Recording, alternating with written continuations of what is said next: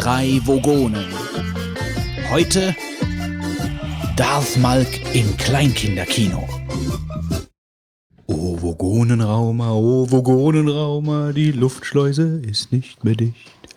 Der Fitz, der steckt mit dem Hintern drin, der Wolfgang sucht den tieferen Sinn. O Vogonenraumer, o Vogonenraumer, die Show, die fängt nun jetzt gleich an. Natürlich gibt es eine Weihnachtsfolge. Was habt ihr denn gedacht? Dass wir euch wieder drei Wochen warten lassen wie beim letzten Mal? Nein, zum Ende des Jahres geht es hier Schlag auf Schlag. Fitz schlägt Wolfgang, Marc schlägt Wolfgang, Götz schlägt Wolfgang und Wolfgang schlägt die Hände über den Kopf zusammen. So ist das hier. Den roten Wolfgang hängen wir dann in den Weihnachts Weihnachtsbaum und leuchten ihn an. Dann singen wir Lieder, feiern und Marc macht später alles sauber. Aber vorher haben wir drei nun unsere Routen und unsere prall gefüllten Säcke auf den Tisch gepackt, um euch alle ordentlich zu beschenken. In diesem Sinne hängt das Lametta um den Hals, entwirrt die Lichterketten, legt eine Weihnachtsscheibe auf, steckt den Babelfisch ins Ohr und eine Kugel in den Hals. Denn hier kommen der Götz, ey, hi, der Fitz Ho, ho, ho! und der Wolfgang. Guten Abend. Ja, Weihnachten, das Fest der Liebe. Es, du magst kein Weihnachten. Oder was soll jetzt diese Geste sein? Nee, Ich habe irgendwie so eine Star Wars-Geste gemacht. Ja. Äh, Also sie könnte einerseits so bedeuten, dass ich dir irgendwelche Energiestrahlen entgegenschleudere. du brauchst aber, mir nichts zu sagen. Oder aber, dass ich wie Darth Vader praktisch genau dir den Hals zudrücke, ohne dich zu berühren. Ja, dann müsst ihr aber noch sagen, Wolfgang, die lächerliche Mystik der Macht. Und dann müsstest du das machen, weil so war es nämlich damals in dem Film. Hat der das so? Äh, Ja, ich glaube schon. Das ne? war dieser Kommandant, der da irgendwie sich über die Macht lustig gemacht hat. So ähnlich, ja. So ähnlich. Und dann hat der Vader so gemacht mit den Händen und dann Das ist der Malk. und dann ist der praktisch So müsste man sich vor Gericht vorstellen. den, den schwarzen Umhang hat man ja schon an, ja, fehlt noch die Maske Eben, ja. kommt früher oder später. Vielleicht. Du musst früher, nur mal von so einem weiß. Haus runterspringen, ja, und dann kriegst du vielleicht sowas mal irgendwann. Irgendwann laufe ich auch mit dem Samurai-Schwert durch die. Gegend, wie viele schon vor mir zuvor. Aber ich wollte eigentlich nicht auf das News-Thema Star Wars kommen, sondern ich wollte eigentlich mal kurz äh, von euch vermittelt bekommen, wie ihr denn jetzt euch auf Weihnachten zubewegt. Ist es euch scheißegal? Habt ihr schon alle Geschenke? Seid ihr eher die, ich meine, das Thema haben sowieso schon tausendmal abgefrühstückt, aber die Leute können sich eher nicht mehr dran erinnern. Jedes Ja. Jahr das Gleiche. Jedes Jahr das gleiche, ja, genau. Aber, äh, also ich habe zum Beispiel noch überhaupt kein, doch, ich ein paar, ja, vielleicht ein, zwei Weihnachtsgeschenke. Aber so grundsätzlich äh, hält sich das sehr in Grenzen, äh, weil ich mit allen mittlerweile so eine Art Gentleman Agreement getroffen habe, äh, dass nichts mehr verschenkt wird. Dass du nichts mehr. dass ich nichts mehr schenke. Der Rest Hier, erübrigt sich dann von Ich teile alleine. euch meine Wunschliste mit. Aber Ich schenke nichts mehr, ja. keine Zeit mehr dazu. Äh, aber so, wie erlebt ihr denn überhaupt so grundsätzlich so diese Weihnachtszeit in den tropischen Gefilden der Mosel? ja gut, ich meine, wir haben jetzt hier in Tram-Trabach so einen ganz besonderen Weihnachtsmarkt, der in der Untergrund statt, äh, stattfindet. Wo sonst in dran? Ja, genau. Ähm, also es werden so alte Weinkeller dafür benutzt und ähm, das hat dann irgendwie in den letzten Jahren hier so einen großen Hype genommen, der sich so ausgestaltet, dass wir plötzlich im Gegensatz der Jahre zuvor ähm, am Wochenende Tausende von Leuten durch die Stadt rennen haben. Und das ist so ein bisschen bizarr. Und das finde ich aber auch ganz gut, weil die Zeit äh, hier ähm, irgendwie plötzlich nicht so langweilig wird, sondern hier ist am Wochenende irgendwie mehr los als zu manchen Hauptsaisonzeiten. Und du erlebst das ein bisschen anders hier am Wochenende. Also, wie gesagt, auf Twitter hat man es vielleicht von mir schon gelesen, der Coca-Cola-Truck kommt in die Stadt. Also, wenn vor fünf Jahren. Genau, nee, ist da Also gibt nichts Unnützigeres als, als das Ding da, ey. Ja, Also mir hat heute, mir hat heute jemand erzählt, hier wäre alles voller Autos gewesen. Ja. Typen, die hätten überall am Straßenrand und alle wären sie nachher mit Cola-Dosen durch die Stadt gelaufen. Das ist völlig bizarr. Und äh, der Truck ist dann wirklich durch die Stadt gefahren und hat die Musik laut gemacht. Ey, der war richtig, richtig laut, gell? Das, also ich, äh, ich war draußen am Grillen, ja, und, und ich habe den gehört, wie der irgendwie auf der anderen Seite mal gehupt hat, ja. The things are coming. Ja, ja. Das lief dann auch die ganze Zeit dabei. Und alle Typen am Straßenrand, ja. genau, mit den Cola-Dosen. oh, scheiß Kapitalismus. Ja, aber so geht das hier heutzutage in der Stadt hier ab. Ja, aber äh, verstärkt das für euch so ein bisschen das Weihnachtsgefühl, ja? So ein Coca-Cola-Truck mit Limmchen Nein. Ja, mir wurde es schon warm um es. Ja, ja, das denke ich mir. Ja. Naja, gut, äh, sagen wir mal so, ähm, ich finde diese Zeit im November immer recht langweilig und auch so der Anfang Dezember, aber er hat jetzt irgendwie so ein bisschen auch damit zu tun, wie so das eigene Umfeld dann sich, wie man sich das so ausgestaltet. Ich bin jetzt kein Weihnachtsfan, aber ähm, ich sag mal, Weihnachtsmarkt oder überhaupt äh, alles, was so ein bisschen da besondere Stimmung macht, das ist ja dann doch ganz nett. Also da kann man sich, glaube ich, nicht wirklich davon frei machen, finde ich. Äh, weil in der dunklen Jahreszeit ist man ja ganz froh, wenn irgendwie ein bisschen was passiert, ja. Ja, was, Ähm, aber das, das sage ich, glaube ich, auch jedes Jahr. Was mich eigentlich am meisten stört, ist, wie früh das alles anfängt. Also es gibt, es gibt kein klassisches Startdatum mehr dafür. Also was weiß ich, wenn man jetzt, gut, ich meine, es wäre zu viel erwartet, wenn man jetzt sagt, es muss, es fängt am ersten Advent an.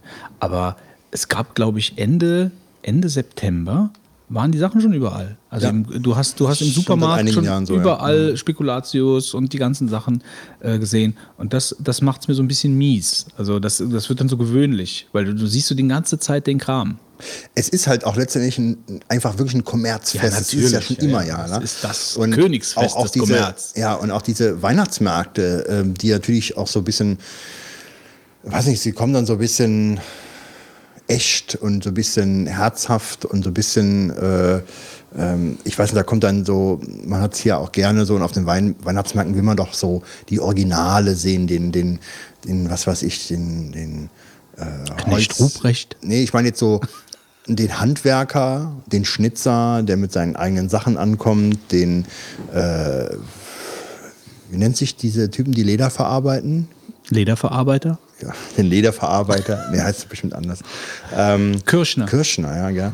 Ähm, und auch, ja gut, hier den Winzer, vielleicht noch, willst halt wirklich die Originale haben. Und ich war, bin durch die Reihen gegangen des Weihnachtsmarktes und blieb irgendwo stehen. Und die hatten so äh, Ledergeldbörsen, ja. Und mein Portemonnaie ist auch schon ein bisschen, sag ich jetzt mal, länger im Betrieb und äh, nicht mehr so tolle. Und da habe ich mir so ein Teil in die Hand genommen und dachte, ja, das ist gar nicht so schlecht, ja. Hm, brauchst du eins, weiß ich nicht. Hab geguckt, hast so 44 Euro gekostet. Klar, ist nicht ganz billig, aber die guten Teile kosten halt auch was bisschen mehr. Habe ich so ein bisschen überlegt, hm, brauchst du was? Und dann war neben mir eine Frau, äh, die hatte das dann auch äh, so geprüft und hatte dann ähm, ja von dem Mann, der dahinter stand, äh, den hat sie dann angesprochen und hat gesagt, ja, wo sitzt denn Ihre Firma? Wo stellen Sie es denn her? Äh, wo kommen? Und der hat dann irgendwie komisch geguckt so und wusste nicht direkt, was er sagen sollte. Ne? Und dann sagte er, ja, wo, wo, woher kommen die Sachen? Und dann sagte er nach zwei Sekunden, China. und ähm, der war dann ehrlich, war halt am Anfang das so ein bisschen. Immerhin. Ja, er war ehrlich. Immerhin. Ja. Ich Also- verkaufe hier China China-Ware, ja. Äh, wahrscheinlich ähm, noch belastet mit irgendwelchen Pestiziden, äh, die wir auf die Ledersachen auch noch drauf gespritzt haben. Ähm, ja, und das ist irgendwie echt äh, ja wirklich dann oft gar nicht so der Fall, äh, was dann echt auch veräppelt. Und in einem anderen Stand habe ich es erlebt, dass ähm, was gern gemacht wird bei diesen Weihnachtsmärkten, das habe ich schon mehrfach erlebt, dass die Verkäufer einem erklären, wie viele wie vielfach dieses Produkt schon verkauft wurde hier. Ne? Also mir wollte dann niemand erzählen, dass der Nussknacker sich schon fast äh, seit Freitag äh, am Sonntag schon 200 Exemplare weggegangen sind. Ja. Und das ist völliger Blödsinn. Also die kann froh sein, die Frau, wenn sie 10 verkauft hat, sage ich jetzt mal frech. Ähm, oder vielleicht 20. Ja. Aber du wirst halt echt auch, egal zu welcher Zeit, auch an Weihnachten weiter groß veräppelt. Und es ist halt letzten Endes überall geht's halt dann doch nur ums Geld. Und dem Cola-Cola-Truck, dem Coca-Cola-Truck geht's auch nur ums Geld letzten Endes. Ne? Das ist halt eine Werbekampagne, die sie klar, sich ausgedacht haben. Ähm, natürlich, aber, Aber dass der sich auch immer noch hält, ne? Also das, Ja, aber der Cola ist doch- Truck, der der ist fährt ja auch seit Disney, oder? Jahrzehnten, oder? der ist aber auch Disney, ist das doch so ein bisschen. Also Ja, ja. ja. findest du Mit so, diesem typischen Weihnachtsmann, Ja. diesem weißbärtigen, dicken, ja, ja, ja, rot ja. gemantelten. Mhm. Aber den gibt's schon wirklich lang. Ähm, ja, gut, und an, an Weihnachten selbst fitz, also so äh, Heiligabend, so ist das so richtig klassisch bei dir? Ja, ja, also ähm, wir feiern hier äh, in der Familie. Zuerst geht's zur Freundin, nächsten Tag dann hier vor Ort.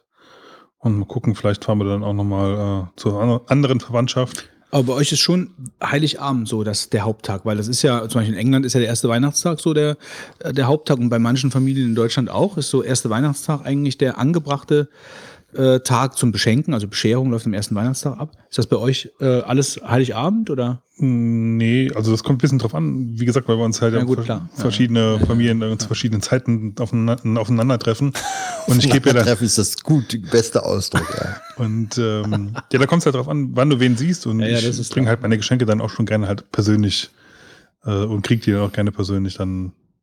Also jetzt nicht so per Amazon und kleiner Nachricht. Nee, Geschenkpapier also grundsätzlich, Alle grundsätzlich enthoben. kriege ich Ich alle Amazon-Päckchen hier beauftragt. Mein Geschenk kommt im Herbesattentäter, nicht im Christkind. Grundsätzlich dürft ihr mir natürlich gerne was schicken, so war das nicht gemeint, aber ähm, an Weihnachten mit der Familie dann schon gerne persönlich. Nee, was ich aber auch mehr damit gemeint habe, ist so dieser klassische, dieser klassische Weihnachtstag. Ist das für euch eher der Heiligabend oder eher so der erste Weihnachtstag? Äh, die 24. 24. schon. Also ich kann, also bei uns ist es halt so, oder nee, ich muss, ich muss so ein bisschen äh, das anders ausdrücken. Also äh, die letzten Jahre vor dem, vor der Geburt meiner Tochter äh, war eigentlich mehr so, ja, ich sag mal, das Thema war so ein bisschen durch mit Weihnachten. Also äh, ja, ein bisschen Essen, wenn überhaupt, dann ein, zwei Geschenke, aber so die Stimmung war so ein bisschen, ja, gut. Alles tausendmal gesehen, die durchgenudelt. Disco um ja, 10, nee, ja. durchgenudelt. Ja gut, früher als, also so in, in meinen, in meinen Teenie- und, und 20er-Zeiten äh, ja, war ich Heiligabend dann auch irgendwann weg. Also bin ich irgendwo hingefahren zum Tom oder sonst irgendwo hin und da war dann auch immer ein bisschen Stimmung. Aber jetzt natürlich mit dem, mit dem, äh, mit der Geburt meiner Tochter, wenn du ein kleines Kind zu Hause hast, also da war für mich dann halt vollkommen auch klar, da ist so ein bisschen Kehrtwende angesagt. Also letztes Jahr war so das erste Jahr, was sie so ein bisschen auch wirklich wahrgenommen hat ähm, an Weihnachten. Und das war dann schon sehr klassisch. Also das heißt richtig mit äh, Tür zu, schmücken. Ähm, ich habe extra den Plattenspieler runtergetragen von oben, ja, von, von, früher mit äh, einer schönen knarksigen alten äh, Weihnachtsliederplatte äh, und richtig mit Klingeling, mit Glöckchen, dass man so ein bisschen Glöckchen, Tür auf und dann boah. Oh, Baum, ja, und dann so ein paar Geschenken. Also das ist schon, also so diese, diese Kinderaugen, äh, die dann gar nicht wissen, was passiert, ne? äh, so hin und her gerissen zwischen Respekt, Angst und Freude. Äh, das, das ist äh, schon eigentlich ganz cool. Also das hat schon Spaß gemacht. Und das verstärkt sich natürlich jetzt dann noch die nächsten Jahre, weil, weil, weil, weil sie es ja immer mehr mitbekommt und dann flacht es irgendwann ab. So von wegen, ja, hau ab mit Weihnachten, ich bin jetzt weg. Ja, also das kommt ja dann auch irgendwann. Ähm, aber das macht dann, da, dadurch habe ich für mich Weihnachten nochmal so ein bisschen neu entdeckt, äh, weil ich früher auch jemand war, der Weihnachten sehr gerne mochte, äh, weil es dann immer irgendwie was Besonderes war, auch mit der Familie und so, aber das ist dann irgendwie so alles mal ein bisschen eingeschlafen und das finde ich jetzt wieder ganz gut. Ja. Aber das, was es mir dann die Sache immer mehr erschwert, ist das Wetter, weil ich bin eigentlich dann auch jemand, der mag es dann wirklich klassisch, also richtig mit Weiß, ja, Schnee, äh, mit Kälte, also es muss kalt sein, damit es auch richtig gemütlich drin ist, offen Feuer, Kamin und so, das finde ich halt dann schon ziemlich geil. Hat man ja selten, wo wir hierher. Nee, das hat man selten, aber es ist schon häufig genug vorgekommen, also so ist es nicht. Also es ist jetzt keine totale Seltenheit, weiße Weihnachten. Ich kann mich an mehrere erinnern in den letzten zehn Jahren oder in den letzten 15 Jahren. Fitz, äh, bist du denn dieses Jahr auch Weihnachtsmann gewesen in der Stadt? Nein. Nein? Weihnachtsmann Fitz- ist das am Fitz- 24. Äh, äh, Nikolaus. Nikolaus war ich dieses Jahr wieder, ja. Ja. Also, also letztes Jahr, ich habe es gar nicht angesprochen, gab es Eltern, die haben gesagt, du hättest äh, ein Kind gezwungen, Gitarre vorzuspielen, bevor es irgendwas bekommt. Ah ja, man muss ja auch mal ein bisschen was fordern von den Kindern. das ist wahr. G Gedicht singen und oder halt ein Instrument spielen. Das sind so. Du kriegst nix, es sei denn, du spielst mal hier ein bisschen was. Ja, also Fitz würde ich nicht Kind sein wollen, Also, damit man zu Leistung Mit, mittlerweile haben die Kinder hier schon äh, äh, Kfz-Kennzeichen äh, Halteanforderungen gemacht bei ihrem Onkel, ja. Wer denn den Nikolaus durch die Gegend fährt. Also ich glaube, da kann man auch ein bisschen gegensteuern. Okay, fährst du mit anderen Autos dann an dem Abend rum? Ja, ja, ich habe einen Fahrer. Also, Knecht? Schade. Wegen Attentaten. Wir wollen anderen Weihnachtsmann. Also ich, ich könnte mir vorstellen, äh, also bist du richtig klassisch mit weißem Bart und Ja, großen, ja. ja.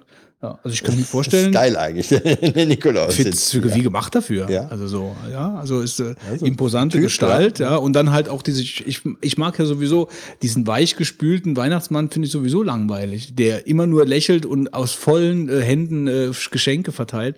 Also ich finde so ein bisschen so, du spielst jetzt mal Gitarre, bevor du was kriegst, finde ich eigentlich ganz angenehm. Mir reicht das hier. Ja, aber Fitz, du müsst doch bestimmt der ein oder andere Schwank erzählen können, äh, wie das abläuft. Du gehst dann, fährst zu den Eltern hin und dann locken die dich erstmal ins Nebenzimmer und erklären mal, was sie für einen Saupanz haben? oder, oder wie läuft Nee, nee, also du musst dich bei der Anmeldung musst einen Zettel ausfüllen mit Lob und Tadel. Äh, und dann stellst du, Der Anmeldung. ja, ja, du musst das schon vorher anmelden. Ich war ja nicht einfach irgendwo Ja, hin. ja, schon klar. Ja, das das wäre eigentlich mal ziemlich interessant. Bei irgendwelchen Typen so klingeln. Ging Gong. Tür geht auf, steht da mit Knecht Ruprecht. Wäre mal eine Aktion. Ja, und dann, und dann ja bitte. Was wollen Spielgitarre. Sie? Wer, wer sind Sie?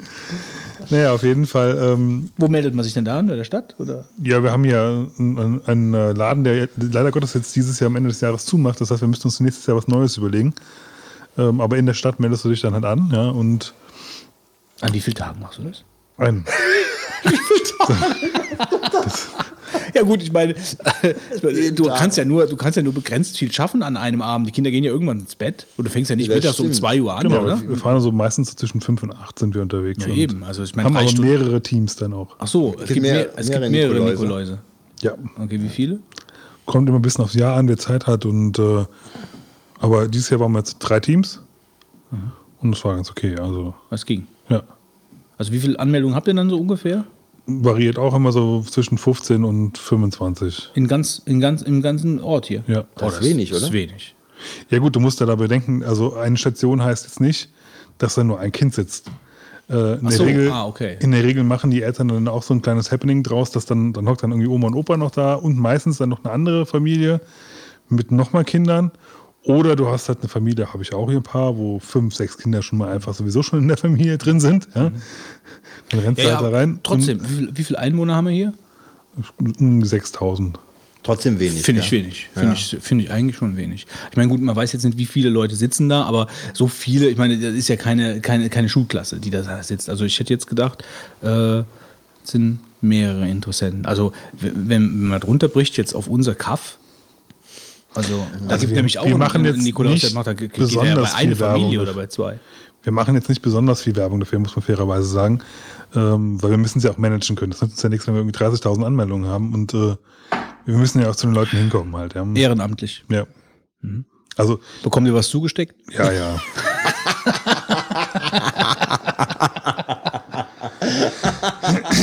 Musst du auch, musst du auch überall trinken?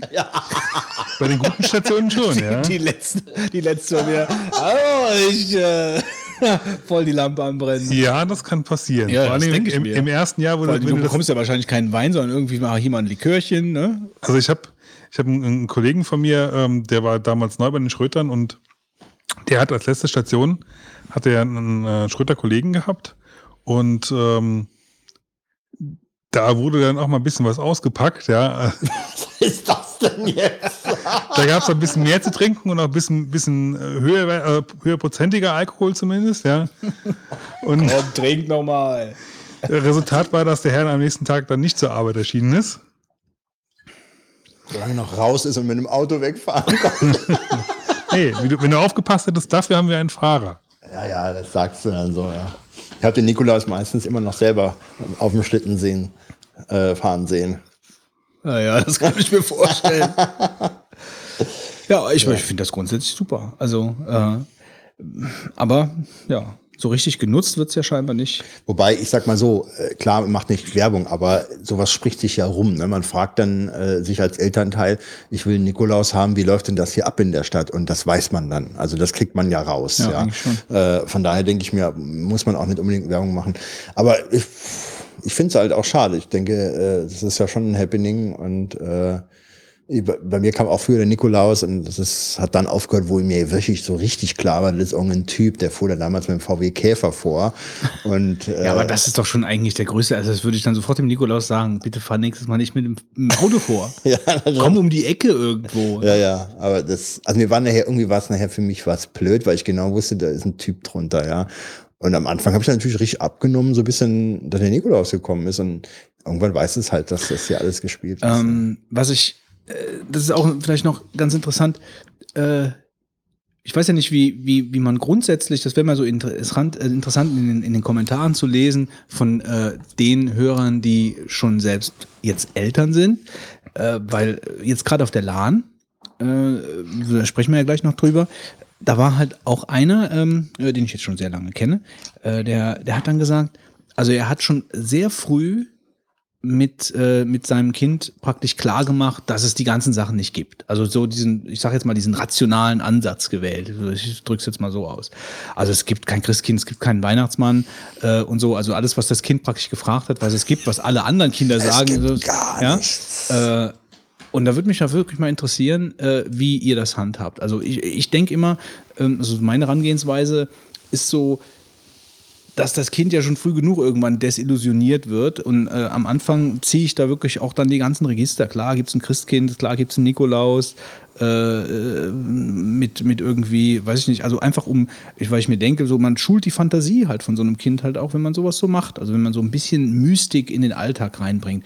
Aber keine Ahnung, also da gibt es sicherlich ganz viele verschiedene Ansätze. Äh, Das hat mich dann schon, als er das so erzählt hat, hat mich das dann schon so, war ich schon ein bisschen so, ich meine, ich habe nichts gesagt, aber für mich war ich so ein bisschen vor den Kopf geschlagen, weil ich denke, also ich würde das nie machen. Ja, also ohne dass, dass ich ihm da jetzt irgendwie, ja, also das ist ja natürlich jedermanns, er hat ja seine Beweggründe dafür. Aber ich finde, so Weihnachten ist so neben dem ganzen Kommerz eigentlich das, wo man das auch noch so ein bisschen ja, transportieren kann für Kinder. So dieses, dieses Mystische und dieses äh, Respektvolle und das Feierliche und Traditionelle etc. Äh, wobei ich eigentlich nicht so der Typ bin. Aber an Weihnachten finde ich das eigentlich ganz schick. Von daher finde ich es gut, wenn so ein Angebot mit Nikolaus äh, dann überhaupt besteht. Wenn das überhaupt dann noch angeboten wird in der Stadt. Ja. das Ja. ist praktisch Weihnachten. Das ist praktisch Weihnachten hier, genau. So. Leider sind wir jetzt so früh mit der Folge dran, dass der gar nicht der riesige Weihnachtsbaum, der bei euch immer hier zu bewundern ist, da ist. ja. Ne? Aber der kommt noch, oder? Der kommt noch, ja. Ja. Wie, wie, wie kriegen wir denn jetzt dann die Kurve zum Klimawandel? Zum Klimawandel. Wo müssen wir den kriegen? äh, zum Nein, Klimawandel? eigentlich nicht. Nee, aber es ist doch schon eigentlich ein bisschen eklig draußen, oder? Muss man so für den Dezember. Ich meine, ich habe da jetzt so äh, direkt nichts gegen. Also es ist für wenig Pellets, alles gut. Äh, billige Heizerei, aber irgendwie, ich weiß auch nicht. Also so ein bisschen kalt kann es doch eigentlich dann sein. Im Dezember. Würde ich mal denken. Mhm. Ja, es ist halt so, ich meine, ich bin auch ein Freund von Schnee. Allerdings, äh, wenn ich mit dem Auto unterwegs Ja, gut, bin, das ist klar. Äh, Da hoch. dann muss ich sagen, genau, wenn ich da hochfahre oder zu Terminen ist eigentlich noch viel schlimmer. Äh, und dann weißt du, ich habe einmal die Situation gehabt, dass ich irgendwo im Hotel übernachten musste, weil äh, so eine Schneelawine runterkam und so weiter. Und das ist dann immer so eine Sache, wenn man unterwegs sein muss, dann muss ich sagen, ist der Schnee halt scheiße.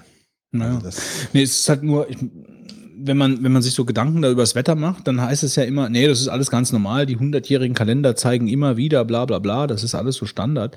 Aber ich habe das klar das Gefühl, dass es sich alles nach hinten verschiebt. Also, dass wir jetzt, der Dezember ist so wie früher der klassische November. Ein bisschen verregnet, ein bisschen so, mm, nicht Fisch, nicht Fleisch, man weiß nicht so richtig dunkel, man hängt so ein bisschen dazwischen. Ähm, und dann kalt wird's dann eigentlich hinten raus. Also so Januar, Februar, manchmal in den März rein. Aber ist schon ein bisschen komisch. Also, wenn die Jahreszeiten so verschwinden, teilweise. Wenn Ja. das alles so nur noch ein Einheitsbrei ist. Inwieweit das jetzt Klimawandel bedingt ist, keine Ahnung. Aber komisch finde ich es find auf jeden Fall. Tja, Unangenehm. So ein bisschen.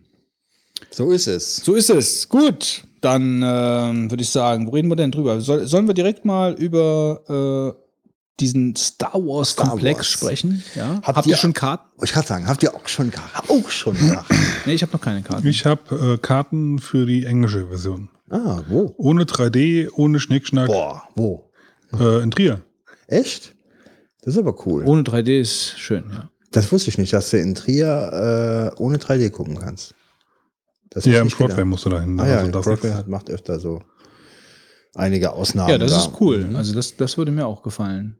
Aber so habt ihr, habt, wisst ihr, wie das so mit der ähm, Reservierung so aussieht? Also ist das schon alles zu bis in den Januar rein? Also bietet das äh, jetzt. ich glaube, Ja, da träumen also, die aber auch von. Ich meine, die haben ja die, alle Rekorde gebrochen im Vorverkauf. Also ich habe ich hab, äh, das Ticket jetzt ungefähr vor anderthalb Wochen gekauft. Da waren wir da auch im Kino und ich habe halt gesehen, dass die, der Vorverkauf da schon an, angelaufen war und habe dann halt auch direkt gekauft. Ähm, ich habe halt nicht die erste Vorstellung ähm, und auch halt nicht die deutschen. Äh, die sind wohl relativ gut ausverkauft. Bei der Vorstellung, wo wir sind, waren wir die ersten für das Kino. Na gut, ich meine, das ist aber auch speziell Englisch und dann ohne 3D. Damit bist du natürlich lange nicht Standard. Ne? Also ich glaube, also wenn Cinemax, so diese Standardvorstellung 3D, äh, Cinemax 1 oder wie das heißt. Also ich könnte mir schon vorstellen, dass das, äh, dass du im Dezember da keine Karte mehr kriegst. Könnte ich mir. ich nicht. Ja. Könnte ich mir. Gut, Also am Samstag, Eröffnung bestimmt oder so. Ja, da ist schon zu, aber glaube ich auch, aber nicht äh, an den normalen Tagen. Das denke ich. Ich meine, klar, wird ja gut besucht, aber ich muss mal die Kirche im Dorf lassen, finde ich. Ich meine, Star Wars hat halt eine riesen Fangemeinde und äh, jeder ist irgendwo so ein bisschen interessiert an dem Film und viele gehen den gucken. Aber ich muss auch sagen, sind wir mal ehrlich, die ersten drei Filme, die rausgekommen sind in den 80ern, glaube ich, war das, die waren ja super ähm, und haben das Genre da geprägt. Aber die letzten drei, die gekommen sind, weiß ich nicht, ob die die Beachtung gefunden hätten, wenn denn vorher nicht das Star Nee, Wars-Universum nee, die da wären untergegangen. Ja. Die, wären unter, die sind ja unterirdisch von der Qualität her. finde also ich. das ist jedenfalls ein ganz- Natürlich nicht im technischen hin, also in technischer Sicht, da haben sie auch wieder Maßstäbe gesetzt. Aber also schon allein, ich habe den mir, ich habe den dritten erst ungefähr vor anderthalb Jahren das erste Mal gesehen. Ja, siehst du mal. Ähm, und also die haben mich alle total enttäuscht. Ich finde den zweiten total schwach. Total schwach. Also erzählerisch. Erzählerisch. Erzählerisch. schon, ja. Ich konnte, ich konnte dem Film überhaupt nicht folgen. Ich wusste überhaupt nicht, was, wollen die mir denn jetzt hier erzählen? so handlungstechnisch. Ja, ja. Das ist ziemlich vermurkst. Irgendwie so nur Versatzstücke an, an Dingen, die du wahrscheinlich nur verstehst, wenn du das Buch gelesen hast. Mhm. Also nur Optik. Nur Optik, die ganze Zeit nur Optik. Irgendwelche Jagden, ich meine, Da war auch die Liebesgeschichte da ewig. äh, ja, ja, ja. Aber der erste war zumindest noch, du konntest zumindest der Story noch folgen. Der zweite, finde ich, konntest Mhm. Der der Story aber richtig auch folgen. schlimm mit dem kleinen Kind in dem Rennen. Ja, klar, aber da konntest, das war doch mehr so märchenmäßig. Aber der zweite, der war also wirklich Jar Binks da eine drin so Katastrophe, weiter. hör mal. Also der zweite war wirklich eine Katastrophe. Ich finde, der, der hätte durch kein Beta-Testing, äh, also Film bietet ja, ja, ist es ja im Endeffekt. Also die werden Und ja dann dann halt vorgeführt. gefallen, wenn, wenn, wenn der Film fertig ist, dann in der Form. ne? Ja, gut, aber da sind auch schon Filme gescheitert. Ja. Da sind auch, die werden nochmal umgeschnitten, da wird nochmal nachgedreht, und wenn du so ein Testpublikum hast. Aber der hätte da nie durchkommen dürfen. Also er war wirklich mies. Und ich könnte mir vorstellen, was halt jetzt die, die neue Trilogie so besonders macht, ist halt, dass sie so ein bisschen back to the roots. Zum einen halt storytechnisch mit den Leuten, äh, aber halt auch, weil der äh, Abrams ja auch die ganze Zeit das propagiert hat, wieder auch mehr Action, mehr althergebrachte Technik, Tricktechnik, ohne viel äh, CGI und so. Ähm, das, und da setze ich eigentlich meine Hoffnung rein, muss ich sagen. Also, Gut, also er ist ja schon ein Regisseur, dem ich zutraue, wirklich einen Star Wars-Film zu machen, so wie man den vielleicht Mehr als Star Trek zumindest, Genau, mehr, viel mehr als Star Trek. Der passt da rein. Allerdings, was ich wirklich beachtenswert finde, ist, dass er die alten Star Wars-Filme, die hat man ja richtig ernst genommen, in der Form, als dass man wirklich, also diese also diese, dieser Darth Vader und der Imperator und so, das waren ja wirklich Inbegriffe von Bösewichten, die, sage ich mal, wirklich einen noch irgendwo gefasst haben, wo man wirklich sagte, also ähm, die nehmen mich jetzt hier ist ja auch mit. eine andere Zeit gewesen. Ja, ist eine andere sagen. Zeit. Man, man war jung, Das man war jünger. Ne? Ja. Und, und, und die waren sowieso zu ihrer Zeit damals, ähm, sag jetzt mal, waren die weit voraus. Und die haben erstmalig sowas in der Tragweite geschaffen, dass es so ernst nehmen konntest. Und das ist natürlich jetzt in den letzten Jahren halt vielfach, äh, sag ich mal, äh, nichts Besonderes wiederholt worden. Ähm, aber damals war das halt schon sehr herausstechend. Und diese Ernsthaftigkeit, die ist ja meines Erachtens in den letzten drei Teilen nicht, dass man, dass, das, dass der Film sich nicht ernst nimmt, aber ich finde, ähm, äh, diese Düsterheit, die da drin war und so weiter, die ist ja völlig verloren gegangen in der Tiefe. Und du hast ja wirklich, äh, ähm, denke ich mir, ein ganz anderes Miterleben da gehabt. Ja. Und das, glaube ich, wird auch in den neuen Teilen, allein schon weil Disney draufsteht, wird das nicht Wiederholung finden, dass du nachher ein Kino machst, wo du, wo du nachher sagst, da gehen Kinder raus und äh, sind jetzt hier schon Ja, keine Ahnung. Das, halb das, geschockt worden. Das ähm, kann ich nicht beurteilen. Also nur für mich persönlich wird es natürlich nicht den gleichen Impact haben, wie damals Star Wars zu gucken, weil ich halt einfach nicht mehr der gleiche Mensch bin als damals, also wie damals jetzt. Ich kann, das, das kannst du nicht vergleichen. Du kannst nachher den Star Wars nicht vergleichen mit Erwachen der Macht, weil du halt ein ganz anderer bist. Du hast jetzt mittlerweile so viele Filme geschaut. Äh, du bist vollkommen abgefuckt, was die Sachen angeht, weil du nicht mehr so diese Begeisterung gar nicht mehr, man kann dich gar nicht mehr so tief berühren. Das geht gar nicht mehr. Mit Mad Max ging das dieses Jahr. Ja gut, aber von daher finde ich, finde ich es Aber sonst hast du schon schwer. recht. Aber ich freue mich trotzdem drauf, alleine schon äh, schon alleine wegen der alten Recken, sag ich mal. So, ne, das sind halt meine Star Wars Helden. Das ist halt nicht Qu- Qui-Gon Jinn und äh, Jar Binks oder wer auch immer oder Amidala, sondern meine sind halt Han Solo, Luke Skywalker und die scharfe Leia, die nicht mehr scharf ist, aber die damals sehr scharf war. Und Jaffa the Hutt. Ja, und hier, wie heißt er? Äh, Jabba the Hutt natürlich, aber äh, auch hier der, ähm, der Kopfgeldjäger Boba Fett. Äh, Boba Fett, der ja scheinbar auch einen eigenen Film bekommt.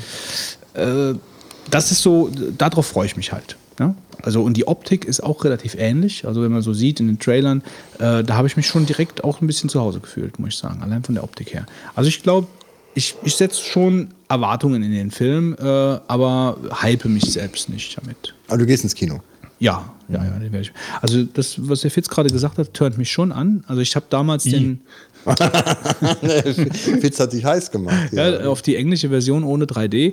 Ähm, also ich könnte mir vorstellen, mir das, also wenn ich, wenn, wenn ich ihn wirklich gut finden würde, äh, also wenn ich jetzt nur einmal ins Kino gehe, dann würde ich mir, glaube ich, schon in 3D angucken. Ich bin nicht so ein 3D-Fan, aber bei Star Wars würde ich denken, okay, das nehme ich mit. Ähm, aber wenn ich mir wirklich noch ein zweites Mal anschauen wollte, dann würde ich genau das machen. Dann würde ich mir 2D in Englisch angucken gehen. Äh, beim ersten Mal 3D in Deutsch, zweites Mal 2D in Englisch.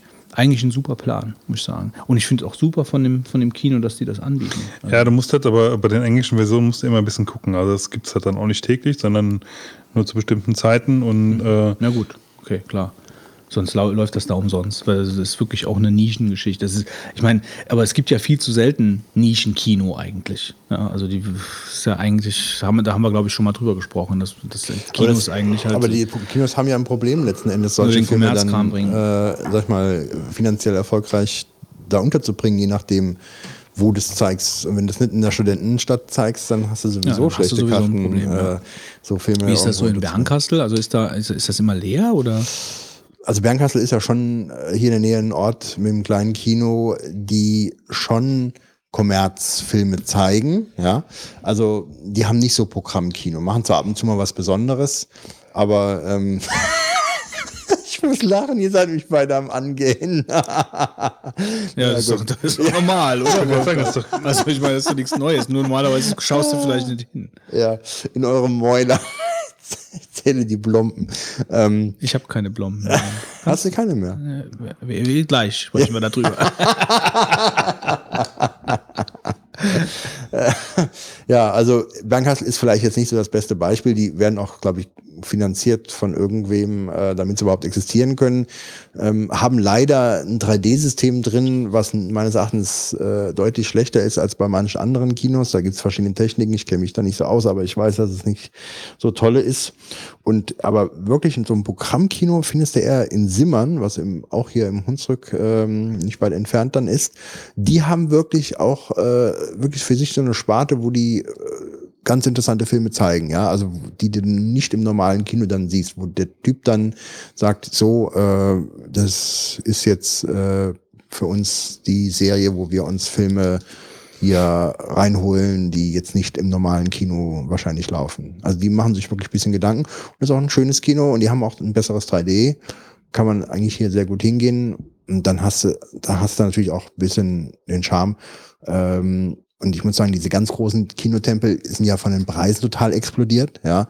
Also dann, wenn du zu zweit hingehst, äh, dann zahlst du nachher mit Getränke und Essen und Kinokarte ist ein 50 Euro nachher weg, ja. Und wie bizarr ist das denn letzten Endes, wie viel Geld du da an dem Abend lässt, ja.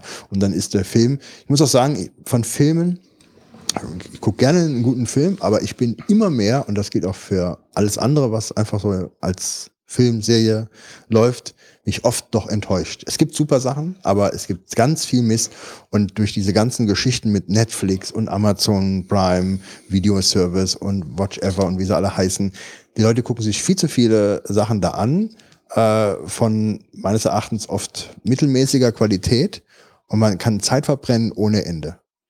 Und das hat total zugenommen. Die Leute gucken keinen Fernsehen mehr und sagen, ja gut, ich gucke ja keinen, keinen Fernsehen mehr, wir gucken noch Fernsehen und so. Und gucken sich dann aber jeden Rotz auf diesen äh, Streaming-Diensten an, finde ich. Das hat total zugenommen. Wird jede, ich meine, wie viele Serien die Leute teilweise gucken, Ja, wie wobei, sie sich wobei, also ich meine, ich, ich bin da zu? schon, ich bin da schon bei dir.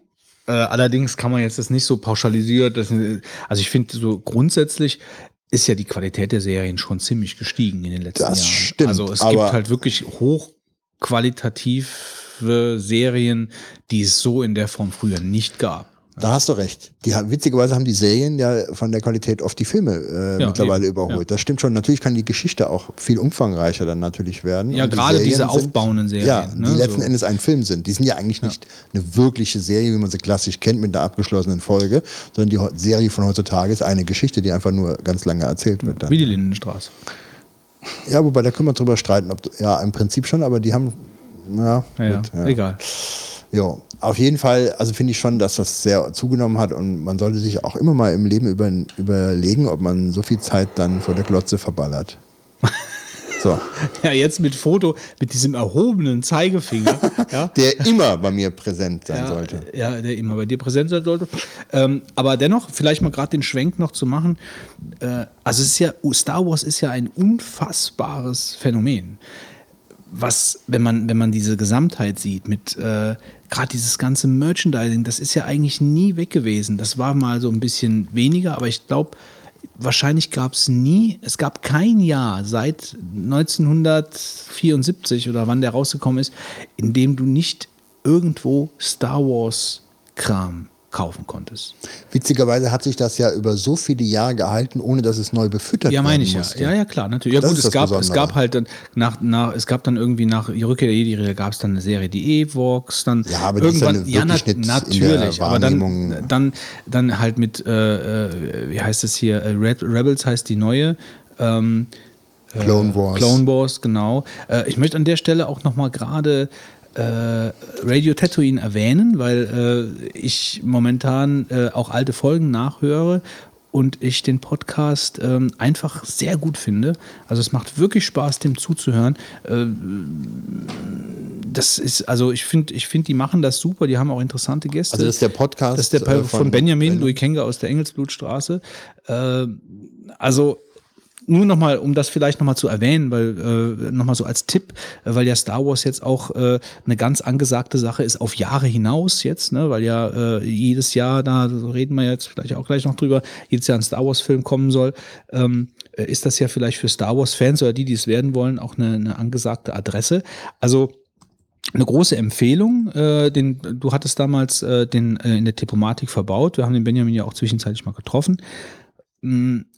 Also mir macht sehr viel Spaß, den Podcast zu hören. Äh, natürlich sind das auch manche so eingefleischte äh, Star Wars-Themen, wo ich so ein bisschen drüber hinweg höre, sag ich mal, die mich jetzt nicht so interessieren mit diesen EU-Geschichten.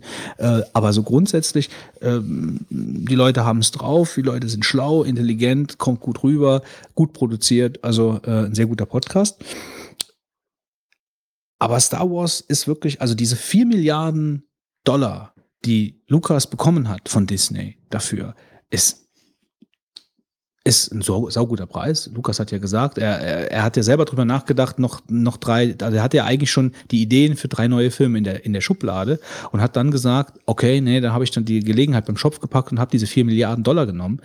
Es ist meines Erachtens zu billig. Ja, aber es ist genau, es ist also, äh, das ist ein guter Deal gewesen. Das ist ein guter Deal gewesen. Und die Sache jetzt neu zu rebooten mit neuen Filmen, mit diesem äh, und nicht mehr diese klassische Trilogie und dann 30 Jahre lang nichts zu machen, ja, sondern jetzt zu sagen, wir schlachten die Sache jetzt komplett aus.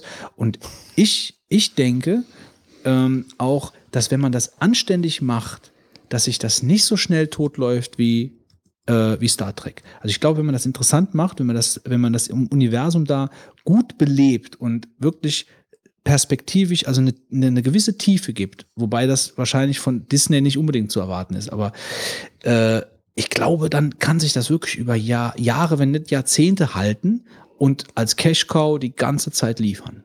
Ja, und viel Spaß bringen. Das sagt auch Disney. Disney will jedes Jahr einen Film rausbringen und will so lange weitermachen, bis keiner mehr kommt. Wenn sie es Praktisch. gut machen. Also wenn sie es gut machen, wenn sie gute Geschichten erzählen, wenn sie, wenn sie wirklich, wenn sie sich wirklich Mühe geben, also sie haben ja so ein scheinbar, also das habe ich jetzt auch aus dem, aus dem, aus dem Podcast, die haben ja da so ein, so ein Story, so ein Storyboard, ne, wo Leute sitzen, die sich die ganze Zeit dann jetzt überlegen, weil die haben ja praktisch alles als Non-Canon erklärt, was irgendwie gelaufen ist neben den Filmen. Also es ist alles nicht mehr wahr äh, sondern nur die Filme und, und die Serien, die da rausgekommen sind. Und die entwickeln jetzt die ganze Geschichte neu. Und wenn sie da einen guten Job machen, dann haben sie praktisch da eine Sache am Laufen, äh, die super ist. Also jetzt nicht nur auf dem Filmmarkt, Fernsehmarkt, die wollen ja vielleicht eine Serie machen, äh, dann diese ganze, äh, der Kram liegt im Aldi, massenweise liegt Star Wars, der, der rasende Falke, X-Wings, der ganze uralte Kram von 1900 irgendwas äh, liegt jetzt beim Aldi in den Regalen und kannst ihn kaufen. Alles wird neu aufgelegt. Ja, das ist Wahnsinn. Disney ist ja so ein Meister, glaube ich, auch da drin, äh, Ja, klar. Merchandising da zu Ja, die verballern. sind sehr erfahren, was Mickey Mouse und Ja, Donald eben, Duck ne? angeht. Da wissen die genau, äh, was man alles aufziehen kann da und Ja. was für Püppchen da hergestellt Ja, werden alles wird können. überall drauf gedruckt. Und es wird auch alles gekauft. Aber ist ja auch witzig, äh, dass das vorher von George Lucas gar nicht richtig ausgemolken wurde und welches Potenzial er verschenkt hat. Über die vielen Jahre. In der Ich weiß nicht, Konsequenz. ja, ja gut, aber es ist eine andere Zeit. Äh, und ich glaube nicht, dass man ihm das vorwerfen kann. Also George Lucas ist ja wirklich jemand, der Vorwerfen, vielleicht hast du schon recht, muss man eigentlich nicht, aber Leute reagieren ja oft äh, dem Gelde entsprechend. Und dass er sich so lange Zeit genommen hat, ich weiß, das erste Mal, wo so richtig aufgeschreckt wurde, ist halt, äh, als man sagt, oh, da kommt die Remastered-Version dann nochmal ins Kino mit tolleren Explosionen und sowas, ja.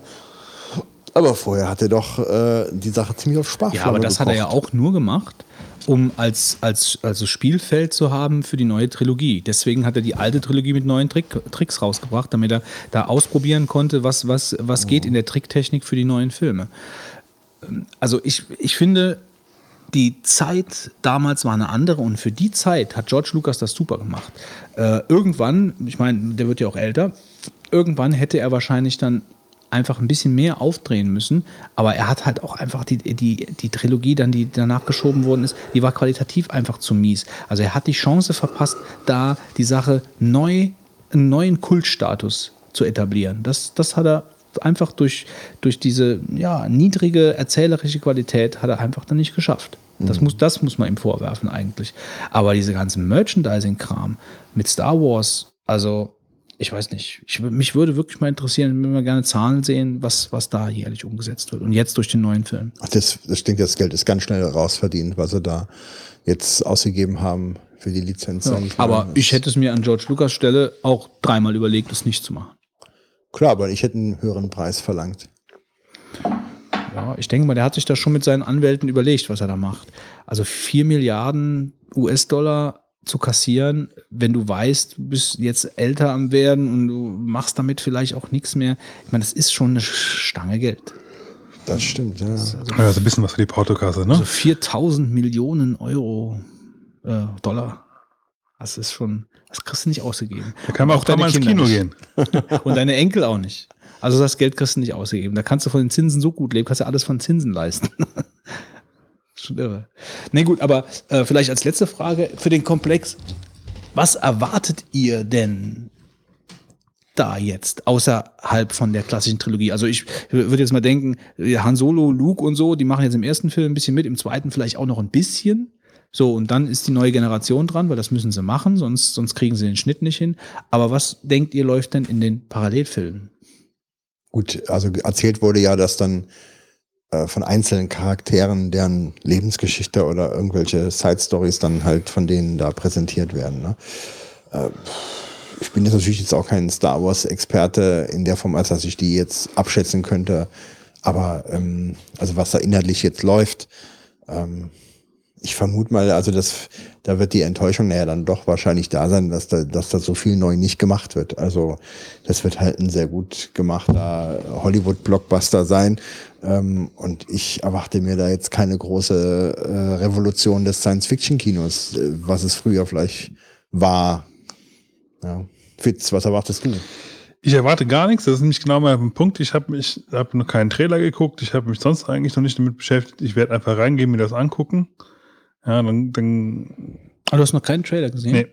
Aus, aus Absicht, also um ja. dich vollkommen überraschen zu lassen. Bist du ein großer Star Wars-Fan damals gewesen?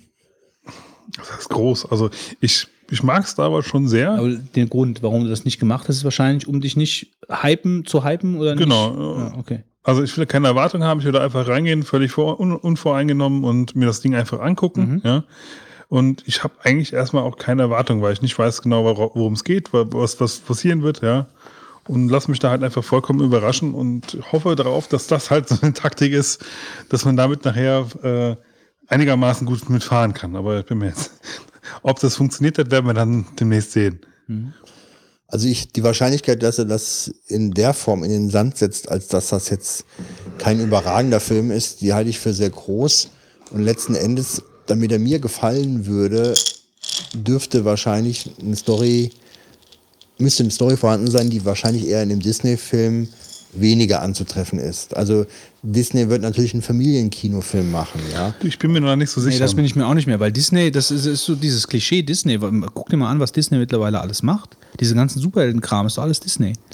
Ja, aber das sind auch von, von unterschiedlicher Qualität. Ja, na also, gut, ich meine, das ist was anderes. Aber Disney bedeutet nicht mehr äh, äh, Kinder, Familienkram, das nicht. Das stimmt aber nicht. ich meine, es ist Star Fluch Wars. der Karibik, ich meine, Fluch der Karibik ist auch Disney. Die letzten Teile waren auch nicht mehr so gut. Ja. Darum geht es ja gar nicht. Es, es, geht ja nicht um die Qualität der Filme, sondern um, das, um die Zielansprache, sage ich mal. Und das ist jetzt bei Fluch der Karibik nicht unbedingt Kleinkinder, würde ich jetzt mal denken. Kleinkinderkino. Ja. ja. Also ich finde, also da, äh, wenn du so Fluch, Karibik, äh, Fluch der Karibik 2 und 3, also der erste ist ja eigentlich ein klassischer, klassischer Piratenstreifen jetzt mhm. mit diesen Untoten, okay, aber ist ja schon, also das sind ja gute, das sind ja, das sind ja gute Streifen eigentlich, kann man nichts, kann man nichts gegen sagen. Natürlich ist das Popcorn-Kino, aber das, ich erwarte nicht mehr und auch nicht weniger von Star Wars. Das ist gutes Popcorn-Kino ist. Ich erwarte keinen anspruchsvollen Science-Fiction-Film, mhm. sondern ein Märchen. Das ist natürlich Gut erzähltes. Mhm. Ja. Spannung will ich. Das soll es sein. Ja, Spannung, gute Effekte. Es sind meine alten Helden da, Han Solo und so. Das, das finde ich schon. Was ich aber wirklich lustig fand. Kannst du mal Chewie nachmachen? Nee. Kannst du das? Versuch's mal. Nee, ich, kann, ich kann das nicht. Nee. Wir können ja alle mal Chewie nachmachen. das machen wir nachher. Für, für einen Ausklang machen ja, wir das. Es gibt dann verstörte Weihnachten. genau. Das ist das Letzte, was von uns zu hören sein wird. Wir machen Chewie nach. An der Kinokasse würde ich dich gerne erleben, wie du die Frage, was hätten Sie denn gerne? Chewie nachmachst. Ja, wäre cool, wenn man so ein, es gibt ja mittlerweile diese kleinen Bluetooth-Lautsprecher und wenn man da so ein Chewie und dann noch den Mund dazu ein bisschen bewegt, so Playback mal vor der Kinokasse. Das hätte ich gerne, dann komme ich mit. und du könntest den Dolmetscher spielen, wenn sie mich nicht versteht. Dann könntest ah, du sagen, was ich denn meine. Ja. C3PO. ja, wir tun dir einen Papierkorb umgedreht auf den Kopf und dann tust du dann mal ein paar Leuchtdioden dran. Und dann rollst du dann durch den So, weiter im Text. Master Luke, ich habe eine Nachricht für Sie. so. Ja. Die Humeklan. Vielleicht reden wir kurz über die Humeklan. Ja. da müsst ihr drüber reden, ja, weil ich war ja nicht da. War leider nicht da. Abwesenheit. Äh, wir müssen da auch jetzt nicht großartig drüber sprechen. Wir können erwähnen, welche Spiele wir gespielt haben, Wolfgang. Wir haben ähm, Counter-Strike Go gespielt. Vielleicht sollten wir uns auf die neuen Spiele konzentrieren. ja, Counter wobei äh, man sagen muss, dieser Modus bei Counter-Strike mit, mit diesen wechselnden Waffen, ja, man muss irgendwie alle Waffen, die da sind, einmal durchspielen. Man muss gewisse Kills mit jeder Waffe erreichen, dann kriegt man die nächste Waffe in die also Hand. Man kann die Waffe nicht mehr wählen, sondern ja, so, hat umso, vorgegeben. wenn man so und so viel umgebracht hat, äh, wechselt die Waffe und das wechselt dann von Schrotflinte zu Sniper zu Bis zum Messer MP zum bis zum Messer am Schluss. Und wer den ersten mit dem goldenen Messer am Schluss dann umgebracht hat, der äh, hat gewonnen. Wer hat das erste Spiel gewonnen? Ich weiß es nicht mehr so genau. Ich weiß auch nicht mehr. Ist aber auch Doch, relativ mir fällt ein, uninteressant. ich weiß. Äh, wir haben äh, The Ship gespielt. Das war so ein ähm, Mörder, äh, Mörderspiel, Verkleidungs 3D, irgendwas, äh, was super Ansätze hatte eigentlich. Es hat uns nicht so richtig gekickt, aber äh, es hat sehr viel Spaß gemacht. Äh, oder es hätte viel Spaß machen können, lassen wir es so ausdrücken. Also es ging darum, dass jeder Spieler nur eine Zielperson hat, die er umbringen muss. Äh, am Anfang hat er nur den Namen und dann läuft er eben durch durch das Schiff oder durch die kleine, kleine Ferienanlage ähm, und muss diese Person erstmal finden, kann diese aber dann nur töten, wenn äh, das Auge auf Rot steht. Nee, auf Rot, doch auf Rot steht, ne? So war es doch, oder auf Grün? Ich weiß nicht mehr. Auf jeden Fall darf er nicht beobachtet werden von Ich Polizisten. es- auf grün ist okay, da kannst du töten. Und, von Polizisten Mhm. oder von, äh, von Kameras, die, die in der Nähe sind. Man muss duschen, essen, äh, auf Toilette gehen. Äh, wenn, man, wenn man erwischt wird, kommt man in den Knast für ein paar Minuten. Man kann die Kleidung wechseln, man muss schlafen. Äh, ja, und sein Opfer finden und das kalt machen. Genau. Klingt eigentlich alles, alles erstmal sehr schön, finde ich aber auch technisch ziemlich, ähm, aber ist dann technisch ziemlich ähm, misslungen ein bisschen, weil ich finde, man läuft ein bisschen zu langsam. ja Ähm, wobei das auch so ein bisschen, ich glaube, wenn man zu schnell laufen würde, dann wäre es auch wiederum ja, der, stimmt, der aber, Reiz aber es ist trotzdem weg. ein bisschen langsam, wenn du dann Counter-Strike gespielt hast, ja, das stimmt schon. äh, dann da hast du das Gefühl, du schleichst. Ähm, und natürlich darf man natürlich jetzt hier auch nicht da in so einen Hektik-Modus da reinkommen. Äh, kommen. Wenn das so schnell wäre, wäre es vielleicht so. Aber ähm, die Idee ist gut, nur irgendwie kickt es nicht so richtig. Ja, das Und, äh, stimmt. technische Komponente hat auch ein bisschen was damit zu tun, Aber weil es eine schöne Idee Für letztendlich. 3D-Shooter, also beziehungsweise für Freunde, die sowas mal gerne spielen, sollten sie auf jeden Fall mal anschauen. Also ähm, ich könnte mir schon vorstellen, dass es seine Freunde findet, äh, weil die Ansätze wirklich gut sind. Was haben wir noch gespielt? Autofahren, ähm, Dirt 3 haben wir reingeschaut. Äh, was aber mich persönlich auch nicht, nicht, so, nicht so begeistert hat, weil man, ja, das war weniger dieses Flatout, gegenseitig sich kaputt fahren, äh, Schadensmodell. Das Spiel hat einem relativ viel abgenommen an Spiel, ähm, am, am Fahrgefühl, hat eingebremst an, an Kurven und so. Konnte man zwar alles verstellen, aber so richtig äh, konnte ich die super Bewertungen von, von der Presse äh, nicht ganz nachvollziehen bei dem Spiel, ehrlich gesagt. Rocket League haben wir gespielt. Mm, Das fand ich persönlich äh, schon ziemlich cool. Äh, mit Controller habe ich es zumindest gespielt. Das, äh, das hat dann, äh, also Rocket League, äh, da geht es halt, ist so eine Misch Mischung zwischen Autofahren und Fußball. Man, äh, so in kleinen Teams, ich glaube A4 Autos pro Seite, fährt man in so einer futuristischen Arena und versucht mit Sprungeinlagen und Boosteinlagen mit dem Auto den Ball ins gegnerische Tor zu befördern. Ähm, ja, das war so spaßig, wie es sich anhört. Äh, da sind schon sehr coole Sachen passiert, ist aber jetzt auch nichts für den ganzen Abend zu spielen. Also das ist mal so für zwischendurch, um sich wach zu machen, um ein bisschen Spaß zu haben. Äh, aber ansonsten, also das ist was, was man eigentlich immer wieder mal auspacken kann, aber es füllt jetzt nicht den Abend. Witzig auch wie jedes Jahr, dass der Holger äh, mitspielte, während wir zu so ungefähr zehn bei dir, zu, äh, sag ich mal, in deinen Räumlichkeiten verweilten, saß der in Abu Dhabi, Und war per Steam zugeschaltet. war bei Teams zugeschaltet, genau, der ist da als Feuerwehrmann tätig. War immer auf der Humeglan jahrelang, Ja, war, gehörte zum Hausinventar. ist dann ausgewandert praktisch und dort als Feuerwehrmann tätig, der dann auch eine kurze Zeit nicht da war, weil er einen Einsatz hatte. Wahrscheinlich irgendwie an einem Wolkenkratzer brennende Babys rauszog, bevor Ich wollte er gerade mal fragen, was, wo, wie kann es denn da brennen? ja. Oder der ist ja nur Sand. Ich meine, warm ist es da schon, ja, vielleicht, äh, also das ist ja auch wirklich, ähm, fand ich immer echt etwas bizarr, dass der dann dabei ist und äh, da unten sitzt in, in so einer Drei Stunden Wüsten- voraus. Ja, im Wüstenszenario dort und äh, ja, finde ich, eigentlich muss er uns doch mal ein Bild äh, schicken, wenn er aus dem Fenster guckt. Das haben wir nie eingefordert, oder? Also er hat mir mal äh, In Wirklichkeit ist er zu Hause hier im Hunsrück. Erzählt ihr die? Nee, er hat mir, er hat mir per WhatsApp mal den, äh, wie heißt der, Muazzin oder wie, also der, der jetzt praktisch ähm, dieses zum Gebet ruft von diesen Türmen, das so vom Band kommt, das hat er mal geschickt. Mhm. Ähm, das, äh, ja, da, da, das war schon, also das hat man dann schon gemerkt, dass er irgendwo anders ist. Ja. Äh, aber es war auf jeden Fall schön, dass er dazu da mitspielen konnte, dadurch, dass wir da über, äh, über Steam gespielt haben. Er war auch zugeschaltet über, über Kopfhörer. Ähm, Habt ihr dann eure Spiele quasi auch alle online gespielt? Mhm. Oder wie, wie habt ihr das gemacht? Oder habt ihr den irgendwie per, per ähm, Nee, nee, wir haben, wir haben einfach über Steam gespielt. Das hat so funktioniert. Also wir haben jetzt nicht, wir haben ja ähm, bei Team Fortress, das wir auch gespielt haben, ähm, haben wir uns einen leeren Server gesucht und haben da gespielt. also richtig online auch? Ja, genau. Ähm, jetzt äh, das äh, Rising Storm haben wir nicht gespielt, weil uns da der, der Dedicated Server von dir dann gefehlt hat, ähm, über den wir ja das, äh, letzte, das vorletzte Mal gespielt haben. Ähm, was haben wir noch? Was war noch? Was haben wir noch irgendwas gespielt? Ja, oder? das war's, das war's so ziemlich. Also Team Fortress, Counter-Strike, The Ship, Rocket League, ein bisschen Autofahren. Ja, und ähm, ach so, Dirty Bomb haben wir noch gespielt. Dirty Bomb war so ein Beta, Free-to-Play, ähm, Spiel ähnlich Counter-Strike, allerdings mit mehreren Aufgaben. Also äh, verhindere, dass sie die Bombe legen. Wenn sie die Bombe gelegt haben, verhindere, dass sie das. Und, äh, also die, man musste mehrere Aufgaben erfüllen äh, als angreifendes Team und als verteidigendes Team dadurch. Und das fand ich schon besser als diese klassische Counter-Strike-Variante, weil man einfach mehr Aufgaben hat, als jetzt nur eine Bombe zu entschärfen oder Geiseln zu befreien. Alles andere Standard. Alle Leute hatten ihren Spaß.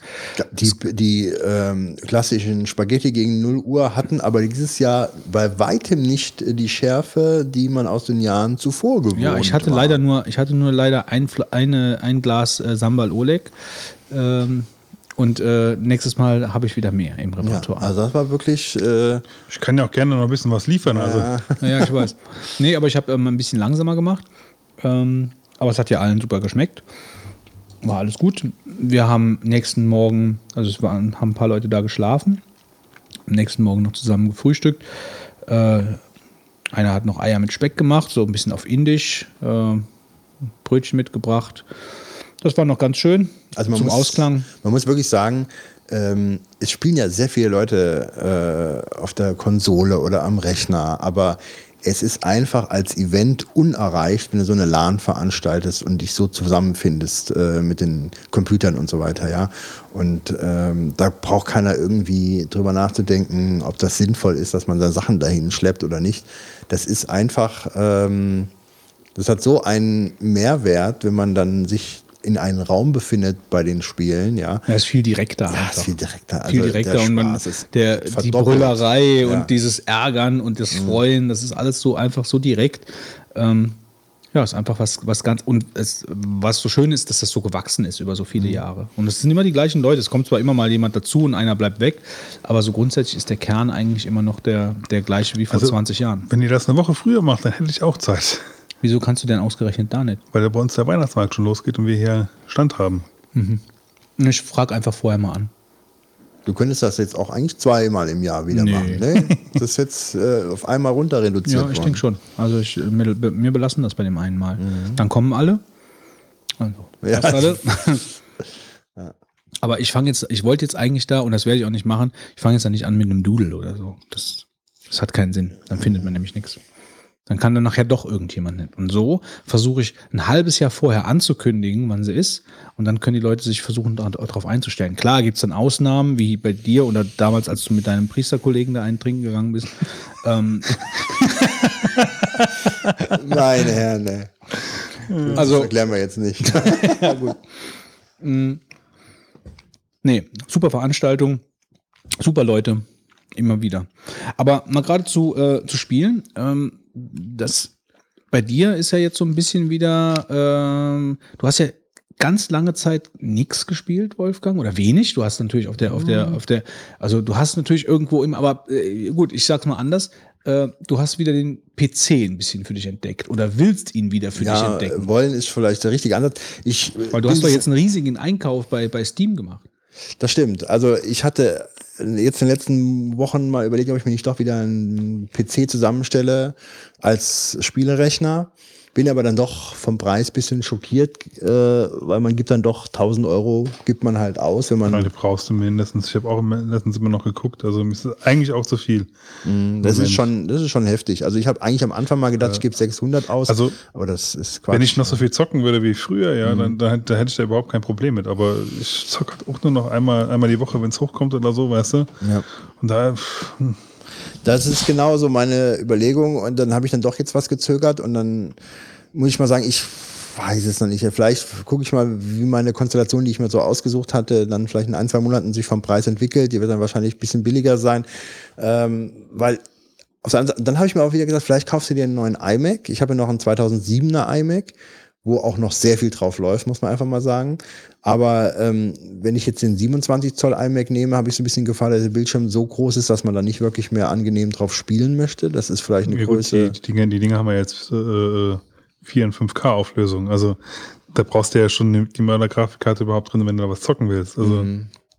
Ja, und das ist halt natürlich äh, so eine Frage und der kleinere, der kommt nicht in Betracht. Ähm, also das ist schon, schon fraglich, äh, was ich da mache und ähm, ja, und dann habe ich aber Aber du Winter Sale bei solltest vielleicht mal kurz ja. ein, einhaken. Ähm, du solltest vielleicht da wirklich mal mit dem Heiko drüber sprechen, weil der Heiko hat da wirklich Plan. Also wenn, bevor Mhm. ich mir irgendwas kaufe, frage ich den Heiko. Der Heiko kennt sich mit den Grafikkarten aus, der Heiko kennt sich damit aus, welche Boards mit welchen Grafikkarten gut miteinander funktionieren. Also der ist da schon im Thema drin. Mhm. Mehr als du und ich zusammen. ja. Ähm, darf ich mal ganz kurz, warum willst du denn äh, jetzt auf dem PC? Weil du hast ja im Gegensatz zu mir jetzt auch eine, eine, eine PS4 zu Hause. Also es, ich habe jetzt PS3, PS4 habe ich jetzt in den letzten Jahren vermehrt genutzt. Ich spiele bei weitem nicht so viel, äh, wie ich könnte. Ähm, aber das waren dann so meine Felder. Nur, es ist was anderes, was du auf, dem, auf der PS4 und auf der PS3 spielst, als was du auf dem Rechner spielst. Zum Beispiel war ich früher ein ganz großer 3D-Shooter-Spieler und das finde ich einfach auf der Konsole Schwachsinn. Also äh, dieses Zielen ist halt ganz anders und diese Präzision mit der Maus und so weiter, das ist eine ganz andere äh, Nummer auf der Konsole. Ähm, das ist schon mal ein Argument. Ich würde gerne mal zum Beispiel dieses Wolfenstein mal durchspielen, dieses neue, The New Order oder wie das da hieß. Ja, ähm, das ist, hat ja auch super Bewertungen bekommen, soll ein super klasse Shooter sein. Ähm, das würde ich gerne mal machen. Ja, dafür brauche ich eigentlich meines Erachtens einen guten Rechner. Ähm, und auch die vielen anderen Sachen, äh, die in dem Bereich äh, sind, finde ich einfach für die Konsole uninteressant. Und äh, wirklich interessantere Spielkonzepte findest du eigentlich nicht so auf der Konsole, äh, wie sie vielleicht auf dem PC oder so kanntest. Ne? Also wenn du zum Beispiel so irgendwelche beispielsweise Echtzeitstrategie oder irgendwelche Aufbauspiele oder interessante Spielprinzipien, äh, Prinzipien, ähm, die werden einfach meines Erachtens auch schwierig mit dem, mit dem Controller umzusetzen sein. Da brauchst du eine Maus dafür und die Sachen gehen mir halt dadurch, gingen die mir völlig verloren, ja. Und dafür denke ich, brauche ich dann doch einen PC, ja. Und ähm, nur dieses Windows kotzt mich natürlich an. Äh, ich hatte dann hochgebootet äh, auf der LAN und dann stand dann plötzlich, oder was beim Runterfahren, ja, jetzt installiere ich dir mal wieder die Updates und dann kannst du dann 10 Minuten warten, bis der damit fertig ist, ja. Und bei Windows 10 sollst du es ja angeblich gar nicht mehr ausstellen können. Äh, dann ähm, tut er die Updates äh, durchführen, ob du willst oder nicht, äh, zu den Runterfahrzeiten, wenn das so Ja, richtig gut, aber auf ist. der anderen Seite, ich meine, Updates musst du machen und dann musst du den Rechner nur einmal anmachen, dessen laufen, dann bootet er sich ein paar Mal neu und lädt runter und dann ist er fertig. Also Ja, aber weißt du, das sind alle diese ganzen Windows-Eigenheiten. Ähm, ich bin jetzt mit dem Mac jetzt, jetzt nicht völlig glücklich, da habe hab ich auch meine Probleme mit teilweise, aber mit den Windows-Sachen, da äh, weiß man auch, dass man so einige Sachen äh, losgelassen hat, äh, die man jetzt dann un ungern wieder in Kauf nimmt. Aber gut, vielleicht zum Spielen mag es was anderes sein, aber es ist schon richtig so, äh, ist die Frage, ob man so viel Geld ausgeben sollte. Um Aber mit der Oculus? Stunden- ja, Oculus wird auch so ein Thema sein. Ne? Das wird auch äh, einen Rechner bedingen, der, der Power hat. Aber es sind halt wirklich, jetzt zum Beispiel, ich habe mir bei Steam Winter Sale, habe ich mir einige Sachen gekauft. Ähm, ich glaube, ich habe 50 Euro ausgegeben und habe dann fast 10 Spiele ge- gekauft. Ähm, aber auch wirklich Sachen, die ich super gerne äh, spielen will und noch nicht hatte. XCOM, ähm, dann habe ich äh, This War of Mine, das ist so eine Kriegs, Mhm. äh, Antikriegssimulation, wo du da so überlebend, äh, also überleben musst äh, und so ein bisschen Ressourcenmanagement oder sehr großes Ressourcenmanagement betreiben musst in so einem verlassenen Haus und Nahrung suchst und so weiter. Ähm, dann habe ich mir Duke Nukem Forever gekauft. Ähm, das habe ich, äh, wollte ich, wollte ich auch gerne mal spielen. Ist auch so ein Spiel, wo ich finde, musst du mit der Maus spielen. Ähm, dann habe ich noch so ein paar Spiele empfohlen bekommen. Dieses Nidhogg, äh, was so ein Retro-Grafik-Kampfspiel ist, habe ich mal reingeschaut. Sieht auch ganz nett aus. Muss man aber meines Erachtens mit dem Controller spielen. Hassala Passapu. Ah, ich muss niesen. Ähm, ja, was habe ich denn noch alles gekauft? Weißt du noch, was auf der Liste stand? Da Tropico 4. Ja, Tropico 4, wollte ich immer mal so, ich wollte immer mal ein Diktator sein in der Karibikinsel äh, und dann irgendwie die Leute unterjochen und irgendwie, ähm, ich mag gerne Spiele, wo du in eine andere Rolle reinschlüpfst. Jedes Spiel. Ja, aber, aber ich finde, äh, Der Anwaltssimulator. darf, ich finde, äh, ich wollte mir auch so einen Wie heißt Search-Simulator der? letztens kaufen. Wie heißt, wie heißt der denn? Äh, der, der, dieses Anwaltsspiel auf dem Nintendo DS. Ja, äh, ich, weiß, äh, ich weiß, was du meinst. Ähm, Ja, kommen wir gleich Kommen wir drauf. gleich noch drauf, ja. Ähm, ja, aber ich, ich mag es, wenn, wenn du in so eine andere Rolle reinversetzt wird und das passiert meines Erachtens bei den Spielen auf dem PC häufiger als auf den Konsolenspielen. Ähm, weil da gibt's ja immer nur die Klassiker wie irgendwie Held in der Fantasy-Welt oder sowas. Aber bei den Konsolenspielen kann es sein, dass du Diktator bist, äh, ähm, Tropico. Ja, Strategiespiele gibt's halt auf den Konsolen nicht. Eben, Oder also wenig. gibt's schon teilweise, aber ich finde die tief, die, die, die Auswahl ist halt einfach noch weitaus größer und die Spiel, die interessanteren Spielkonzepte findest du dann eher dann auf dem Rechner noch eher mal wieder. Ne?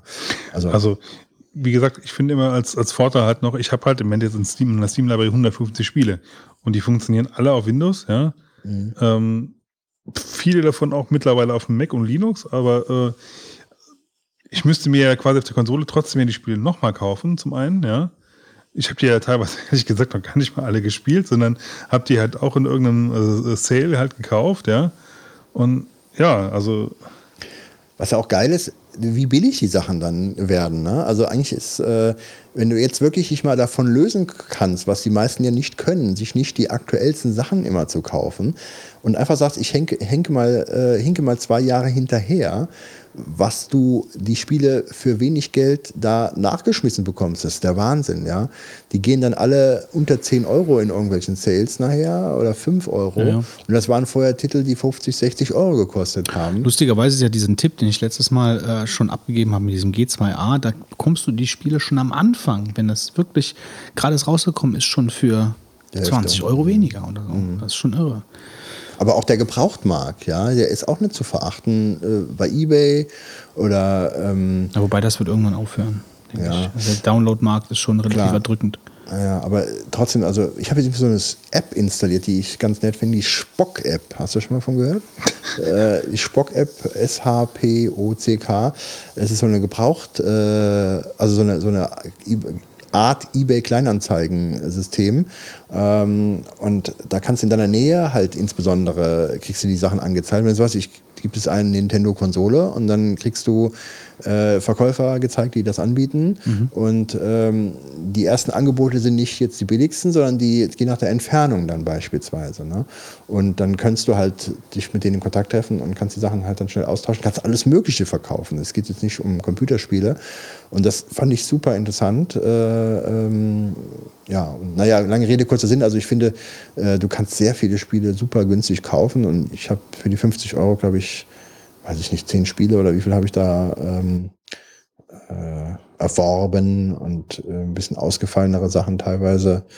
Ja, und von daher will ich schon gerne jetzt, mein Winter hat man manchmal noch ein bisschen mehr Zeit als im Sommer für so Sachen und oder in der Regel ja. Ja, dann will ich vielleicht doch mehr das eine oder andere noch mal ansehen. Ja, aber äh, ist so die Oculus ist aber schon so eine Sache, die in deinem Radar schon klar aufgetaucht ich denke ist. Auch. Also, äh, Weil da, also so wenn, wenn ich das richtig in Erinnerung habe, brauchst du da im Moment so ungefähr einen Rechner, der kostet momentan so 1000 Euro. Ja. Gut, ist vielleicht auch das Argument, vielleicht das einfach noch, hin, noch ein bisschen rauszuziehen, um halt wirklich nachher die entsprechende Power dann zu haben. Aber ich Also- würde sogar vielleicht diese äh, Ich- Brille für die PS4 kaufen. Dann. Ich habe jetzt mal die Tage auch mal äh, einfach mal aus Spaß.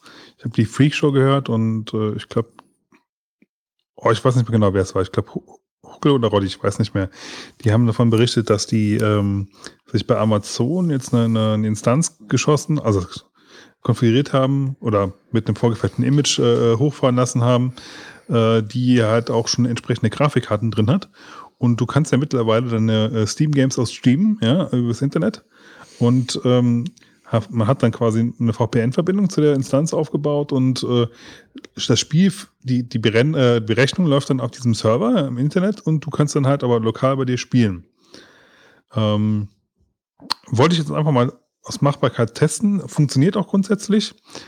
Ähm, ich habe jetzt da diese, diese kleinere Instanz genommen. Da kriegst du leider Gottes halt aber auch nur Auflösungen von ungefähr 1280 mal 720 oder so ungefähr raus, ja. Pi mal Daumen. Ähm, wobei ich jetzt da auch noch nicht wirklich tiefer drin war. Äh, ich fand das Konzept aber eigentlich jetzt äh, mittlerweile gar nicht mehr so verkehrt. Weil ähm, das wäre für meine, für meinen Anwendungsfall wäre das eigentlich gerade sehr schön, ja. Ich würde halt nur dann bezahlen, wenn ich wirklich auch spielen würde. Ja, vielleicht jetzt nicht unbedingt die günstigsten Preis, aber man kann bei Amazon auch diese, diese äh, Spotpreise nehmen. Das ist das, ähm, das ist so, so ein äh, äh, dynamischer Markt, wo halt die, die Instanzen halt verschieden viel kosten. Und äh, zu Zeiten, wo natürlich viele Instanzen ausgenutzt sind, gehen die Preise dann nach oben. Und äh, wenn halt nachts oder so zum Beispiel halt weniger Instanzen benutzt werden. Wie meinst du das mit Instanzen? Das musst du mir mal erklären. Ich kenne mich ja nicht. Ein, ein, Rechner im Prinzip. Aha. Also eine, ein virtueller Rechner ist eine mhm. Instanz halt, der da hochgefahren wird mit diversen Eigenschaften halt, ja. Äh, und Auf dem läuft dann ein Spiel oder was? Da läuft halt im Prinzip ein Windows drauf mhm. und ähm, da installierst du dann Steam. Mhm.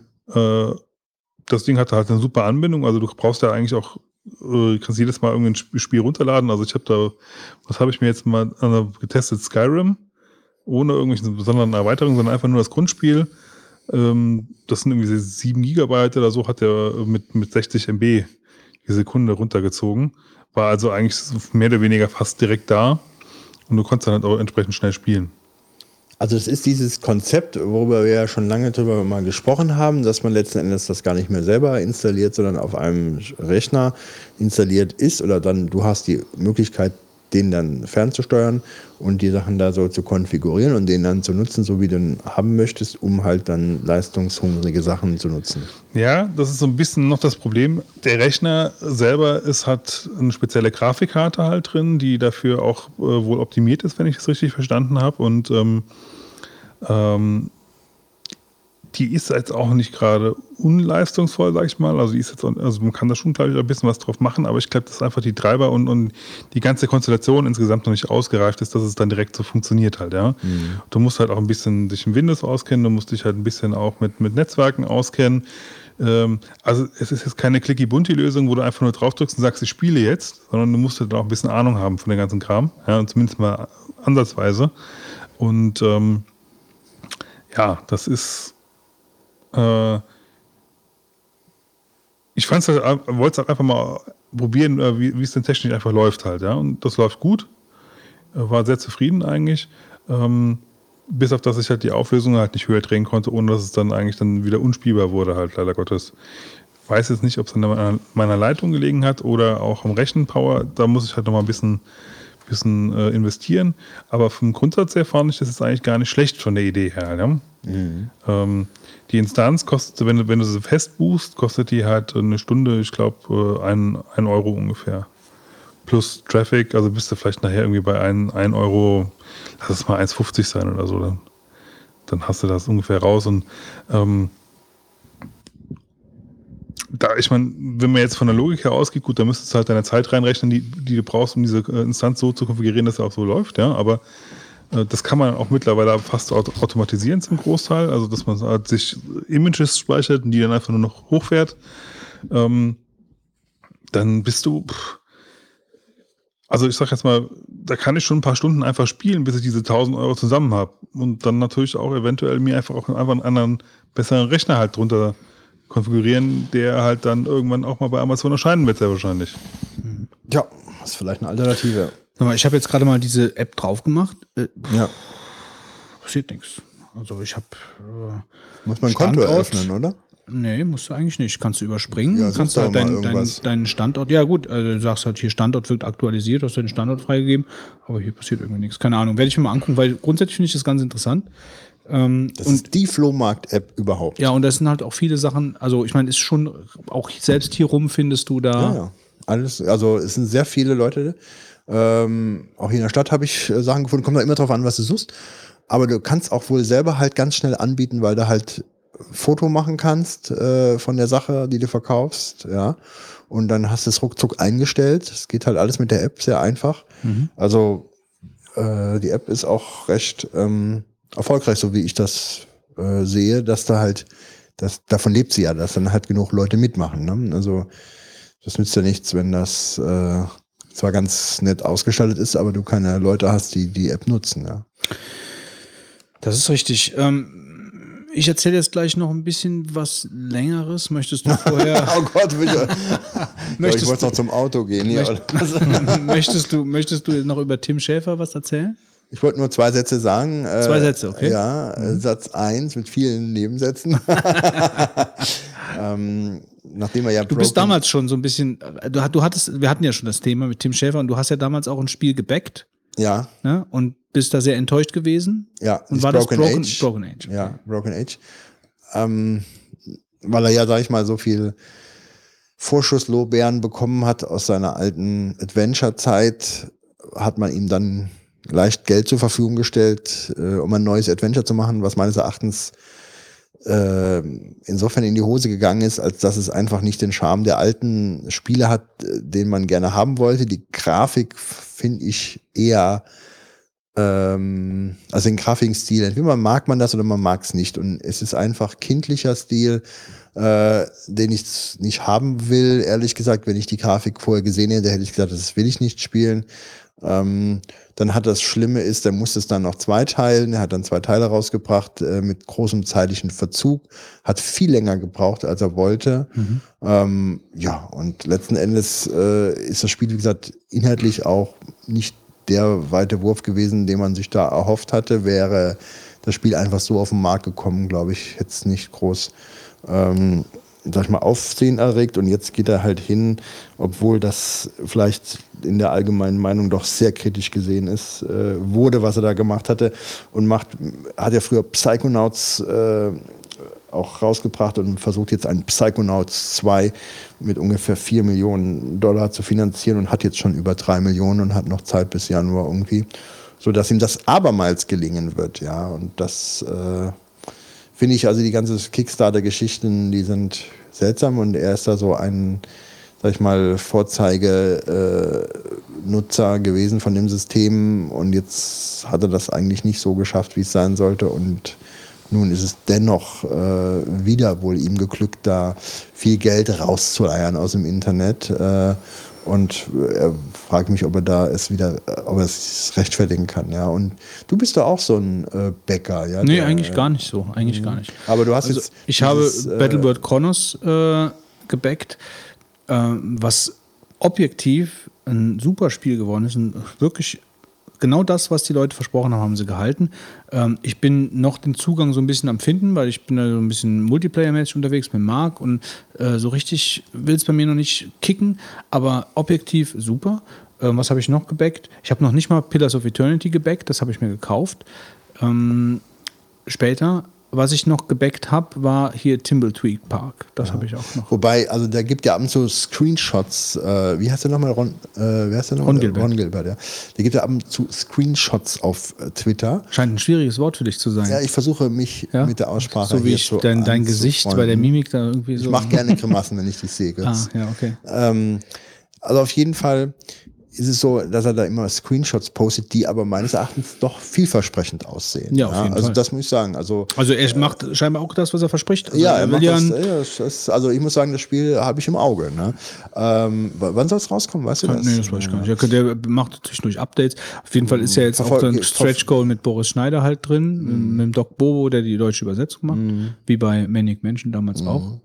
Schön auch, dass zum Beispiel, ähm, ähm, ach, wie heißt das Spiel nochmal mit den, mit den, ähm, äh, ich am Schlauch. Mit den So, das waren zwei Sätze. mit den, mit den Tentakel, Day of the Tentacle, ja. Äh, das kommt in einem Remake auf Mhm. Ja, PS4 genau. und so weiter im März wohl nächstes Jahr. Da freue ich mich drauf. für Ich das PC ich wahrscheinlich auch, ja. ja. Neuer Grafik und so weiter. Ähm, ja, was wollte ich sagen? Also könnte sein, dass Ron Gilbert das nicht vermasselt. Jedenfalls ist das der Das Stil, den man Ja, sich ja. da äh, wünscht. Ja. Das ist ja auch sein Partner, ist ja auch äh, praktisch einer von den alten Kumpanen. ne, Aber wie gesagt, also machen. muss man halt mal sehen, äh, da dieses Star, Star Citizen ist ja dieses äh, Das ist mega. auch scheinbar ein schwieriges Ja, Wort. das sind alles schwierige Wörter für mich mittlerweile. Ähm, Star Citizen, ähm, Das ist ja unglaublich. Also ich habe Ja, hab ist da gar nicht den Überblick, aber das scheint ja ein riesig, also das ist ja auch noch nicht draußen. Hat, glaube ich, also, 90 Millionen Dollar gesammelt oder irgendwas in der Richtung. und der verkauft doch da irgendwie Schiffe für, keine Ahnung, Ja, ja. irgendwie 500, 600 Euro oder sowas. Das Besondere ist halt, dass in dem Spiel, wo alles inhaltlich drin ist, vom 3D-Shooter über die Weltraumsimulation und so weiter, und der verpackt halt alles in eins. Ja, du kannst also den 3D-Shooter spielen, wenn du auf dem Planeten gelandet bist oder so, oder auf einer Raumstation, wie ich das verstehe. Und da gab es jetzt zuletzt, wer sich für Kickstarter und dieses Projekt interessiert, bei den Spieleveteranen, glaube ich, ähm, eine Folge, wo da sehr lange drüber geredet wurde und da war jemand, glaube ich, von Ubisoft, äh, der da in der Branche einen guten Einblick hat. Und das fand ich super interessant zu hören, äh, dessen Eindrücke äh, von diesem Projekt äh, und dessen Meinung, äh, ja, wie er dazu steht, ob der das überhaupt jemals fertig bringt, äh, weil ich meine, der hat richtig viel Geld gesammelt. Ähm, da musst du schon ganz weit irgendwo in die Ecke äh, auswandern. Ja, du- das heißt, hat das- gesammelt. Also der sammelt immer noch. Ja, der ja, hat ja das auf seiner Webseite fortgesetzt und halt vor allen Dingen durch den Verkauf jetzt der Ingame-Geschichten Ja, aber es, Schiffen. es und- gibt halt gerade in dieser. Folge halt auch die Diskussion, ob er ähm, nicht die Kohle schon ganz fast verjuckt hat und das Projekt das nicht zu Ende sein. kriegt. Ne? Naja, gut, ich meine, aber dass, dass äh, solche Gerüchte aufkommen bei der Menge an Geld und mit dem Stand des Spiels, wo es ist, also ich meine, es ist ja zumindest noch nicht fertig, Ja. ähm, ist klar. Also am Ende wird Ja. die Rechnung gemacht, muss man halt schauen, also was, was passiert. Aber man, Chris Taylor äh, ist ja, denke ich, halt auch ein, ähm, äh, ein Urgestein in der Branche, gut, Tim Schäfer auch. Aber Das sind alles Typen, die von ihrer Vergangenheit leben letzten ja, Endes. aber er ja. redet ja, ah, ja gut, aber Star Citizen, ja, aber äh, Star Citizen hat aber jetzt auch wirklich ähm, viele gute Kritiken bekommen. Ja, aber Also weißt du, warte doch mal, bis das Spiel Eben, draußen ist. ja. Das ist doch genauso mit dem Elite, äh, Elite Dangerous, was rausgekommen ist. Ne? Das war auch so lange Geschichte und so weiter.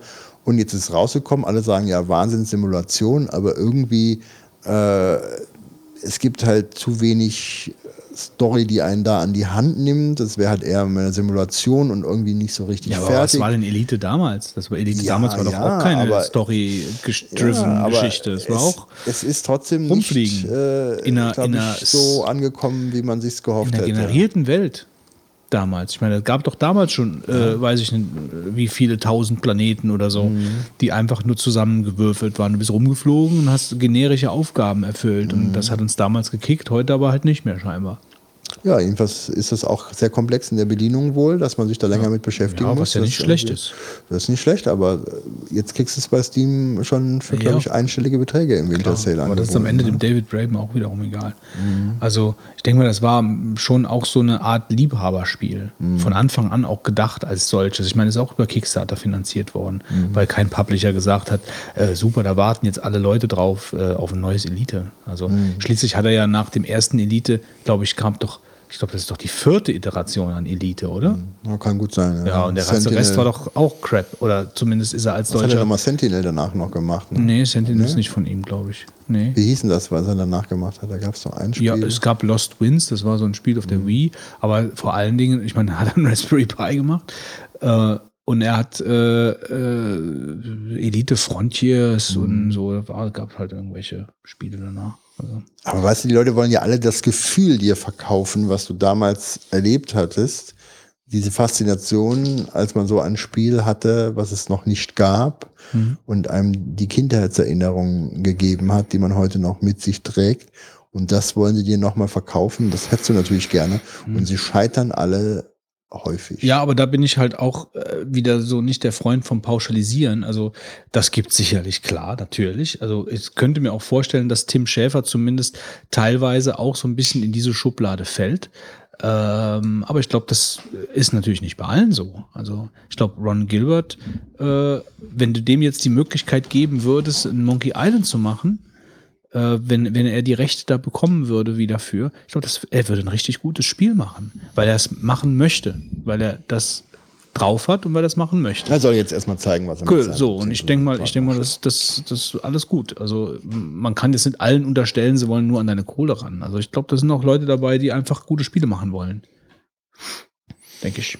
Ja, ich finde das halt irgendwie immer vom Konzept her äh, so eine Sache, wenn man halt dann jetzt sagt, gut, wir sammeln über Kickstarter Geld. Und ich muss sagen, es sind so viele Computerspiele auf den Markt jeden Tag am Kommen, die dann doch irgendwie äh, enttäuschend sind und die wirklich guten Spiele sind dann doch rar gesät. Äh, und von daher ähm, ist dieses System, ich zahle vorher, äh, für mich da oft. Äh, also es gibt aber auch wirklich super Gegenbeispiele. Also wenn du jetzt zum Beispiel hier äh, Tides of Numenera was rauskommt, äh, was schon äh, Vorschusslorbeeren bekommt, aber auch Spiele wie äh, ähm, Divinity Original Sin oder Pillars of Eternity, die genau das gebracht haben. Pillars of Eternity, was ist das denn eigentlich? Ich habe aber nie von, davon gehört. Das ist, das ist praktisch von äh, ein Nachfolger im Geist von Baldur's Gate. Ach so, das ist das. Ja, und, und äh, dieses äh, Divinity Original Sin ist vorher rausgekommen, auch ein Kickstarter-Projekt, ist jetzt der zweite Teil schon erfolgreich finanziert worden. Ähm, Gibt es auch eine Enhanced-Version. Klar ist das irgendwo auch natürlich dann ein bisschen Geldmacherei, aber die, die Spiele sind alle richtig gut. Richtig gut getestet worden und das sind alles Top-Rollenspiele zum Beispiel. Mhm. Also von daher, es gibt so, solche und solche, aber dieses Modell jetzt so komplett zu verteufeln, äh, nur weil es da schwarze Schafe gibt, äh, finde ich, finde ich eigentlich nicht richtig. Mhm. Äh, man könnte höchstens argumentieren, dass viele Indie-Bereich, also für Indie-Spiele, ohne diese Kickstarter-Sache nach vorne kommen und sich also umgesetzt werden, ohne diese riesigen Geldtöpfe, die da über Kickstarter äh, eingenommen werden. Ne? Dass mhm. sie es auch so machen könnten. Und es gibt bestimmt Leute wie den Tim Schäfer, die mit ihrem Namen einfach da total ziehen. Mhm. Ne? Und wo dann viele Leute kommen und halt einfach Kohle hinwerfen. Äh, und er hat bis jetzt noch nicht so richtig geliefert, da gebe ich dir auch recht. Mhm. Ähm, gut, also ich würde jetzt mal kurz noch äh, Kommt was. jetzt der Monolog oder Ja, der, der Monolog, schon? ja, das, ob das ein Monolog ist, da, äh, da das liegt ja an euch. Also, also ich möchte nur mal kurz was ähm, kurz. Ich versuche mich da jetzt wirklich kurz zu halten, weil die Zeit ja schon wieder äh, weit fortgeschritten ist. Ja, ähm, möchte ich aber trotzdem was zu dem ähm, zu To-Do-Tools erzählen, weil ich mich in den letzten äh, Wochen immer wieder damit beschäftigt habe, äh, ein neues To-Do-Tool für die Firma zu finden.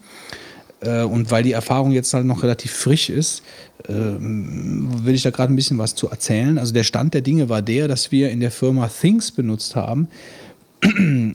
schon relativ früh, und zwar ab dem Zeitpunkt, wo Things äh, in die Cloud gegangen ist, weil wir natürlich einen, einen Team-based Ansatz brauchen. Also wir äh, brauchen halt ein Tool, was im Team funktioniert ähm, also wo man Aufgaben teilen kann, wo man in, äh, in andere Aufgaben reinschauen kann, äh, wo man kollaborativ arbeiten kann. Ähm, also das, das ist eine Grundvoraussetzung für uns gewesen. Und äh, Things erfüllt das irgendwo schon, aber es ist aber auch jetzt nicht unbedingt ausgelegt auf mehrere Leute. Also äh, irgendwie schon, aber irgendwie nicht so konsequent richtig. Also äh, es, es hat nachher, äh, also wir haben das jetzt, glaube ich, drei, vier Jahre benutzt und es ist immer aufgeblähter geworden mit Aufgaben, mit, mit, äh, mit, mit irgendwelchen, so teil, teilweise Aufgaben, teilweise aber auch so Sammlungen von Informationen, die irgendwie getaggt waren. Also das, das ist nachher so zugemüllt, was natürlich auch an uns liegt, aber was auch daran liegt, dass das Tool uns nicht so ein bisschen auch geleitet hat, äh, sondern ähm, der, der, der, das, was Things eigentlich von Anfang an wollte, nämlich äh, mach, benutz mich, wie du das möchtest, ich passe mich dir an, ist am Ende uns und dem Tool zur Verhängnis, zum Verhängnis geworden. So könnte man es vielleicht mal sagen. Also ich möchte das Tool jetzt nicht grundsätzlich schlecht reden, sondern es hat auf uns dann am Ende nicht gepasst. So, das heißt, äh, wir wollten uns einfach um was Neues bemühen äh, und da begann dann halt die Recherche. Also wichtig war für mich einfach, äh, dass es halt eben teamfähig ist dass es auf verschiedenen Plattformen zu haben ist, also am besten auch iPad, iPhone, äh, Windows. Ähm, und das Sahnehäubchen wäre dann, dass es auf dem eigenen Server läuft. Also dass wir, äh, dass wir da auch sensible Daten reinpasten können, äh, wenn es also irgendwie schmierzettelmäßig äh, vielleicht auch mal also äh, Adressdaten oder vielleicht auch mal das ein oder andere Passwort, auch wenn wir OnePassword nutzen, aber einfach damit man sich keine Gedanken machen muss, den Kram einfach da rein zu pasten. So, und ich lese jetzt einfach mal die Sachen vor, die ich mir alle angesehen habe das sind nicht alles nur reine To-Do-Tools, sondern es sind teilweise so Mix-Dinger. Also ich habe äh, also Wunderlist, Things, To-Doist, Task Coach, OmniFocus, Asana, Droptask, Confluence, Hackpad. So, das waren die Tools, die ich alle mehr oder weniger genau unter die Lupe genommen habe, aufgrund von Recherchen, äh, aufgrund von äh, Meinungen, die ich gelesen habe äh, da kommt man ja von eins, vom, vom eins, äh, einen ins andere. So, und ohne jetzt jedes Tool da auseinanderzunehmen, äh, vielleicht mal nur kurz. Also Wunderlist ist ja so ein Tool, ich glaube, das hat mittlerweile Microsoft aufgekauft, wenn ich richtig informiert bin, ist ein kostenloses Tool. Äh, ah ja, genau, OneNote habe ich auch noch, das ist dieses Microsoft-Tool, äh, das habe ich aber nie geladen, das ist mir aber auch empfohlen worden von verschiedenen Leuten. Auch Devon, Devon, äh, Devon Think. Devon Tank und Devon Think, nee, so heißt die Firma, glaube ich, Devon, ich weiß nicht, irgendwas war mit Tank, glaube ich, aber, aber da gibt es auch drei verschiedene Tools, die die anbieten. Also es gibt Devon Technologies, das ist die Firma, dann ja. gibt es Devon Think, das ist die Datenbank, Devon, Devon, Devon Agent und äh, haben die noch was? Ja, also auf jeden Fall, auch die, auch die äh, Geschichte habe ich mir auch zumindest in Videos angeguckt äh, und die können sicherlich auch eine ganze Menge, sind mir auch per Twitter empfohlen worden. Ähm, so gut, am Ende, äh, vielleicht noch erwähnenswert, Task Coach war das eigen, einzige Tool äh, in diesem richtigen To-Do-Bereich, äh, das auf dem eigenen Server gelaufen ist. Das ist so, befindet sich noch in der Entwicklung, kostenlos, Open Source, äh, läuft auf dem Ubuntu-Server ähm, mit Clients, also nicht webbasiert, sondern clientbasiert. Das kann auch relativ viel, aber es war ein bisschen träge. Das war, glaube ich, auch Java. Äh, und äh, das war so, ich weiß nicht. Also, das hatte so ein bisschen so diesen zu starken Linux- Touch auch so von der Oberfläche her. Also es war überhaupt nicht sexy. Es hatte schon verschiedene, viele, viele Möglichkeiten, aber ähm, es war nachher nicht nur diese fehlende Sexiness, die es, die es äh, nicht dazu gemacht hat, dass es dann unser Tool wurde, sondern auch ähm, einfach die Usability. Es war einfach nicht so, äh, es hat da nicht Peng gemacht. Äh, Omnifocus ist eigentlich mehr so ein Ding, was man alleine benutzt. Das habe ich auch mal eine Zeit lang benutzt und ich fand bei Omnifocus wird einem auch dieser GTD-Ansatz so ein bisschen aufgedrängt. Also man, man ist da relativ gezwungen, diesem GTD-Ansatz zu folgen. Wenn man das Tool anders benutzt, dann äh, funktioniert es nicht mehr so richtig, äh, wie, man, äh, wie man das will. Also äh, deswegen das, da ist nur gestreift. Äh, da gab es eine neue Version, die läuft leider nicht mehr unter Mountain Lion, weil ich laufe äh, lauf auf der Firma noch unter Mountain Lion. Ähm, sonst hätte ich mir das vielleicht auch nochmal genauer angeguckt. Äh, ja gut, da gab es noch Asana, das, das, ist auch praktisch so ein Tool, auch so ein bisschen mit mehreren Funktionen. Droptask ist so ein rein visueller Ansatz. So, äh, und jetzt zu den drei Tools, die es am Ende dann geworden sind. Ähm, drei Tools deshalb, weil wir verschiedene Tools brauchen unser To-Do-Tool ist Todoist geworden. Äh, das haben wir, das habe ich mir ausgiebigst angeschaut. Das kann eigentlich relativ viel, ähm, kostet Geld, 25 Euro pro, pro Lizenz, äh, also pro Person praktisch 25 Euro pro Jahr. Das ist eine Web-App, die überall läuft. Also die, die läuft als Client, aber die läuft auch im Netz, die läuft auf dem iPhone, äh, auf Android, die läuft auf allen Plattformen, die es dann so gibt, äh, auch auf Windows. Und äh, das ist halt ein Tool, das funktioniert irgendwie sehr gut. Also ich kann, äh, also das ist voll in der Entwicklung man äh, äh, hat noch, es hat noch Kinderkrankheiten, also gerade beim Scheren von hierarchisch, hierarchischen Aufgaben. Das heißt, ich mache ein Projekt und mache unter diesem Projekt verschiedene Unterprojekte, die dann gefüllt sind mit Aufgaben. Dann kann ich zum Beispiel nicht das obere Projekt teilen und alle bekommen direkt alles. Das ist zum Beispiel so ein Ding, da arbeiten die gerade dran. Das habe ich schon so als, als Feature-Request äh, bei denen gestellt. Ähm, das ist also ein bisschen umständlich. Aber ansonsten, man hat halt in der Aufgabe äh, drin, hat man äh, so eine Art von Comment-System. Das heißt, ich kann also eine Aufgabe, wenn ich eine Aufgabe schreibe, dann äh, hat die eine Überschrift. Ich kann äh, natürlich sprachliche Fälligkeiten angeben. Also was weiß ich, jeden zweiten Montag oder so, so Sachen. Also das ist so ein bisschen wie bei Fantastical. Äh, ich habe äh, diese ganzen klassischen Sachen, Erinnerungen und so, äh, Flags, um zu sagen, wie dringend, Dringlichkeiten etc. Also so, dass sowas, so jedes To-Do-Ding hat, hat der To-Do-Ist. Ähm, was halt ganz nett ist, dass ich ein Benachrichtigungssystem habe. Ich kann verschiedene Benachrichtigungen wählen, Push, äh, E-Mail, äh, die Mac-Notification kann ich wählen. Äh, und wenn ich dann eine Aufgabe schreibe, dann kann ich die einem meiner Teammitglieder geben, zuordnen. Ich kann ihm einen Kommentar reinschreiben, so, und dann bekommt er eine Meldung, dass er die hat. Äh, ich kann eine Fertigkeit angeben. So, wenn er dann wiederum die Sache bearbeitet hat und an mich zurückgibt, dann schreibt er zum Beispiel einen Kommentar rein. Ich bekomme eine Meldung, dass er einen Kommentar zu der Aufgabe geschrieben hat, dass er sie wieder mir zurückgegeben hat. Also er muss mit mir keinen Kontakt mehr aufnehmen, sondern er hat mir das äh, praktisch nur über dieses Tool halt mitgeteilt äh, was sehr gut funktioniert, was mir sehr gut gefällt. Und außerdem hat man durch dieses Comment-System dann auch so eine Art von Ticket. Verlauf, also was ist denn da bei dieser Aufgabe alles passiert ähm, mit Datum etc. Äh, was sich als sehr nützlich bis jetzt erwiesen hat bei der Arbeit. Also wir nutzen das jetzt produktiv ungefähr drei, drei vier Wochen. Ähm, es ist übrigens, eben war falsch, es ist übrigens kostenlos nutzbar, kein Problem. Ähm, nur wenn man es dann halt mit, mit verschiedenen Features nutzen möchte, wie zum Beispiel den, äh, den Comments.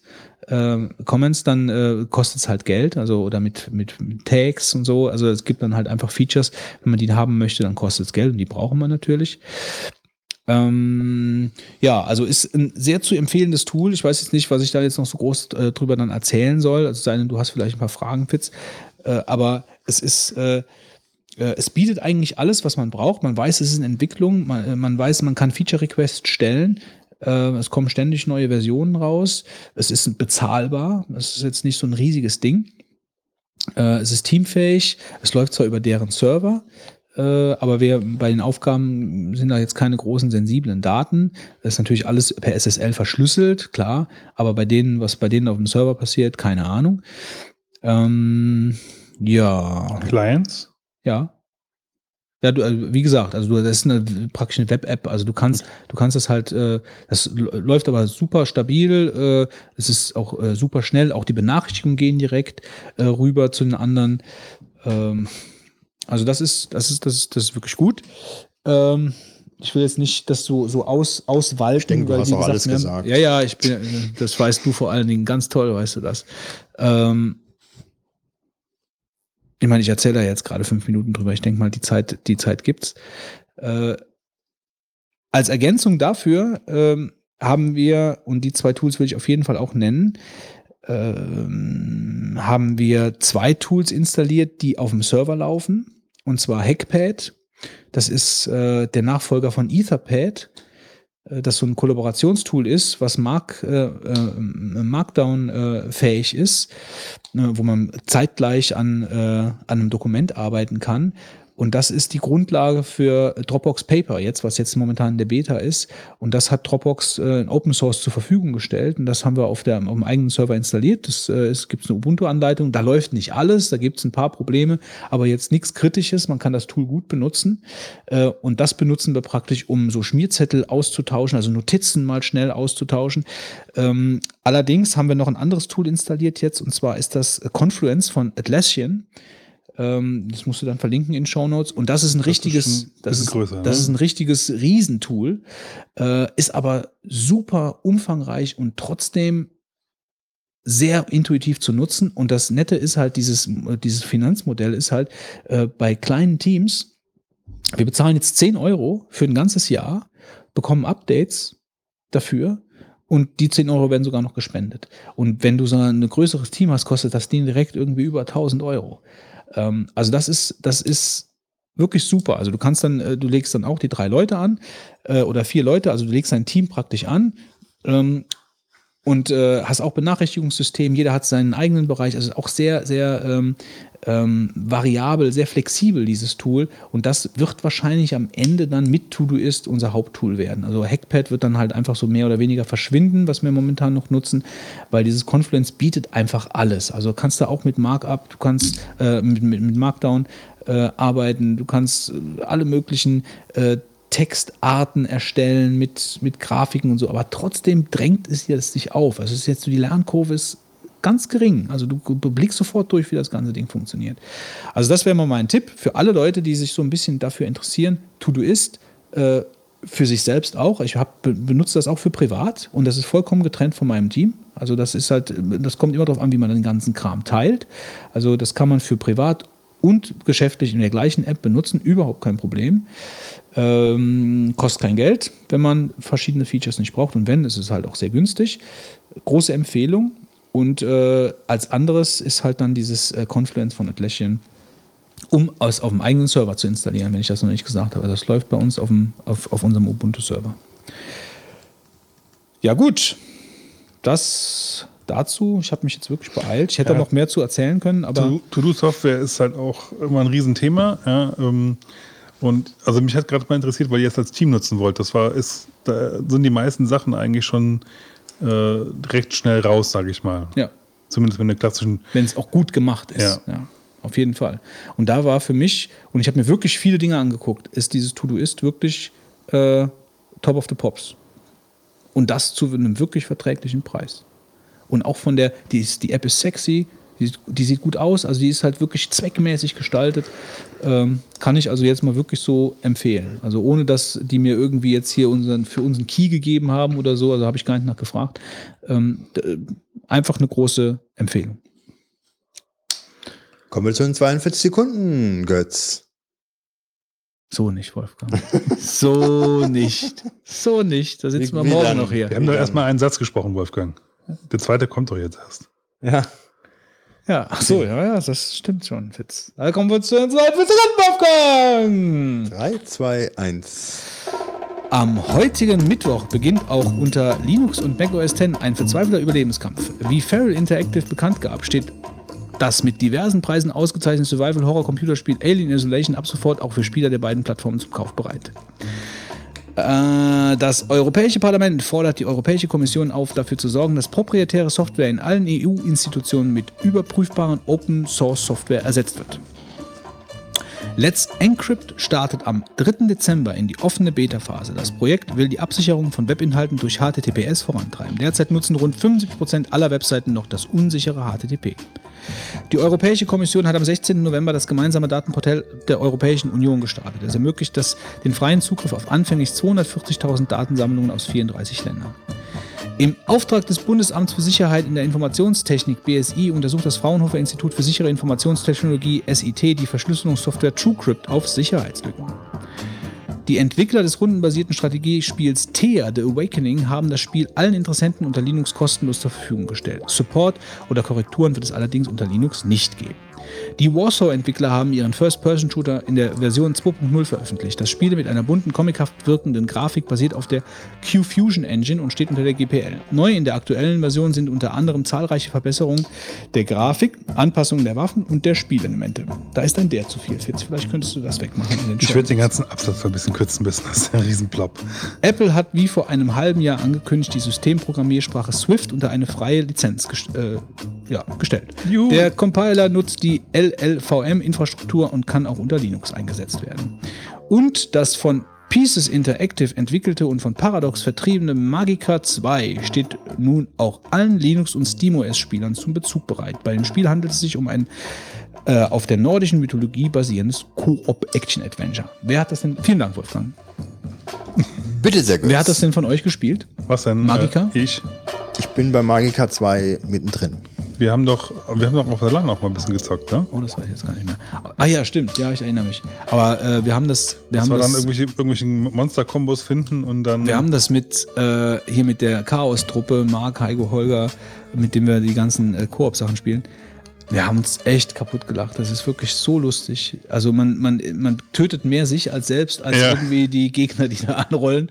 Und ständig vergisst man irgendwelche Kombinationen. Du musst dann immer so Tastenkombinationen drücken, so QWE, und dann machst du, kombinierst du praktisch äh, Wasser mit Strom äh, und äh, dann noch mit einem Strahl. So, und äh, dann passieren aber manchmal so unvorhergesehene Sachen. Also das ist schon wirklich eine ganz, ganz, ganz Spaß. Das war halt auch, also, ähm, als, äh, ähm, wo wir gegeneinander gespielt haben, PvP quasi, war das auch eigentlich ganz witzig. Ähm, also wir haben dann irgendwie auf so einem Wasserlevel Hast du einen gespielt. Spiegel dabei, Wolfgang, oder was ist los? Lass den Fitz mal von seinem Wasserlevel erzählen. Und äh, der eine hat zugefroren und der eine hinten dran, der hat es wieder aufge aufgeflammt. ja, genau. Und äh, ja, also war schon ganz cool Ja, und, eigentlich. äh, also da, da stirbst du ständig. Du stirbst in einer Tour. Der zweite Teil ist ähm, teilweise recht schwierig. Also Ja, sind, also schwierig ist das. Ja, Schon allein, also- weil du dir selber ständig im Weg stehst. ja, also ich muss auch sagen, an einigen Bossen äh, kann man sich sehr lange die Zähne ausbeißen. So, ähm, ich würde sagen, wir kommen zu einem klassischen Weihnachtsthema. Jetzt gleich, wenn wir die Bänder gewechselt haben.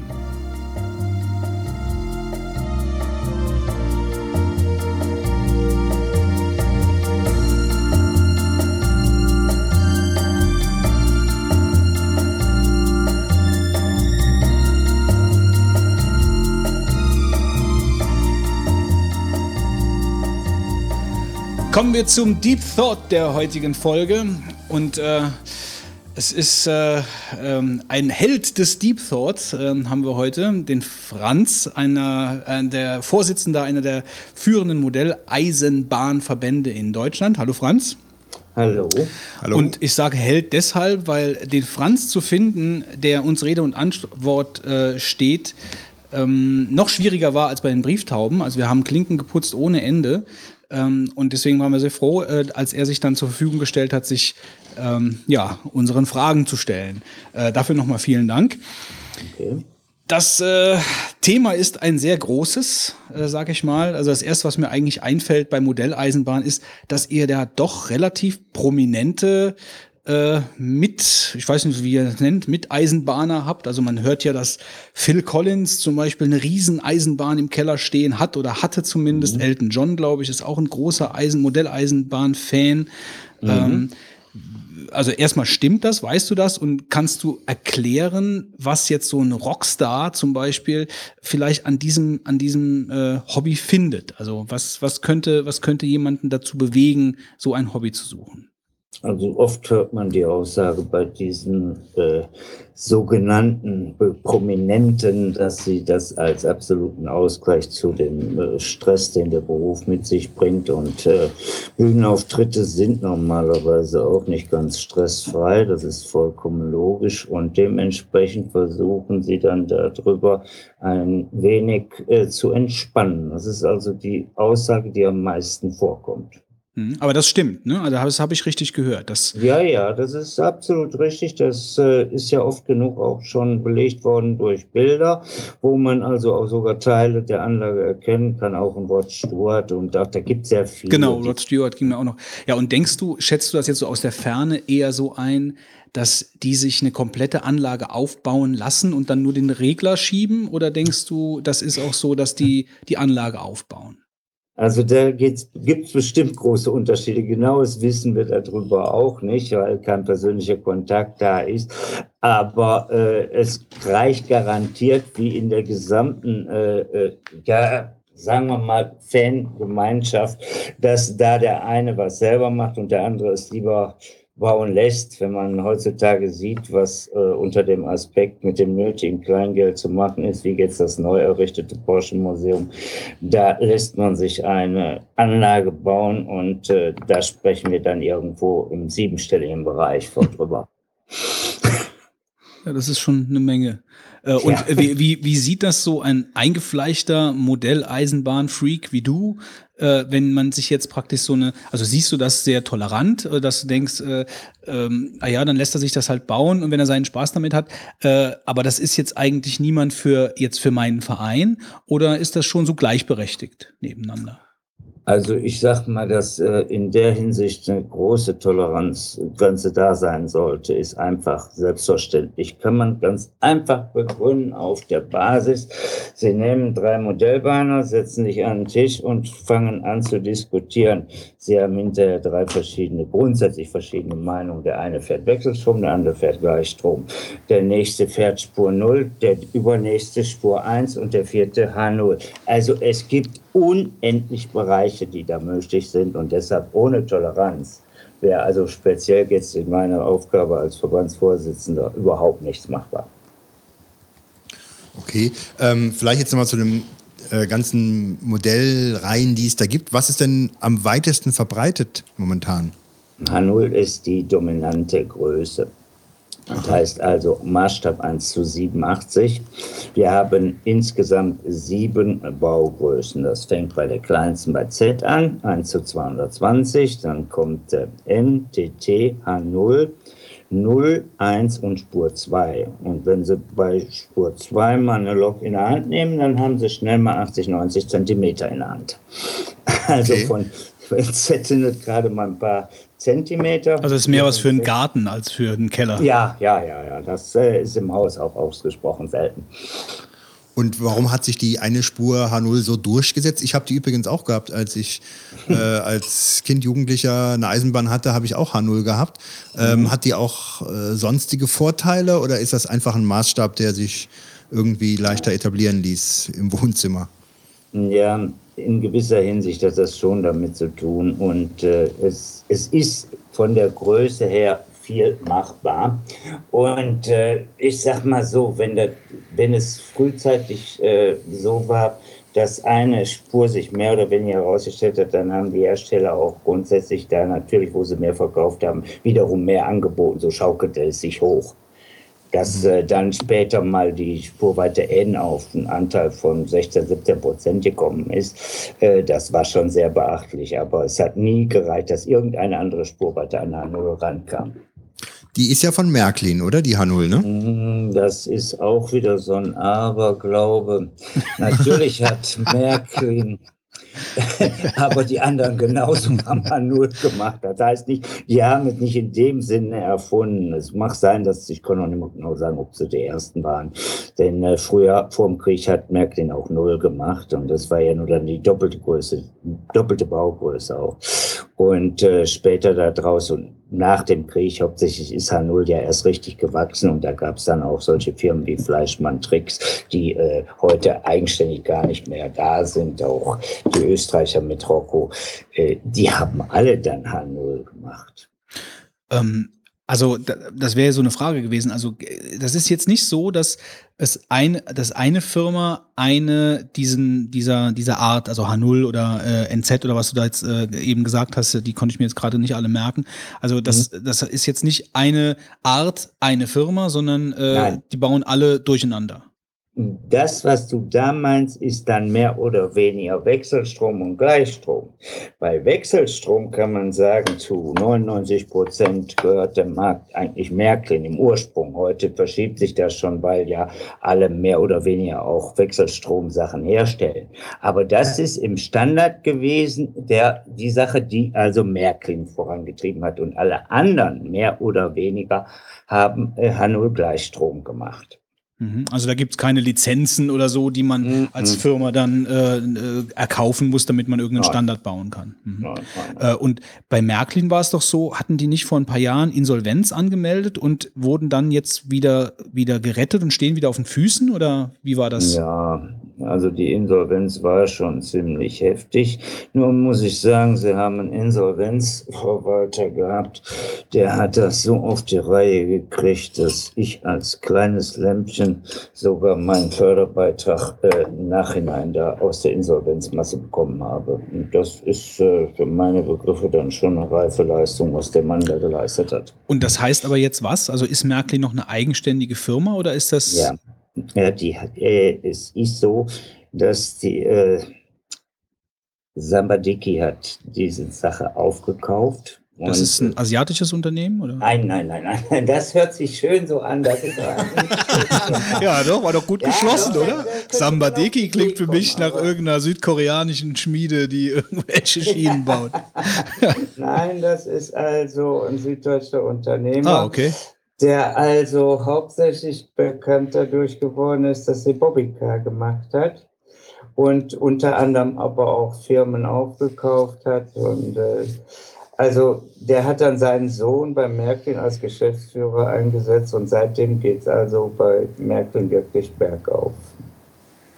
Aber war das eigentlich, äh, also das war doch eigentlich verwunderlich. Als ich das, glaube ich, auch in den Nachrichten gelesen habe, habe ich gedacht, die haben doch, äh, die sind doch so stark in dem Eisenbahnmodellgeschäft da drin, ähm, dass die doch eigentlich im Geld sitzen müssten, weil sie so, ein, so einem, also jedenfalls für, für Außenstehende so eine Monopolstellung bei Modelleisenbahnen hatten. Oder Ja, kam das, ist schon richtig. Wenn Sie heute davon ausgehen, dass äh, Marken eine äh, besondere Zugkraft im, im Kaufsegment haben, ja, das zählt Märklin unter den zehn bekanntesten Marken weltweit als Inbegriff der Modelleisenbahn. Aber wenn man da mal so vorsichtig ausgedrückt hat, so ein paar Haie im Nest hatte, die also nur noch äh, tja, Ausschlachten bis zum Abwinken gemacht haben, dann braucht man sich nicht wundern, dass sie an der Insolvenzgrenze gelandet sind. Und ähm, jetzt nochmal den Unterschied für mich, äh, dieses Gleichstrom und Wechselstrom. Inwiefern äh, spielt das jetzt eine Rolle für die Benutzung oder ist das eigentlich da völlig uninteressant? Äh, Oh, oh, oh, oh, oh. Wenn Sie eine Gleichstromlok, Moment, ich muss jetzt auch erst aufpassen, wie rum es geht, auf einen Wechselstromgleis stellen, läuft ja auf keinen Fall. Setzen Sie eine Wechselstromlok auf einen Gleichstrom, es gibt Kurzschluss. Also Okay. da sind dann, das hängt damit zusammen, dass die äh, Achsen bei Wechselstrom leitend sind und bei äh, Gleichstrom isoliert sind. Ja, das heißt also, ich habe beim Gleichstrom eine linke und eine rechte Schiene und eine ist plus, eine ist minus. Und äh, bei äh, Wechselstrom ist ein Mittelleiter vorhanden und außen ist der Rückleiter. Das sind die feinen Unterschiede. Und äh, aber merkt man das als Außenstehender, ob das so eine Anlage ist in der Äh, Benutzung? Ich sag mal so, man sollte, ehe man mit sowas anfängt, sich auf jeden Fall damit auseinandersetzen, sonst hat man nur Probleme. Mhm. Aber hat es jetzt auch, sag ich jetzt mal, mal abgesehen vom Bauen und dass man natürlich ein System haben muss, äh, hat das Vorteile, das eine System im Vergleich zum anderen, dass man beispielsweise sagt, da ist irgendetwas vielleicht einfacher oder, oder in der Bedienung komfortabler? Da gibt es schon so Unterschiede, die in die eine Richtung gehen, aber genauso in die andere Richtung gehen. Also ich sag mal, wenn Sie heutzutage eh beim Gleichstromsystem eine Wendeschlaufe fahren wollen, also der Zug macht sozusagen eine Drehung und kommt auf dasselbe Gleis zurück, da muss umpolarisiert werden, sonst gibt es dabei Kurzschluss. Das machen Sie beim Wechselstromsystem nicht. Da stecken Sie Schienen wie wild zusammen, das läuft immer. Das sind so Unterschiede, aber dass man das jetzt als großen Nachteil ansieht, ich könnte andersrum sagen, äh, die äh, Vereine, die, die sich intensiv damit beschäftigen, die bauen in der Regel lieber kein Wechselstrom, weil da hat man ja schließlich den Mittelleiter. Und wo finden Sie dann bei der DP auf den Gleisen einen Mittelleiter? Das gibt's natürlich nicht. Also ist der Gleichstrom, was jetzt realitätsnäher am Gleis entspricht, natürlich wesentlich im Vorteil. Ah, so.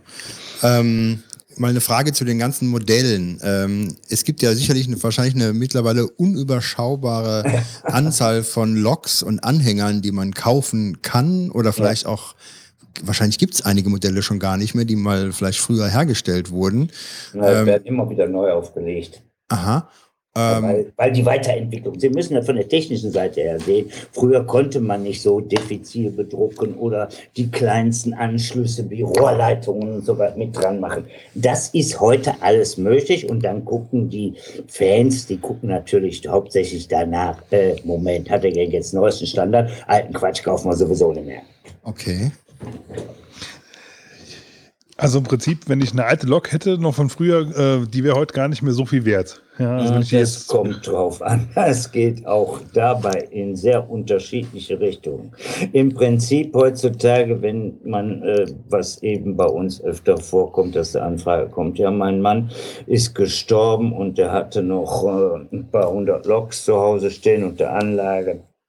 Ich meine, ich sage den Leuten höchstens wohl, an wen sie sich wenden. Wir wollen mit äh, Verkauf und Ankauf nichts zu tun haben. Das ist nicht unser Aufgabenbereich. Das kann es auch nicht sein.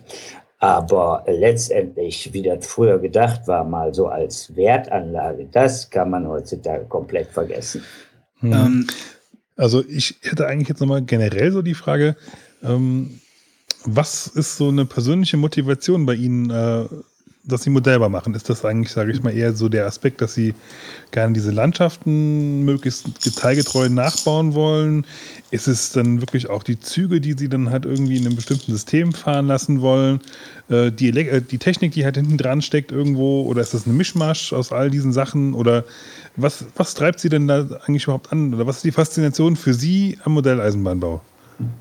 Das ist jetzt eine ganz, ganz heikle Frage, da ich seit Jahren nichts mehr mache. Ich kann nämlich gar nicht mehr Modelleisenbahn bauen, weil die, der Verband macht so viel Arbeit, dass dafür keine Zeit mehr überbleibt. Also ich sag mal so, das Faszinierende für mich war immer eigentlich nur die Technik, computergesteuerte Modellbahn. Darüber habe ich wieder angefangen, weil ich ja etliche Jahre gar nichts gemacht habe.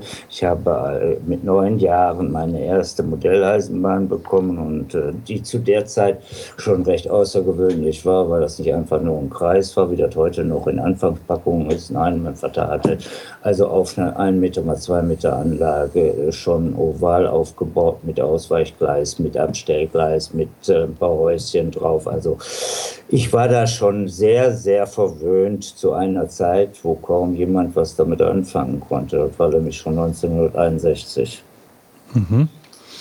Ähm, und Sie sagen, Sie sind dann über diesen äh, Computerisierung, äh, also die, die Digital-Loks dann wieder zurückgekommen, oder? Ja, wie das äh, 84, 85 rum fing das an und äh, dann zu der Zeit sammelte ich eigentlich nur Modellautos im Maßstab 1 zu 87 und äh, dann kam Wohnungswechsel und äh, da ergaben sich dann auf einmal Möglichkeiten, dass ich also äh, parallel zu meiner Wohnung eine ehemalige Wurstküche umbauen konnte als äh, Modelleisenbahnraum, wo ich heute wo ungefähr 33 Quadratmeter Fläche habe. Das ist schon ein bisschen was. Da kann man also schon ein bisschen was reinstellen, ja. Ich Ja. meine, Modellbahnbau ist ja wahrscheinlich auch so ein Hobby, wo man einfach auch Platz braucht, ne, nehme ich mal Ja, an. richtig. Ähm, Ja. Ich äh, war jetzt so äh, zufällig im Genuss, dass ich mir äh, auf der Intermodellbau ein paar äh, Beispiellandschaften von Clubs anschauen konnte und ich muss sagen, das war auch schon sehr beeindruckend, aber Aber braucht- war ja eigentlich schade, dass du nicht mal reingekommen bist, da hätten wir uns vorher kennenlernen können. Mensch, Fitz. ja, Ich bin nämlich äh, gerade Intermodellbau, das war eines unserer Aushängeschilder. Wir sind für die gesamten ideellen Anlagen zuständig. Mhm. Ähm, vielleicht das nächste Mal dann. Ne? Dann komme ich mal kurz vorbei und sag mal, mit, mit mir haben sie dann gesprochen und dann können wir mal einen Kaffee trinken oder Ja. so. Logisch. Ähm, was war eigentlich eine ursprüngliche Frage? hatte Ich weiß nicht, aber das frage ich ich, mich oft. ich, kann mal, ich kann mal übernehmen. ja, gut. ähm, jetzt dieses Bauen der, dieser ganzen Anlage, gibt es da irgendwelche, sag ich jetzt mal, grundsätzlichen Anleitungen, wie man was zu erledigen hat, oder macht das jeder letztendlich selbst? Oder gibt es da ge- gewisse Systeme, was beispielsweise die Tische oder die, die Planung von den Bahnen angeht? Hat sich da irgendwie ein Standard entwickelt oder macht das jeder so, wie er sich das fantasievoll vorstellt? Also es gibt sehr viel Fachlektüre. Und wenn Sie dann mit äh, so einem von den Herren, die also als anerkannte Koryphäen in der Branche tätig sind, mal unterwegs sind, da erleben Sie die tollsten Sachen. Ich hatte mal das Vergnügen mit Rolf Knipper, der sehr bekannt war, ich muss dazu sagen war, der ist leider schon tot. Äh, mit dem hatten wir mal zusammen eine Messe und äh, wir kannten uns. Er war ja schließlich bei uns mal im Vorstand mit drin. Und äh, dann habe ich neben ihm gestanden und dann mir das angeguckt, wie die Leute ankamen. Da packten dann einige ihre Zeichnungen aus. Herr Knipper, ich habe das mal entworfen. Ist das so gut? Dann hat er mich angeguckt und hat versucht, das Lachen zu unterdrücken. So ganz nach dem Motto, ja, äh, das soll ich jetzt hier in zwei Minuten beurteilen. Das kann man überhaupt nicht, denn da steckt eine Irrsinnsarbeit hinter. Und diese Leute gehen dann, wenn er dann sagt, ja, das ist aber prima, was sie da gemacht haben, gehen die stolz nach Hause und erzählen ihren Kollegen, guck mal, der hat Rolf Knipper dazu gesagt. Ja, da, da stellt man die ganze Sache ab. So. Ähm, ich muss mal kurz zwischenfragen, wer ist denn der Herr Knippert gewesen? Der, der ist äh, also hauptberuflich Modellbauer. Er war Frührentner und äh, hat dann sozusagen sein Hobby zum Beruf gemacht. Er hat etliche Bücher geschrieben, er hat für Verlage gearbeitet und war auf großen Messen eigentlich immer präsent. Vielleicht kennen Sie auch einen Hagen von Orthoff, der die äh, Eisenbahnromantik-Sendung im Fernsehen macht. Der ist auch immer so umlagert. Äh, sind denn Menschen, die sich mit Modelleisenbahnen beschäftigen, grundsätzlich an der Eisenbahn interessiert? Ja, eigentlich ist äh, das Gros auf jeden Fall gucken am Vorbild. Mhm. Also so diese Eisenbahnromantik, die schwingt da eigentlich dann immer mit bei äh, immer, Irgendwo immer mit dabei, ja. Mhm. Und wenn ich mir jetzt vorstelle, also ich habe, also Sie haben jetzt gesagt, äh, ich bleibe jetzt beim Du, wir haben vorhin ja gesagt, also ich bleib ja, ja. Beim, wir springen jetzt ein bisschen hin und her, ist ja egal. Äh, die Wurstküche, 33 Quadratmeter. Ja. Äh, aber du hast gesagt, du machst eigentlich da jetzt nicht mehr viel. Ähm, hast du die Anlage denn jetzt noch stehen? Ja, die steht noch und. Äh, Fährst du denn auch noch damit? Äh, selten. Im Moment habe ich da ein paar Computerprobleme, da müsste ich unbedingt mal dran. Aber da ja bei mir gerade das Rentenalter anfängt, bin ich ganz optimistisch, dass das wieder besser wird. Ähm, äh, ich, ich stelle dir mal ganz kurz eine private Frage. Bist du Lehrer? Nein. Ah, okay. ich bin Dachdeckermeister. Ah, ich dachte, ich habe irgendwie gedacht, du bist Lehrer. Ähm, äh, die Frage, die äh, die ganze Zeit jetzt mitschwingt äh, bei dem Vorgelaber von mir, äh, ist, wenn ich jetzt so eine Anlage habe oder wenn man so eine Anlage hat, dann mhm. ähm, geht man ja, wenn man abends dann nach der Arbeit runter in den Keller geht äh, und sich seine Anlage anschaut, die Lichter anmacht und die ganze Anlage anwirft, so, mhm. äh, dann fährt man einfach. Wie stelle ich mir das hm. denn vor? Also ich meine, äh, drehe ich einen Knopf und sage dann, okay, ich lasse jetzt den Zug so schnell fahren und den Zug lasse ich jetzt dahin fahren und der hält jetzt da. Also baue ich in meinem Kopf eine Szenerie auf, dass ich jetzt sage, der hält jetzt da an dem Bahnhof. Also wo, wo ist da die Triebfeder dran, die, die Züge fahren zu lassen und nicht zu bauen oder, oder ähnliches? Hm, ja, also äh, den Verkehr zu steuern äh, ist ja eine technisch hochgradig interessante Sache, wo man also von Weichenstellen über Signale schalten und äh, letztendlich, sag ich, der Reiz für mich war ganz einfach da drin, eben nichts mehr von Hand zu fahren, sondern der Rechner kriegt gesagt, von da nach da, da bleibst du stehen, dann kommt der Zug, der hat Vorfahrt und dann geht's weiter und somit äh, war meine Anlage eigentlich darauf ausgelegt, also zehn Züge gleichzeitig fahren zu lassen. Das kann man von Hand nicht schalten. Das, das geht nicht. Das heißt also, am Ende ist es auch so, da habe ich mir noch nie Gedanken drum gemacht, ähm, die Züge fahren auch so, dass sie auch absolut miteinander kollidieren können dann auf so einer Anlage. Ja, dass da also grundsätzlich, wenn die Programmierung gut ist, passiert da gar nichts. Ne? Also wenn ich das sehe, wie äh, in, in Hamburg äh, das funktioniert mit der großen Anlage da. Gut, die haben ein Überwachungsstadion mit äh, 10, 15 Kameras und so und so viele Leute dahinter. Das ist klar und da passiert auch ab und zu was. Ja, Aber Hamburg ist diese Riesenanlage. Mini die, Miniatur Wunderland. Ja, ne? genau. Wunderland, ja, richtig, ja. ja. Und äh, da äh, ist aber auch so, dass zum Beispiel der Herr Braun grundsätzlich sagt, wir haben keine 10% der Besucher, die Modellbahner sind. Ja, das, wäre auch noch so eine Frage gewesen. Aber das fasziniert ja auch einfach. Ich denke mal, die, das Gros der Leute, die da hinkommen, fasziniert einfach diese Miniaturwelt. Also ja. dass man einfach äh, so eine versucht, so eine so ein Abbild der Wirklichkeit zu schaffen und dann verliert mhm. man sich, wenn man das so betrachtet, so ein bisschen in dieser kleinen Welt. Also das ja. würde mich dann absolut korrekt mhm. würde mich dann so ein bisschen ankicken. Äh, und ich weiß auch gar nicht, ich war jetzt selbst noch nicht da. Ich weiß gar nicht, ähm, haben die das denn dann so gemacht, dass man durch die Anlage gehen kann oder geht man immer außen rum? Nein, nein, das geht alles quer durch. Sie haben links, rechts, äh, teilweise drüber und drunter die Anlage. Aha, ja. Also der in, dem, in den Bergen vom Schweizer Teil zum Beispiel geht man innen drin runter von einer Ebene zur anderen. Also das ist sehr beeindruckend. Ist das denn jetzt so, wenn ich, wenn ich Modelleisen, wie nennt man, Modelleisenbahner oder Modellbauer ja, oder? ja, Modelleisenbahner ist also schon richtig. wenn ich Modelleisenbahner bin, ähm, ja gut, man kann das nicht sicher nicht pauschal sagen, aber äh, das ist ja ganz vielfältig eigentlich. Also ich habe den Technikast, das heißt Mhm. also äh, also erstmal diese diese äh, Auseinandersetzung mit den verschiedenen Fabrikaten, mit den verschiedenen Größen. Gut, da schieße ich mich auf eine ein, okay. Dann Mhm. sage ich jetzt, ich mache jetzt H0, ähm, dann baue ich eine Anlage in H0. Aber wenn ich mich, wenn ich diese Entscheidung getroffen habe, ist das ja total vielfältig, weil ich dann sage, welche Züge kaufe ich mir, Mhm. welche äh, welche Technik steuere ich selber, steuere ich mit Computer. Äh, aber dann gibt's ja auch so profane Dinge, sag ich mal, wie äh, Pappmaché-Berge bauen. Oder ist es klar, dass ich die kaufe? Oder Nein, äh, nein, um Gottes Willen, also Berge werden nicht fertig gekauft. Also, da gibt es also äh, so 300-seitige Kataloge, woraus man die zusammensetzt. Aber äh, grundsätzlich ist dann aber auch noch immer die Frage, in welcher Epoche fahre ich ein? Ja, das wäre auch noch so eine Frage, genau. Also man würfelt das nicht durcheinander, sondern äh, man, man sagt, ich baue jetzt eine aus der Jahrhundertwende oder, äh, oder modern. Da fährt dann Ist- höchstens mal ein Oldtimer rum. Ja, die Vereine machen es oft. Äh, Die Privatleute sehen das nicht. Und ich sehe das auch in gewisser Hinsicht äh, äh, sehr entspannt eigentlich.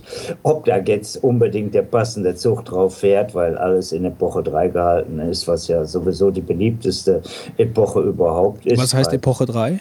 Ja, das ist so nach dem Krieg bis äh, in 60er Jahre rein. Okay, also Epoche 1 wäre dann gerade zu dem Beginn der Ja, so ne- ab 1835 förmlich können sie sagen, eins und dann Okay. zwei fängt irgendwo äh, Ersten Weltkrieg oder so an. Also genau habe ich das jetzt aber auch nicht im Kopf. In der Hinsicht bin ich jetzt nicht so vorbereitet, dass ich das genau Nee, nee, das muss auch könnte. gar nicht sein. Ähm, äh, und das, das ist aber dann schon so, dass ähm, also alles, oder sagen wir andersrum gefragt, wenn die interessierten Europäer, die Modelleisenbahn bauen, also sind die Modelleisenbahnen immer in Europa angesiedelt oder gibt es auch so Themenbahnen, dass ich sage, ich möchte jetzt, ich baue jetzt meine Anlage im Wilden Westen, wo äh, Ja, gibt es reichlich. gibt es reichlich? Ja. Ja, okay. Gerade amerikanische Anlagen sind auch hier in Europa weit verbreitet. Mhm.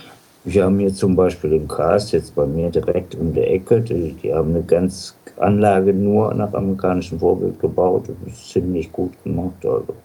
Das ist eine Geschmackssache. Und da der Markt ja, wie Sie schon anfangs sagten, so sehr unüberschaubar ist, obwohl mittlerweile einige Firmen auch Traditionsfirmen kaputt sind und mehr oder weniger dann wiederum von anderen aufgekauft worden sind, solange sie in der Branche bleiben, ist das okay. Ja, wie ist das denn überhaupt? Also würden Sie jetzt sagen, das Thema hat so stagniert oder gewinnt langsam wieder an Fahrt äh, bei, bei, beim Nachwuchs oder ist das Ja. mehr so für die ältere Generation? Das Problem ist, dass äh, die ältere Generation, die eigentlich gerade im Bereich wir traditionell die meisten Sammler sind, die sterben denen unter die Füße weg. Das muss man ganz realistisch so sehen. Und mittlerweile haben die auch erkannt, es muss wieder mehr gemacht werden in die Jugendarbeit. Sowas wie äh, 90er und Anfang des, äh, dieses Jahrhunderts an Aussagen kam von Märklin-Führungsseite aus, äh, ja, was interessiert uns die Jugend? Wir haben unsere Käuferschichten und damit äh, sind wir mehr als zufrieden. Das ist endgültig vorbei. Sowas gibt es nicht mehr. Das war vor der Insolvenz. Ja, ja, das, das war so eine Zeit. Da mache ich nicht unbedingt dran zurückdenken. Das habe ich ja schließlich alles selbst mitgekriegt. Da äh, hatten wir dann auch mehr Probleme, wenn wir dann eben kamen und sagten, hier, wir machen Jugendstand und da brauchen wir dafür das und das und das. Äh, dann war das wesentlich schwieriger, als das heute ist. Ja, heute kriegen sie also schneller was zustande. Also Stich- Stichwort Jugendarbeit. Ähm, ich war ja, wie gesagt, auf der Intermodellbau in Dortmund und Mhm. ähm, mir ist schon aufgefallen, dass wenn ich durch diese Hallen durchgelaufen bin, die nur für Eisenbahn waren, dass da das Durchschnittsalter schon wirklich sehr hoch war im Verhältnis. Ähm, ich gehe jetzt mal einfach mal einfach mal unwissend davon aus, dass Ihr Verband ja ja dann auch so ein bisschen in die Jugendarbeit jetzt wieder investiert. Ja. Wie sieht denn das aus konkret? Was, was kann ich mir vorstellen? Weil ich habe mir halt auch überlegt, so als Jugendlicher sich so eine Lok für 200 Euro zu kaufen, das geht ja auch nicht so einfach mal so. Ja, das ist ja das Problem. Und-. Auch, ich sag mal, das Jugendliche hätte man vielleicht die Zeit, um dann halt so Anlagen zu bauen, aber eigentlich halt kein Geld und kein Platz. Ne? Mhm. Ja, das, das sind die Probleme. Gut, dass mit der Startpackung schon gelockt wird, das machen eigentlich alle Hersteller, die also äh, irgendwo dann in einem Bereich liegen, ja, manche ganz günstigen Sachen für 50 Euro eine Startpackung. Da haben sie dann ein paar Gleise und ein Trafo und äh, ja, ein Lok mit zwei, drei Wagen und das war's dann eben, ja. So mit Speck fängt man Mäuse, so fängt das Spiel meistens an. Ähm, und- die Jugendarbeit bei, bei Ihnen im Verband? Ja, wir machen ja meistens, äh, dass also beim Messen vor Ort eine Anlage gebaut wird, wo also die äh, Jugendlichen sozusagen vorführen, was sie bauen. Und äh, dann kommen eben die Besucher dazu und dürfen mal mit anfassen oder auch mal ausprobieren oder mal fahren. Das, das, das soll förmlich von zu ihresgleichen förmlich herangeführt werden. Das ist Sinn und Zweck der ich sage immer, kann gar nicht besser sein, als wenn der Jugendbeauftragte bei uns im Vorstand der Älteste ist. Jetzt mal trotzdem noch eine Frage, jetzt wenn man da einsteigen möchte. Mit einer Lok ist es ja nicht getan. Man braucht ja ein Schienennetz, man braucht ja, auch noch ein paar Anhänger äh, und auch noch die äh, Technik. Also ich habe früher nur ein Dravo gehabt, deswegen äh, merke ich natürlich jetzt auch, wenn man sagt, das ist mit dem Computer gesteuert, ähm, dass man sich da auch noch äh, dahingehend erweitern kann. Ja. Was, was würde man denn, natürlich kann man das in allen Preisklassen irgendwo betreiben, aber sinnvollerweise, was muss man denn investieren, wenn man so eine Eisenbahnecke sich mal ein bisschen aufbauen möchte, inklusive Begrünung, Pappmaché-Bergen und Bahnhof?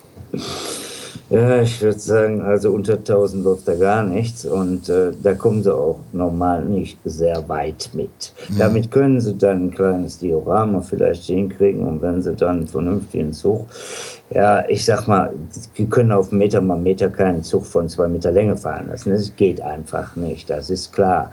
Aber äh, der absolute Wahnsinn heutzutage, dass also 200 Euro ist, ist schon eine extrem billige Lok, ja. Das muss ich dann schon dabei sagen. Die liegen bei 400, 500. Und wenn sie dann noch einen Triebzug oder sowas nehmen, dann liegen sie über 1000. Das sind heute Dimensionen. Und das noch immer in H0 in der wohlgemerkt verbreitesten Spur. Also man Das kann, man kann da ruckzuck 10.000 Euro lassen in der, das sieht man gar kein nicht. Problem. Gar kein Problem. Das ist natürlich gerade für Jugend, äh, Ja, da, wird, da, wird, da wird die Jugendarbeit schwierig, würde ich sagen. Ja, wobei, also ich habe jetzt zufällig, ähm, bin ich jetzt hier, ähm, habe ich das so andersweise mitbekommen, ähm, dass es hier in der Gegend auch einen Verein gibt, hier in Trier. Äh, und die machen das wohl so, wenn ich das richtig verstanden habe. Jetzt, ich bitte jetzt nicht, nicht festnageln, aber so habe ich das verstanden, ist, dass die sagen, okay, wir haben einen Verein und ähm, in diesem Verein zahlen, zahlen wir halt Mitgliedsbeitrag und äh, bauen dann halt zusammen an dieser Bahn und schaffen halt mit dem Verein halt quasi ähm, diese, diese Anlage halt, womit man natürlich zum einen halt eine größere Anlage bauen kann, aber ich glaube, das ist auch ein guter Weg, wie man halt auch äh, Jugendliche oder Jüngere äh, rankriegen ja, kann. auf jeden Fall. Dann ist aber auch wiederum äh, notwendig, dass man äh, jemanden hat, der sagt, hier komm, wir machen jetzt einmal die Woche von 15 bis 17 Uhr, da kommen die Jugendlichen, bauen unter Umständen an einem eigenen Projekt und äh, äh, sind dann förmlich unter Anleitung selbstständig tätig. Und so funktioniert das mit unserem Jugendbeauftragten auch. Der macht ständig neue Projekte und äh, hat immer wieder andere Schüler, die daran geführt werden. Und äh, es ist eigentlich nur, ja, der, der heiße Tropfen auf den Stein. Also das tut mir leid.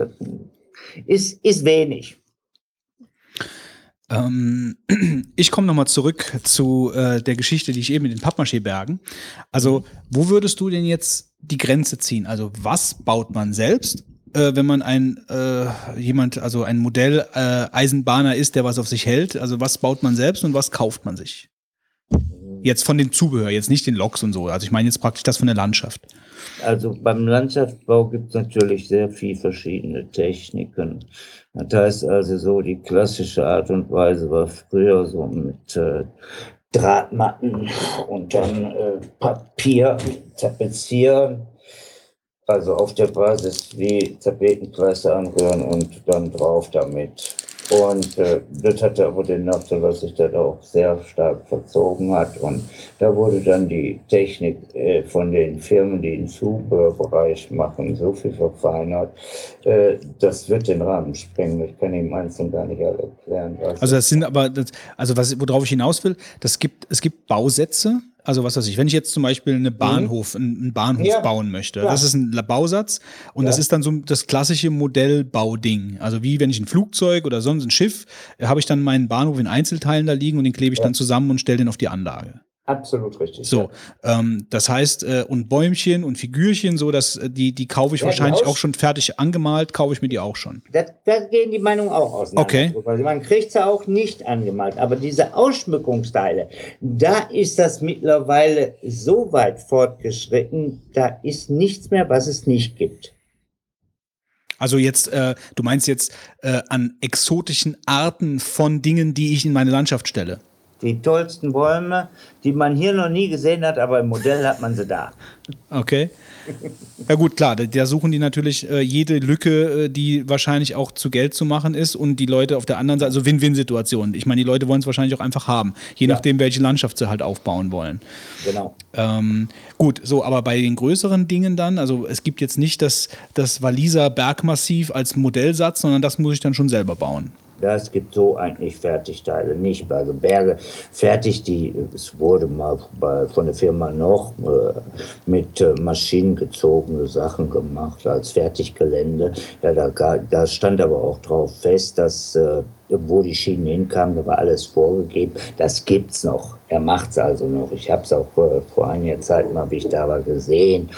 Aber das ist schon grenzwertig. Das äh, wird schon von normalen Modellbahnern äh, sehr stark belächelt. Ja. ja. also das macht man, deswegen sage ich, also der, was auf sich hält, sage ich jetzt mal so, der in einem Verband zum Beispiel organisiert ist äh, und jetzt mal so sagt, ich bin Modelleisenbahner, der ja. Äh, baut den Kram selbst.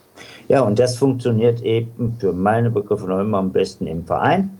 Der Verein hat dann Leute für den Bereich und für den Bereich und für den Bereich. So macht jeder das, was er kann. Das ist sehr effizient. Ja, das heißt aber dann, dass ihr im, also reden wir jetzt über die Bahn, die ich dann privat zu Hause habe oder reden wir über eine Bahn, die der Verband organisiert? Wir haben keine Bahn. Ah, okay. Das heißt also, wenn ich jetzt zum Beispiel ein Fable habe, dafür Berge zu bauen, dann baue ich im Verband Berge und die andere dann auf ihre Anlage stellen können. Das ist eigentlich so kaum existent. Okay. Meistens geht es nur über die Vereine weil äh, ich bin da Mitglied in dem ortsansässigen Verein. Es gibt ein paar überregionale, das kann man auch machen. Da ist man mehr mit Reisen äh, beschäftigt, das ist klar. Äh, wie zum Beispiel in der Baugröße Z gibt sowas, da kommen die von allen möglichen Ecken zusammen und machen dann ihre eigene Messe, die sozusagen äh, gibt es auch in N. Das, das gibt also Spurweiten schon bezogen. Ja, wo also nur Leute, die dann ihr Modul bauen und haben die Norm, dass die aneinander zu stecken sind. Und wenn die dann alle zusammenkommen, so wie die Enskill, die jetzt in äh, Stuttgart demnächst läuft, Mitte November, da haben sie dann auf einmal ein paar hundert Quadratmeter Modellbahnanlage nur in einer Baugröße. Das bringen die Leute dann mit. Ja, ja. Und stellen das dann für diese Messe dann zusammen. Ja.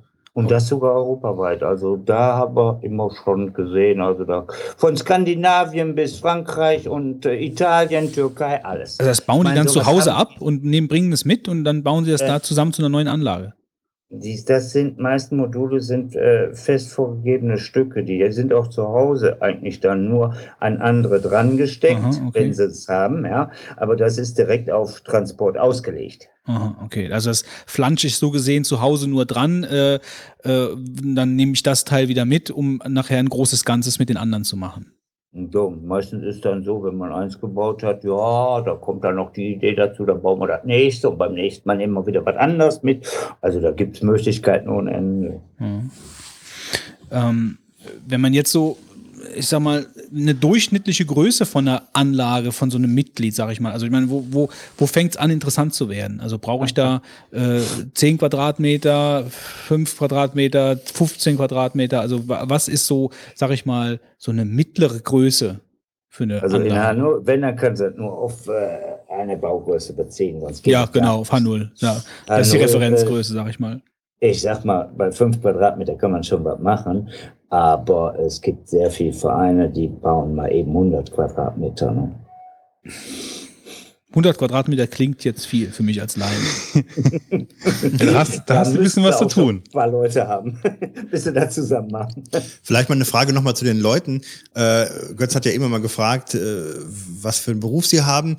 Ähm, kann man da irgendwie sagen, wie man die Leute so ein bisschen einordnet? Jetzt ähm, haben sie schon gesagt, oder du, Entschuldige, wir haben uns ja auf du verständigt. Äh, kannst du jetzt irgendwo so sagen, ähm, also erstmal haben wir ja festgestellt, es sind eher ältere äh, Personen ähm, und würde man die noch weitergehend qualifizieren können? Äh, gehören die eher vielleicht einer bestimmten Berufsbranche tendenziell eher an oder wie ist da so das Bild? Also das habe ich jetzt überhaupt nicht im Kopf. Also soweit ich weiß, ist also so ziemlich alles vertreten an Berufen. Mhm. Also gut, wir haben über 5000 Mitglieder. Da ist es sehr wahrscheinlich, dass fast jeder Beruf irgendwo mal getroffen wird. Und es gibt Aber das habe ich auch nicht die Angaben alle darüber. Also es gibt bestimmt auch Anlagen, die, äh, also was ist so, ich meine, du kennst ja als Verbandsvorsitzender jetzt ja sicherlich viele, viele Leute, die Modelleisenbahnen im Keller haben. Ähm, Was ist denn so die durchschnittliche Zeit, die man an seiner Anlage baut? Und fängt, fängt man, äh, gibt es auch Leute, die dann einfach irgendwann sagen, so, jetzt schmeiße ich den alten Scheiß auf den Sperrmüll und fange wieder vollkommen von vorne an? Also ist Auch sowas, das gibt's. auch das gibt es wahrscheinlich, ja. ja. ja. Ja, wir hatten hier mal einen Bürgermeister im Cast, der hatte also ein Faible auf äh, Schweizer Bahn. Wunderbar im Keller, ich habe es leider nie selbst gesehen. Und ich kannte ihn zwar, aber äh, irgendwann kriegte ich dann vom Bekannten gesagt, der hat jetzt alles rausgeschmissen, der macht jetzt nur noch amerikanisch. Ich denke, das darf nicht wahr sein, aber jeder so selig werden, wie er möchte. Äh, noch eine Frage, die mir jetzt gerade einfällt in dem Zusammenhang, wo wir so viel über Technik gesprochen haben. Ähm, sehr viel wird jetzt hier auch über den Computer gesteuert. Gibt es da, äh, also kann man da vielleicht mal was darüber erzählen, wie das heutzutage ist? Gibt es da also wahrscheinlich spezielle Computerprogramme, bei denen die Ja. Bahn eigen, sag ich mal, Ja. gegeben wird mit, mit Weichen und ähnliches und man kann mit der Maus dann die ganze Bahn steuern oder wie stelle ich mir das vor? Ja, das, aber das, was heißt aber noch immer selbstständig was machen, wo ich eben von sprach, ist eben, dass ein Programm so programmiert wird, dass nachher es selbstständig die ganze Sache laufen lässt. Ja? Dass also die Vorgänge möglichst an der Realität angebunden werden. Das, äh, ein ICE hat Vorfahrt vor dem Güterzug, außer es ist wieder ganz was Spezielles. Ein 5000 Tonnen Erzzug darf zum Beispiel nicht unbedingt abgebremst werden. Das gibt dann intern sehr viel Ärger, aber auch bei der Großen, ja, da hat auch schon mal ein ICE zu warten. Das sind dann so die Sachen, die man auch dabei noch einbauen kann, so richtig schön nach Prioritäten. Ja, lassen. aber da ist direkt eine Frage, also, äh, weil das sind ja eigentlich äh, jetzt mal zwei Welten, die für mich so im Kopf nicht so richtig zusammenpassen. Natürlich grundsätzlich schon, aber wenn ich jetzt in so eine Anlage habe und ich habe einen Computer, äh, wie bringe ich denn, den, denn dem Computer bei, welcher Zug jetzt welcher Zug ist? Also was ist der Güterzug, was ist der ICE? Äh, wenn, ich, wenn ich das dann gemacht habe, ist das mit, mit den Prioritäten klar, aber wie, wie verbinde ich das? Also heutzutage nach dem modernsten Stand der Technik ist es bei Märklin so, sie kaufen sich eine neue Lok, haben dann äh, die dementsprechende äh, Central Station 2, mit der sie die Anlage steuern wollen. Sie setzen die Lok drauf und anschließend sagt die Central Station, das ist die V100. Okay, mhm. also dann doch, doch die so haben einen modern. Chip drin. Ja, die haben einen Chip drin. Und der Chip meldet sich selbstständig an. Aber das ist jetzt die neueste Variante. Wenn ich jetzt hier von meinen 100 Loks ausgehe, da tut er doch eine einzige oder so. Ist denn in jedem Gleis dann eine Chip-Erkennung? Äh, ja, ist ja ein Stromkreis. Okay. Deshalb, das läuft ja über den Stromkreis ab. Ich sehe gerade graue Wölkchen beim Wolfgang am Kopf aufsteigen. Okay. Ja, du kannst ja zum Beispiel auch Netzwerk über, über Strom machen und so. Also du, du kannst ja auch Daten quasi über die Stromkabel oder die Stromleitung vermitteln und so machen die es dann, glaube ich, Ach dann so, auch. okay. Ja, ja, ja, klar. Mhm. Und ähm, ich habe jetzt mal eine Frage, wie, wie viel können, wie viele Züge können theoretisch maximal parallel fahren? Oh, Also, Also auf deine Anlage jetzt. Also wenn wir das jetzt, deine Anlage, du hast gesagt, du hast 100 Züge gerade. äh, ne, 100 Züge nicht, 100 Loks, das ist ein großer Ach so, Unterschied. okay. Da, das sind ja auch eine ganze Menge Loks, die dann im BW stehen oder ausgewechselt werden und Ah, so okay. weiter. Das, äh, nee, also das kann man so pauschal Wie viel hast du sagen. denn bei dir Ja, laufen auf deiner Anlage Ja, maximal? also es ging, wenn alle Booster in Ordnung wären, so ja, 10, 12 Züge parallel. Okay. Würde- Es, es ist also nur abhängig von wie viel Booster dran hängen. Was sind denn Booster? Das äh, sind sozusagen eigene Stromverstärkungskreise. Das heißt also, ich teile die Anlage in mehrere Bereiche ein und äh, habe dann sozusagen meine Stromversorgung über den Booster, der dann nur für den bestimmten Bereich zuständig ist. Dadurch kann ich dann, also hinter jedem Booster hängt natürlich ein Trafo, der den nötigen Strom bringt. Ja. Und die Trafos sind in der Regel ausgelegt, wenn wir mit äh, Licht fahren und so weiter, dass drei Züge fahren können. Habe ich jetzt sieben Booster, könnten normalerweise 21 Züge sein. Aber wer will das steuern? Das klappt mir kaum zu programmieren. Was zieht denn so eine Anlage an Strom? Uff, da fragen Sie mich das- Also da ist jetzt nicht so, da- da- dass da jetzt der Trafo, äh, der, der, der Sicherungskasten, äh, äh, also, Aber es, nein, um Gottes Willen, das heißt 220, das kannst du so ohne weiteres äh, dranhängen. Da kannst du auch äh, sieben Trafos hintereinander hängen. naja, wenn ich jetzt Trafos und Booster höre, dann denke ich erstmal an eine hohe Stromrechnung als an eine Nein, nein, niedrige. nein, nein, nein, nein, um Gottes Willen. Das, so ist das nicht. Also, da habe ich noch nie mehr einen Kopf drüber gemacht, dass das vielleicht irgendwo mal in eine finanzielle Seite zu Buche schlagen würde. Ähm, aber das ist ja gerade, was du gerade erwähnt hast mit der Nachtfahrt, das finde ich auch ganz interessant. Also gibt es denn auch Leute, die ähm, also eine Anlage jetzt nur für Tag oder nur für Nacht oder eine Anlage dann für beide? Weil ich meine, das sind jetzt zwei vollkommen unterschiedliche Welten mit der ganzen Beleuchtung, mit, dem, mit den Effekten, die man nachts hat. Äh, wahrscheinlich gibt es ja auch Züge, die unbeleuchtet sind und die man erst beleuchtet kaufen muss. Ähm, Also ist da, äh, da gibt es auch wahrscheinlich alle Spielarten. Ja, natürlich. Also bei den großen Schauanlagen wie Miniatur Wunderland wird nach zehn Minuten, glaube ich, wird da runtergefahren und dann ist nur noch Nacht. Das erleben sie dann förmlich Tag und Nacht äh, in einem Atemzug und das immer wieder. Und als du in diesem Wunderland warst, wo ich ja jetzt noch nicht war, ähm, als so erfahrener Modelleisenbahner, der jetzt auch schon relativ viel gesehen hat, äh, ist dir da die Kinnlade runtergefallen? Dann hast du gesagt, boah, Wahnsinn, was die hier aufgebaut haben? Oder äh, wie, wie ging es dir damit, mit so einer Riesenanlage? Wenn, wenn ich von der Faszination der Landschaftsgestaltung ausgehe, dann ist das sehr beeindruckend. Nur, ich darf auch nicht ganz ehrlich sein eigentlich. Wenn ich nämlich daran denke, da war mein Messereferent, der gleichzeitig äh, unser Kassenwart im Verband ist, und ich, wir standen dann davor. Nach einer kurzen Zeit guckten wir uns an, hast gesehen? Ja, da kannst du auch vergessen. Würde ein Außenstehender wahrscheinlich kein Wort verstehen. Nee, ich habe das auch gerade nicht verstanden, ehrlich gesagt. Ja, Also, wir haben auf einer zweigleisigen Hauptstrecke geguckt und standen dann eine Minute und da kam kein einziger Zug. Äh, ist nicht, geht nicht, tut nicht, ist was ausgefallen. ach so. Ja, das Das wäre mir sicherlich vor. nicht aufgefallen. Nein, nein, das, das ein Laien. Deshalb, ich sag, die sind immer mehr fasziniert davon. Ich, wir haben auch uns davor gestanden und haben gesagt, hast du das Abstellgleis gesehen? Das ist auch noch nie benutzt worden. Also da sind Bereiche, die sind nur Show-Effekte. Das Mhm. geht auch nicht anders bei solchen großen Anlagen. Ist, ist denn dieses Miniatur-Wunderland in Deutschland wirklich so die Nummer eins oder hat man jetzt. Weltweit die Nummer eins. Okay. Mhm. mhm. Es gibt nichts Größeres. Ist das eine Anlage oder ist das eine Anlage, die in viele verschiedene Bereiche geteilt ist?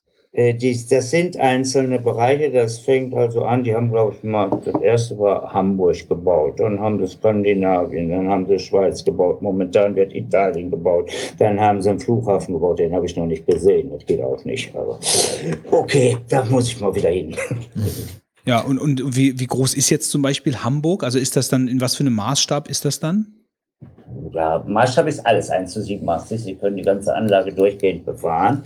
Also man könnte sozusagen einen Zug von äh, Italien nach äh, Norwegen fahren lassen. Und äh, ja, wie groß die Einzelteile sind, ist schwer abzuschätzen. Die, die, dadurch, dass das alles verwinkelte Räume sind, Ja, okay.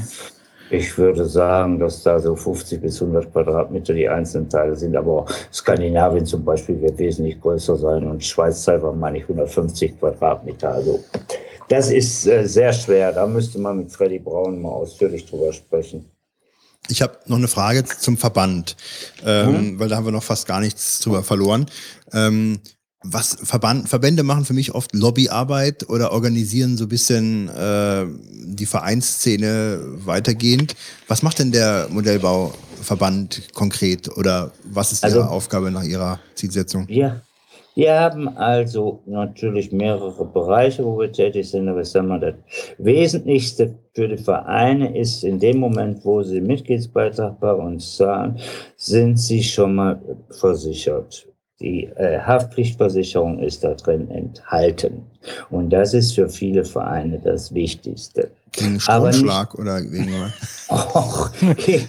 da gibt es also viel bessere Beispiele. Äh, Das, das klassische Versicherungsbeispiel ist immer, äh, Sie sitzen da. Ich falle in die, ich fall in die Walliser Berge.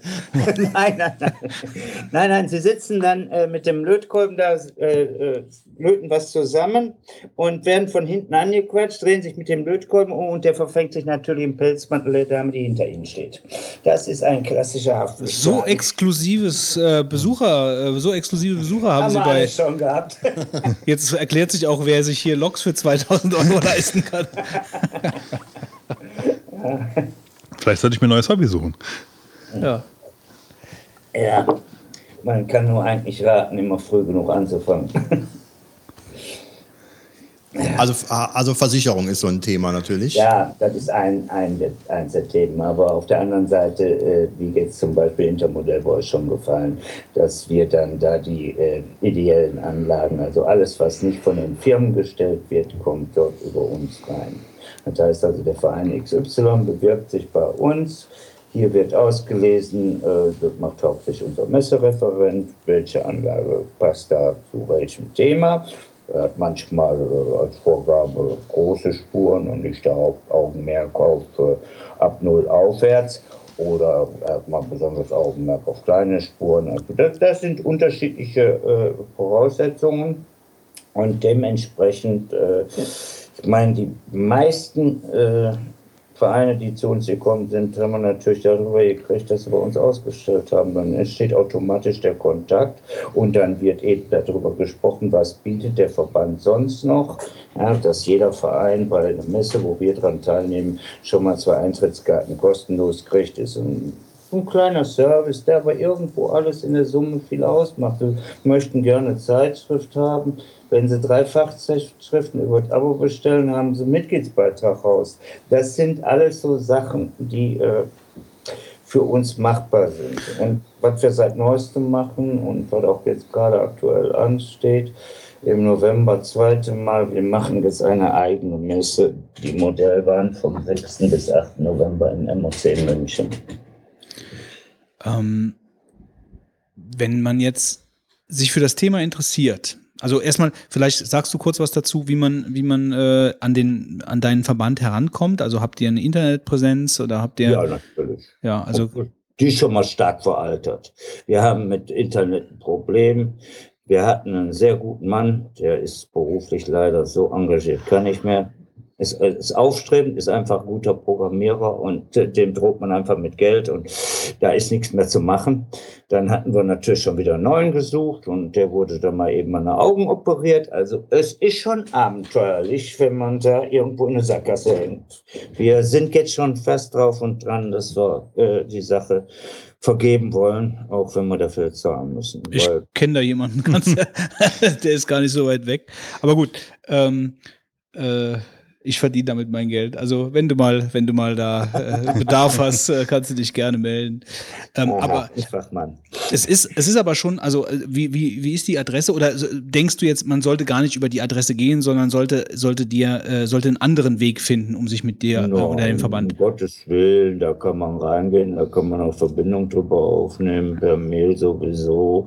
Und das kommt ja die meisten Anfragen. Post ist ja fast gestorben, wie das aber auch in allen anderen Bereichen sind. Ja. Meiste kommt über Mail rein und das wird auch meistens immer von mir kurzzeitig beantwortet oder die passende äh, zuständige Ressortleiter. Ähm, also was mich natürlich jetzt interessiert, also ähm, zwei Fragen habe ich noch im Kopf. Äh, einmal ähm, die führenden Firmen jetzt so, äh, also hat's Fleischmann erwähnt, die sind ja scheinbar nicht mehr so ganz da. Märklin hat sich scheinbar wieder berappelt.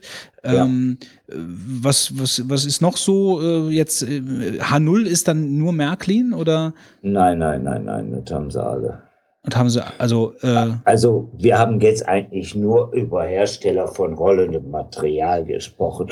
Den Zubehörbereich haben wir ja noch Ja, gar ja, nicht genau, erwähnt. ja, das heißt also, da gibt's noch Faller, Fiesmann, heutzutage. Faller, genau. Früher war Kibri und äh, dann gibt's noch Auhagen. Das, aber viele Firmen sind davon nicht mehr vorhanden. Der Wieland Fiesmann hat mittlerweile drei. Also der hat Kibri aufgekauft und anschließend hat äh, also die ja, Namen praktisch aufgekauft, so gesehen jetzt mal. ja, auch die Restbestände und dann natürlich Ja. Formen. Ne? Die Formen, die vorhanden sind, wobei heutzutage der klassische Formenbau ist einfach zu teuer geworden. Heute wird Lasercut gemacht und das ist dann 3D-Druck. in der Produkt- Ja, wesentlich billiger. Ne? Ja. Ähm, gut, das heißt also, aber das sind vor allen Dingen deutsche Firmen, so wie ich das verstehe. Ja, das, also Rocco ist ja als österreichische Marke sehr bekannt. Die sind ja auch mittlerweile schon mal, äh, ja, sagen wir mal, wer ist da eigentlich nicht schon mal so irgendwo gestrudelt? Selbst Faller als größter äh, Hersteller von Zubehör war schon in der Insolvenz. Das ist also was Normales. Wer da noch nicht drin war, der hat nicht alles mitgemacht, sage ich immer. Und äh, trotzdem, wenn die richtigen Leute dann drankommen, dann funktioniert's. Bei Faller war es dann sogar äh, hausintern, dass also ein Ja. Familienmitglied das gemacht hat, wogegen bei Märklin dann eben von außen gesteuert wurde. Das ist sehr unterschiedlich. Ähm, wenn ich jetzt jemand bin, der überhaupt keine Ahnung von dem ganzen Kram hat, sich aber jetzt äh, dafür interessiert, also was würdest du jetzt als so erfahrener Modelleisenbahner und äh, Vorstand von einem Verband sagen, was wäre so die, das die Einfallstür? Also wel, welchen Weg gehe ich? Ja, wenn man also ganz unbedarft rangeht, dann ist natürlich eigentlich eins immer als erstes notwendig, dass ich unterscheide und weiß, was will ich überhaupt. Will ich in Wechselstrom, will ich Gleichstrom, will ich Epoche, will ich, will ich unbedingt äh, 1 zu 87 oder will ich was anderes. Also da gibt es erstmal diese Grundsatzentscheidung, die kann keiner einem eigentlich abnehmen. Ich kann sagen, gut, das Gros macht äh, H0, also 1 zu 87. Äh, ich kann auf der anderen Seite sagen, 0 ist jetzt im Moment starker Wachstumsmarkt. Äh, was hast du an Platz? Was kannst du überhaupt unterbringen? Da finde ich viel bei eBay zum Beispiel. Ach so, ja, das sind jetzt auch noch Sachen, die auch ein Argument sind. Da ist natürlich äh, der Einkauf dann wesentlich günstiger, Ja. wobei eben die Gefahr besteht, man weiß nicht, wo man da übers Ohr. Bei technischen Sachen sehr problematisch. Äh, da kann nämlich dann drin stehen, die tollste 103 für 53 Euro, ganz toll. Und hinterher stellt sich heraus, ja, ich fahre eigentlich digital und da ist kein Chip drin. Oh, dann wird die aber viel teurer. Hm. Das sind dann schon Sachen, wo es wirklich kompliziert wird. Ja, so als Anlaufstelle, aber dann wäre dann so ein Verband zum Beispiel schon ganz gut. Also ein Verein, einen Verein suchen. Verein, Verein. Ja, ein Grundsatzverein. Ja, einen Verein suchen, wo man sich so ein bisschen äh, Gleichgesinnte suchen kann, ein bisschen Literatur und dann kauft man sich vielleicht einfach eine gebrauchte Bahn oder fängt Ja, einfach auch irgendwo. das geht. Ja. ja, ja. Und da ist also so viel Potenzial drin, sage ich grundsätzlich immer, wenn man sich da mal ein bisschen umhört. Es ist auch heute möglich, man muss ja noch nicht mal in einem Verein Mitglied sein. Man muss die Ohren aufhalten, da ist mal eben ein Verein, der Tag der offenen Tür macht oder hier und da. Überall findet man Werbung dafür. Und dann geht man dahin und fragt auch mal. Und man kann nicht, es gibt doch keine dummen Fragen. Es gibt nur dumme Antworten. Das ist doch ein schönes Schlusswort, würde ich sagen. Ja, das passt hundertprozentig auf unseren Podcast. Ähm, ja, vielen Dank. Kann ich da nur Okay. sagen. Ja, also, Dank. Äh, dass Danke. du, dass du uns das Thema näher gebracht hast. Ähm, das, Angerissen, sagen wir ja, mal. ja, genau. Also das, das ist oft so bei den Deep Thoughts, da gibt es noch so viel zu erzählen, aber du hast sicherlich einen groben Überblick gebracht. Also ich habe jetzt äh, einige Einblicke mehr gewonnen äh, Mhm. von dem, was du erzählt hast. Ähm, Internetseite war nochmal www. Äh, MOBA, moba-deutschland.de. ja, minus Deutschland, ja, richtig. Ich stand jetzt selbst auf der Leitung. gut, das ver verlinken wir auf jeden Fall bei uns in den Show Notes. Und Mhm. äh, dann, äh, ja, dann kannst du dich auf einen Sturm von neuen Mitgliedern gefasst machen. ja, glaube ich nicht dran. Wenn ich schon in München ein paar mehr kriege, dann hat es was gebracht, aber das kann man auch nicht feststellen. Na gut, dann, äh, Okay. ja, dann sage ich vielen Dank. Ja, vielen Dank. Viel Erfolg mit der Danke. Verbandsarbeit. Ne? Mach's Und gut. Äh, mach's gut. Bis bald. Tschüss. Jo, tschüss.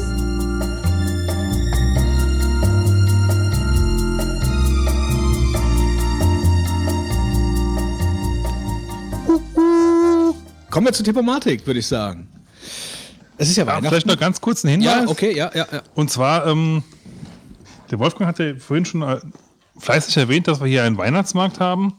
Äh, ich möchte jetzt noch, vielleicht noch mal ganz kurz die, die Chance ergreifen, auch ein bisschen Werbung für den zu machen und in, äh, oder eigentlich primär auch für die Ausstellung, die da läuft. Und zwar gibt es da eine Eisenbahnausstellung äh, mit verschiedenen äh, Modellen. Also man kann sich da unter anderem Loks angucken, aber auch äh, Eisenbahnlandschaften und Dioramen. Ähm, es ist keine riesen Ausstellung, aber durchaus fair, finde ich. Und ähm, ist, glaube ich, in Kombination, wenn man sich sowieso mal am Weihnachtsmarkt anschauen will, vielleicht auch eine Möglichkeit, mal was zu machen. So, das war schon. Die Leute kommen von ziemlich weit her dafür, ne? Ja, So bustechnisch. Aus Frankreich, Belgien, habe ich schon Busse gesehen, ja. Ist momentan Ziemlich aus dem irre. Saarland. Ziemlich irre, finde ich das.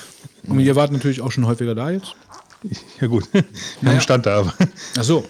Ich habe keinen Stand, aber ich bin trotzdem schon mal da gewesen. ich war noch im keinen einzigen Keller drin. wie Saul Goodman am Weihnachtsmarkt stand. Kommen Sie, Rechtsberatung, hier, bitteschön. Sie wurden abgezockt auf diesem Weihnachtsmarkt, kommen Sie zu mir. Ich helfe Ihnen.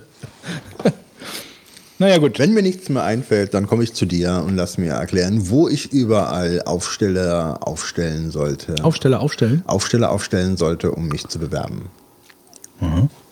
Wenn du denkst. Kennst du nicht? Aufsteller? Aufsteller? Aufsteller? Aufsteller, kennst du keinen Aufsteller? Äh, Ich kenne Aussteller. Aufsteller Nee, sind doch so äh, Teile, die du dann Fähnchen oder irgendwelche äh, so Plakatwände, Ach so, die man Displays, auf? Displays. Ah ja, Displays, gut. Für mich sind das noch Aufsteller gewesen.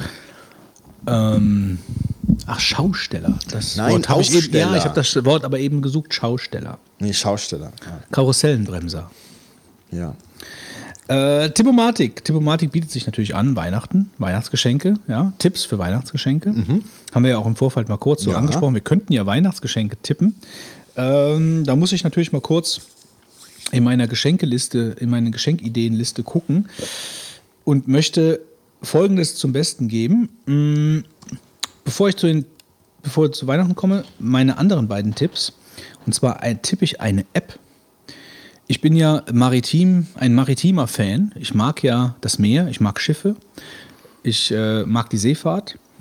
Und ich habe mich mal ein bisschen umgeschaut, beziehungsweise das erste Mal aufgefallen ist mir die Webseite Marine Traffic, äh, als ich im Urlaub war am Meer und habe dann einfach mal nach, äh, es gibt ja das auch für Flugzeuge und so, das, das kennt man ja, ähm, mal umgeschaut, wie man äh, Schiffe identifizieren kann, wo kommen sie her, was haben sie geladen, wo fahren sie hin, wie lange sind sie schon unterwegs, etc. Und da gibt es eine Webseite, ich glaube, die heißt auch Marine Traffic. Und die basiert praktisch auf diesen, ich weiß nicht, wie sie heißen, diese, diese Signale, die die Schiffe, so Ortssignale, die die Schiffe halt praktisch abgeben, die werden zentral gesammelt. Äh, und äh, die Schiffe auch im Register dann gehalten mit Fotos äh, und mit Art, ja, also sind es Personenschiffe, sind es äh, Frachter etc., Öltanker. Und da gibt es eine App, die heißt Marine Traffic und ist ziemlich geil, weil die ist halt jetzt nicht nur für die See, sondern die funktioniert überall. Das heißt, wenn ich zu Hause bei mir aus dem Fenster gucke und da fährt ein, fährt ein Schiff vorbei, ein Binnenschiff, dann mache ich diese App auf und äh, sehe dann, was ist das für ein Schiff? Also das funktioniert in 90 Prozent der Fälle, sagen wir mal. Äh, was ist das für ein Schiff, was da gerade vorbeifährt? Wie heißt es? Wo fährt es hin? Was hat es geladen? Und ich kann mir sogar noch so anschauen, ähm, äh, Wo den die Gülle verklappt. ja, ich kann mir anschauen, wo das, wo, wo das Schiff angefangen hat, äh, also wo es, wo es die Reise begonnen hat und wie es dann auf den kleinen Fluss, Flüssen da entlang fährt und äh, wie lange es da gebraucht hat, wie, wie lange, wie viele Tage ist es her. Also relativ detaillierte Informationen kann ich mir über die App anschauen. Und das finde ich ziemlich cool. Also das äh, bei diesen Flugzeugen habe ich das schon mal gesehen, dass es das gibt. Das interessiert mich halt dann nur nicht so. Äh, deswegen ist das so ein bisschen an mir vorbeigegangen. Und diese Marine Traffic App, äh, ja, also da kann man weltweit sich den Schiffsverkehr angucken, ob auf der kleinen Mosel oder äh, auf dem Atlantik. Sehr zu empfehlen für alle, die da so ein bisschen ein Fable für haben. Das ist das eine. Das andere, wir hatten ja letzte Woche über Backup gesprochen, äh, letzte Woche, letzte Folge, ich weiß, oder war doch letzte Folge, oder? Im Brainstorm über Backup. Ja. Ich glaube schon. Ja, Ja, ja. Ähm, und da hatten wir ja auch über ARQ gesprochen. Das kannte ich noch nicht, das hattest du erwähnt, äh, um, um äh, Dinge im Netz hochzuladen. So, und ich habe äh, mir das jetzt mal angeschaut und äh, finde das ziemlich gut, weil, weil die Software halt auch so, auch so zugänglich ist, so einfach ist eigentlich. Ne? Ähm, und habe mich auch mit dem Programmierer mal so ein bisschen hin und her gemeldet, habe dem auch so erzählt im Podcast. Äh, der äh, stellt übrigens eine Lifetime-Version von ARQ bereit für die Herz aus Gold-Kategorie. Ähm, das fand ich ziemlich cool, wenn wir nachher dran denken. Und ich habe das jetzt, ich nutze das jetzt auch. Also ich bin bei meinem, mein, beim, bei meinem äh, Backup-Setup geblieben, genauso wie ich es letztes Mal erzählt habe, also mit den beiden externen Platten etc. Äh, habe aber jetzt zusätzlich mir schon allein aus Interesse einen Amazon-Account gemacht. Jetzt nicht bei S3, wobei irgendwie schon, aber das nennt sich halt dieses Amazon Glacier.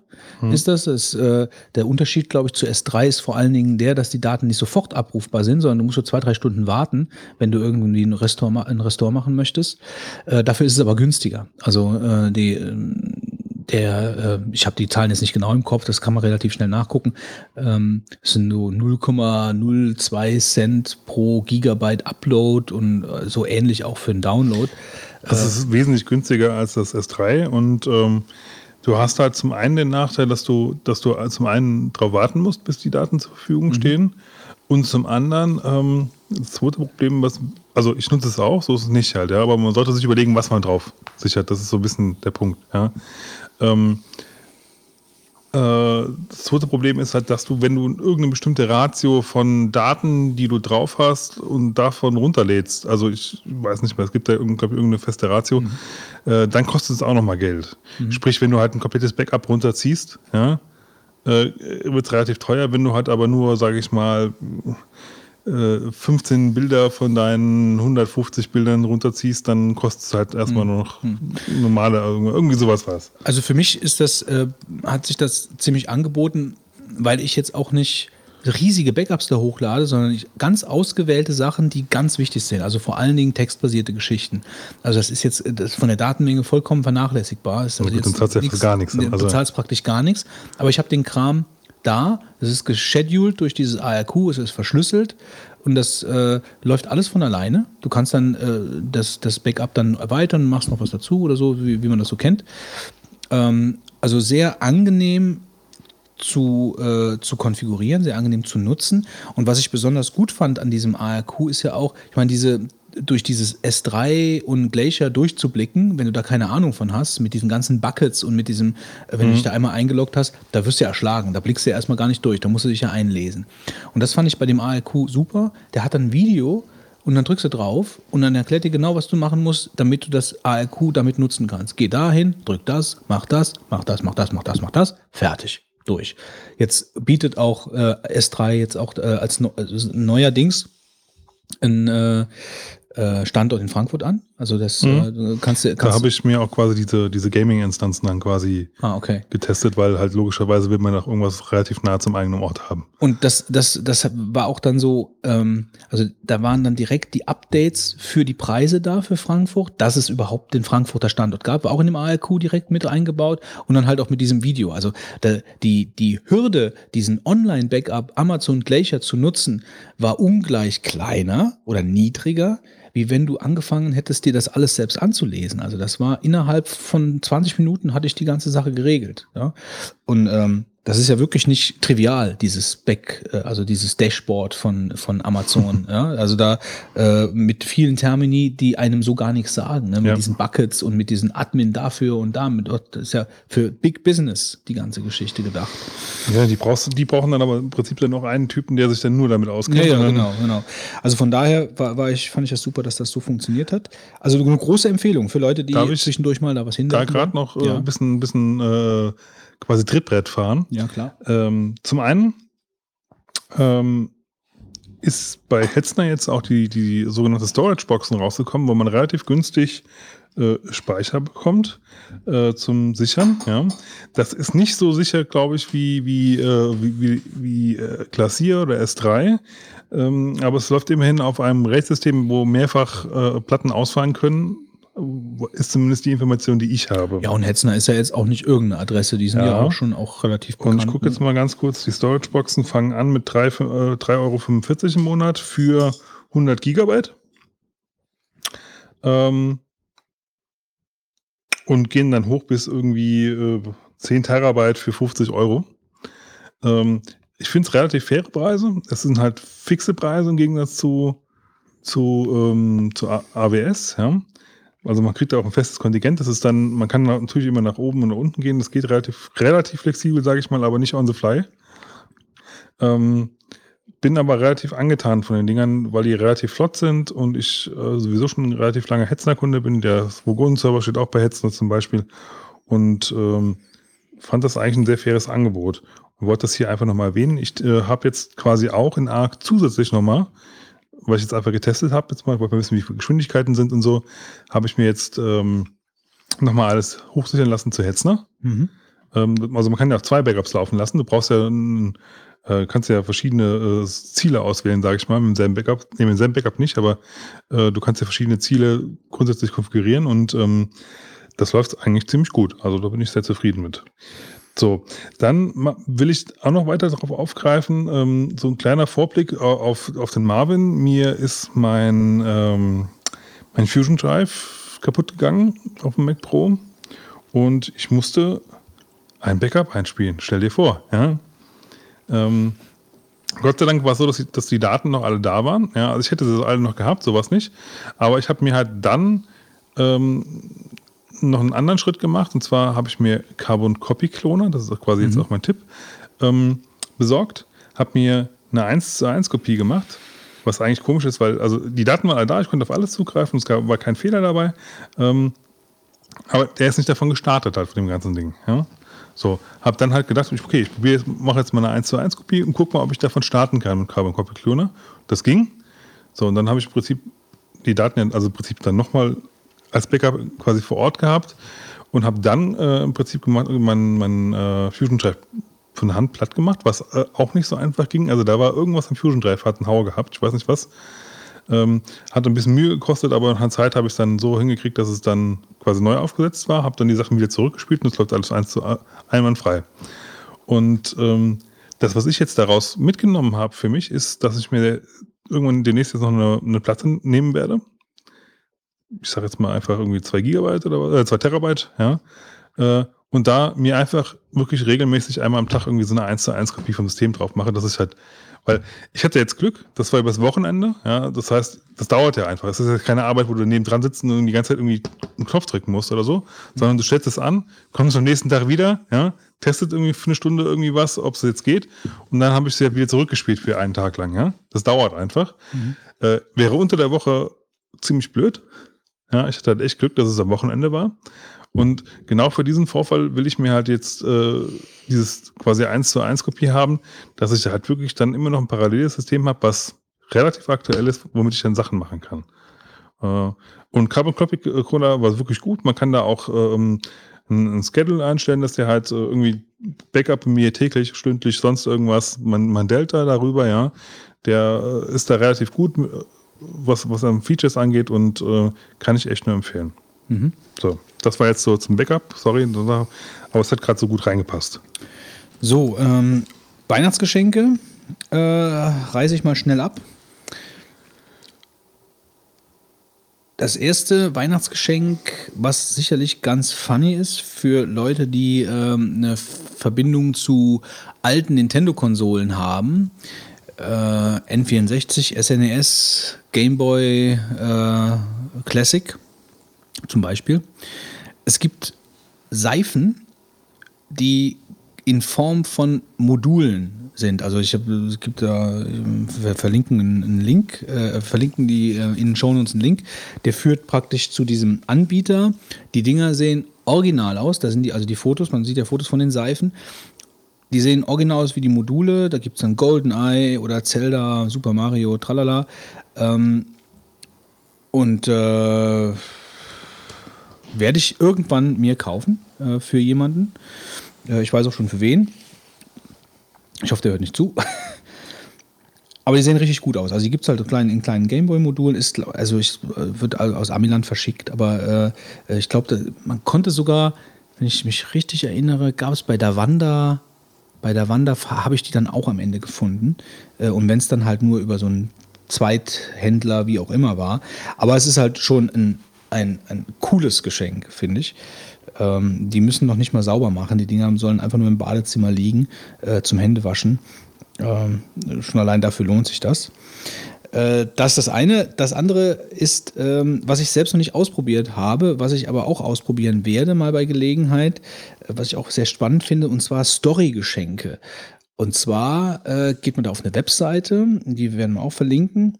Und äh, ich glaube, Thaddeus Roth oder so ist das, äh, ist der Name da kann man ähm, so eine Art von Geschichte buchen, die jemandem passiert. Also zum Beispiel, äh, man, man bucht halt dieses Geschenk, man gibt dann die Adresse oder Telefonnummer von demjenigen an und dann, ich weiß nicht, ob ihr The Game mal gesehen habt mit, Mike, mit Michael Douglas, mit diesem, äh, wo, wo dem Rauchen aufhört, ich weiß nicht, ob ich der, ob ich der Film was sagt.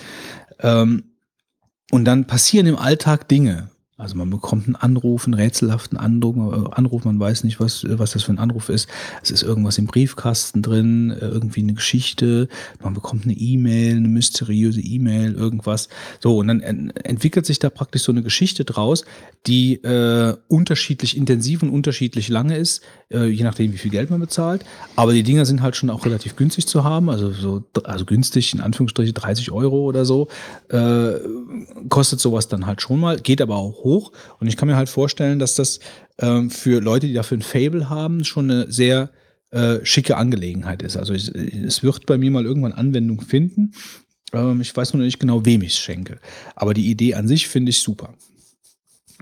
Das dazu. Ähm, dann habe ich noch als letzten Tipp, äh, da bin ich heute noch drüber gestolpert. Für alte Point-and-Click-Adventure-Fans gibt es eine Anlaufstelle im Netz für Classic Adventure-Poster, hochauflösend, die ich selber schon äh, genutzt habe. Die hängen bei mir im, in, in einem Gästezimmer äh, von Zack McCracken und von Monkey Island. Richtig A 1 Plakate hinter Glas, habe ich mir die ausdrucken lassen. Äh, also das liefern diese Downloads. Und das ist vielleicht auch für jemanden interessant, der vielleicht ein Fable hat für alte, für alte Point-and-Click-Adventure oder einfach ein Retro-Computerspiel-Fan ist. Äh, die Dinger kostenlos da runterladen. Also die kann man einfach, die liegen da einfach runterladen und dann bei Poster XXL vergrößern. Noch einen Rahmen dazu. Fertig ist das Geschenk. Das war's.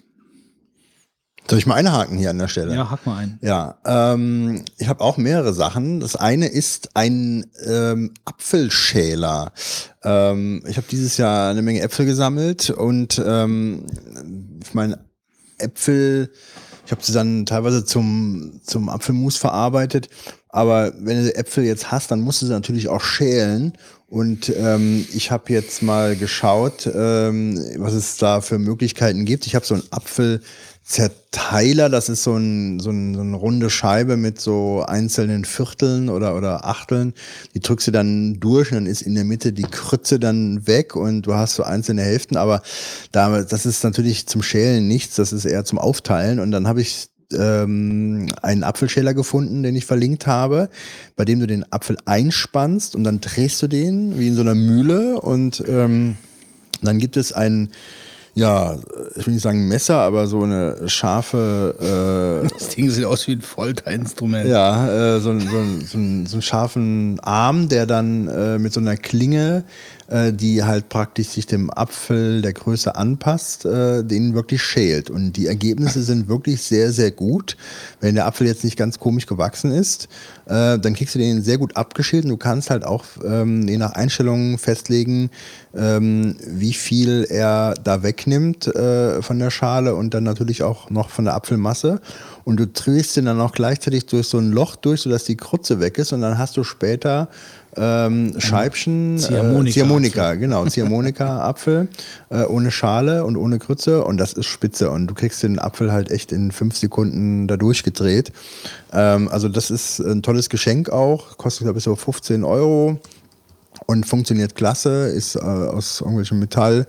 Ähm, ja, also das ist eine tolle Sache. Ähm, dann ähm, Äh, warte, ich Ja. glaube, ich hatte gerade noch eine kurze Zwischenfrage. Jetzt ist mir gerade entfallen. Ich mal kurz gucken. Nochmal gerade das Foto anschauen. Ähm, sauber machen? Spülma äh, Sch- Spülmaschine oder? Äh, Ich nutze eigentlich eine Spülmaschine selten, aber das kannst du unter das Wasser halten und das ist, das wird nicht groß dreckig, Also weil es- also, diese Schale ist nachher halt einfach so ein Band, äh, was du abgeschält hast und den Apfel ziehst du halt raus und kannst du kurz Okay. unter Wasser halten, dann ist das Ding sauber. Ähm, ja, ich denke, es ist irgendwelches rostfreies Material da. Äh, also von daher ist es, hat ja auch super viele, 500 Bewertungen oder was, glaube ich, das Produkt, was ich verlinkt habe. Äh, mit- 213. oder so, ja. Aber recht gute äh, Bewertungen. Ähm, und das Geld ist es dreimal wert und das ist halt echt, äh, animiert einen vielleicht mal öfter einen Apfel zu essen. Warum braucht man das? Weil ich zum Beispiel die Äpfel nicht gern mit Schale esse. Äh, und äh, dieses Schälen eines Apfels finde ich langweilig und doof und macht mir keinen Spaß. und hindert mich manchmal daran, überhaupt einen Apfel zu essen. langweilig und drauf. Ja, das Apfelschälen ist scheiße, oder? Macht das Spaß? Bei mir werden die halt nur sehr klein. Ja, das ist das Nächste. Du hast das Problem, dass du mit dem Messer, jedenfalls ich, ich meine, wer, wer geschickt ist, geht's vielleicht anders, aber ich nehme dann auch zu viel Apfel weg und mit dem Teil kannst du halt wirklich einstellen, dass du nur ganz klein bisschen vom Apfel wegnimmst. Ja. Also ich sag mal so, wenn das Ding jetzt 70 Euro kosten würde, würde ich auch sagen, naja, aber für den Preis, Ja, No-Brainer. Ich habe bis jetzt irgendwie noch nicht so das Bedürfnis gehabt, mir die Schale weg. Ja, also ich mag ihn lieber ohne Schale eigentlich, auch wenn die Schale wahrscheinlich viele gesunde Inhaltsstoffe hat. Dann habe ich noch so ein faules Tool äh, zur Empfehlung. Ähm, und zwar, wenn du jetzt äh, deine Hemden gebügelt hast oder deine T-Shirts, ähm, dann willst du ja vielleicht falten und in den Schrank reinlegen. Und ähm, ich meine, bei den T-Shirts und bei den Kurzarmhemden kriege ich das einigermaßen hin, aber wenn die lange Arme haben, dann wird das meistens bei mir äh, ziemlich unordentlich und sieht nicht so gut aus. Und wenn ich sie dann irgendwann aus dem Schrank rausnehme, dann sind sie dann doch irgendwie so, dass man sagt, ah, müsstest du eigentlich fast schon bügeln, weil das irgendwie misslungen ist, was du hier gefaltet hast. Ähm, und da gibt es ein Hemdenfaltbrett. Äh, angeblich ist das auch bekannt aus ähm, Ja, daher kenne ich es auch aus Big Bang ja, Theory. Genau, aus Big Bang Theory. Der Ich hat, hatte das schon vorher. du hast es auch. Ja, Aha. aber ich hatte das schon vorher. Okay. Also ich habe es nicht von der Serie, aber ich habe es dann gelesen, dass es daher wohl bekannt ist. Und das ist halt ein, ein Plastikbrett, äh, ähm, äh, Brett, also nicht aus Holz, aber aus Plastik. Und dann hat das so eigentlich drei klappbare Bereiche, legst, legst das Hemd drauf oder das T-Shirt und dann klappst du links rum, rechts rum und dann unten der Teil äh, auch noch oben und dann hast du nachher immer gleich gefaltet. Und ähm, ich sag mal so, man braucht es natürlich nicht, aber es ist schön, weil es gibt halt gleiche Ergebnisse. Es macht bisschen Spaß und ich hatte also letztens ganz viele Hemden gebügelt und das Problem ist, wenn ich die falte, also das ist für mich schlimmer als ein Hemd bügeln, äh, weil sie dann ja nicht sauber werden von der Aufteilung und so weiter. Und du kannst hier mit bisschen Übungen dir ein System entwickeln, wie du die relativ schnell und gleich gefaltet bekommst. Also es gibt dazu, ich meine, also ich habe das äh, davor auch mal irgendwo im Internet gesehen, bei YouTube, äh, ein Video, wie ein Typ sich quasi so ein Ding selber baut mit Pappschachteln. Also du brauchst jetzt nicht dieses Ding da selber halt dafür, ja. Hast du völlig recht, nur bei dem Preis von 5 Euro oder was das Teil kostet, ja, 3, 4, 5 Euro, ist es wahrscheinlich dann auch fraglich, ob ich es äh, mir wirklich selber basteln muss. Wenn es jetzt teurer wäre, okay, aber bei dem Preis, also es ist echt geschenkt. Ich meine, es gibt auch so ein Video von einem Typ, der zeigt, wie du irgendwie mit so zwei, drei Ninja-Handgriffen irgendwie so, so ein Ding aufhaltest. Ja, also ich sag mal so, Es es, gibt viele Videos mit Ja. Ninja-Haltegriffen irgendwo Ich meine, im Internet. es ist völlig klar, also der Geübte braucht es vielleicht gar nicht und so weiter, aber ich bin, manche Leute können vielleicht nicht gut bügeln oder so, aber das macht mir jetzt nicht so viel Probleme, aber dieses Falten ist für mich total verhasst und die Ergebnisse sind echt gruselig und versauen letztlich alles Gebügelte und äh, es ist krumm und schräg und ja, und das ist halt ganz nett als Idee. Dann habe ich noch nicht eingetragen, aber es kann der Fitz vielleicht noch nachtragen, will ich Story Cubes empfehlen könnte man auch in den pangalastischen Zocktipp reintragen, aber ich habe es mal hier jetzt drin äh, mir gedacht. Und zwar, ähm, die habe ich auch auf der Spielmesse in Essen zuerst mal gesehen. Das sind Würfel. Ähm, da gibt es mehrere Sets. Ein Set, das Basisset, was ich habe, sind neun Würfel, ähm, die alle keine Zahlen haben, sondern die haben Symbole. Und äh, die würfelst du und da ist mal, was ist das für Symbole, was sind da für Symbole drauf? Zum Beispiel ein Blitz, ein Fallschirm, ein Brunnen, ein ähm, vielleicht eine Maske, irgendeine Wolke, äh, irgend, ja, ein Messer oder irgendwas. So, und dann ist die Aufgabe letzten Endes mit den Symbolen, die du dann erwürfelt hast, neun Stück hast du ja, ähm, eine Geschichte zu bilden, ja. Und dann hat man praktisch drei Würfel, kann man zur Seite legen für den Intro, drei für den Hauptteil und drei fürs Ende. Und dann kannst du dir eine Geschichte ausdenken und diese, ähm, sag ich mal, Stichwörter, die du erwürfelt hast, sollten dann in deiner Geschichte drin sein.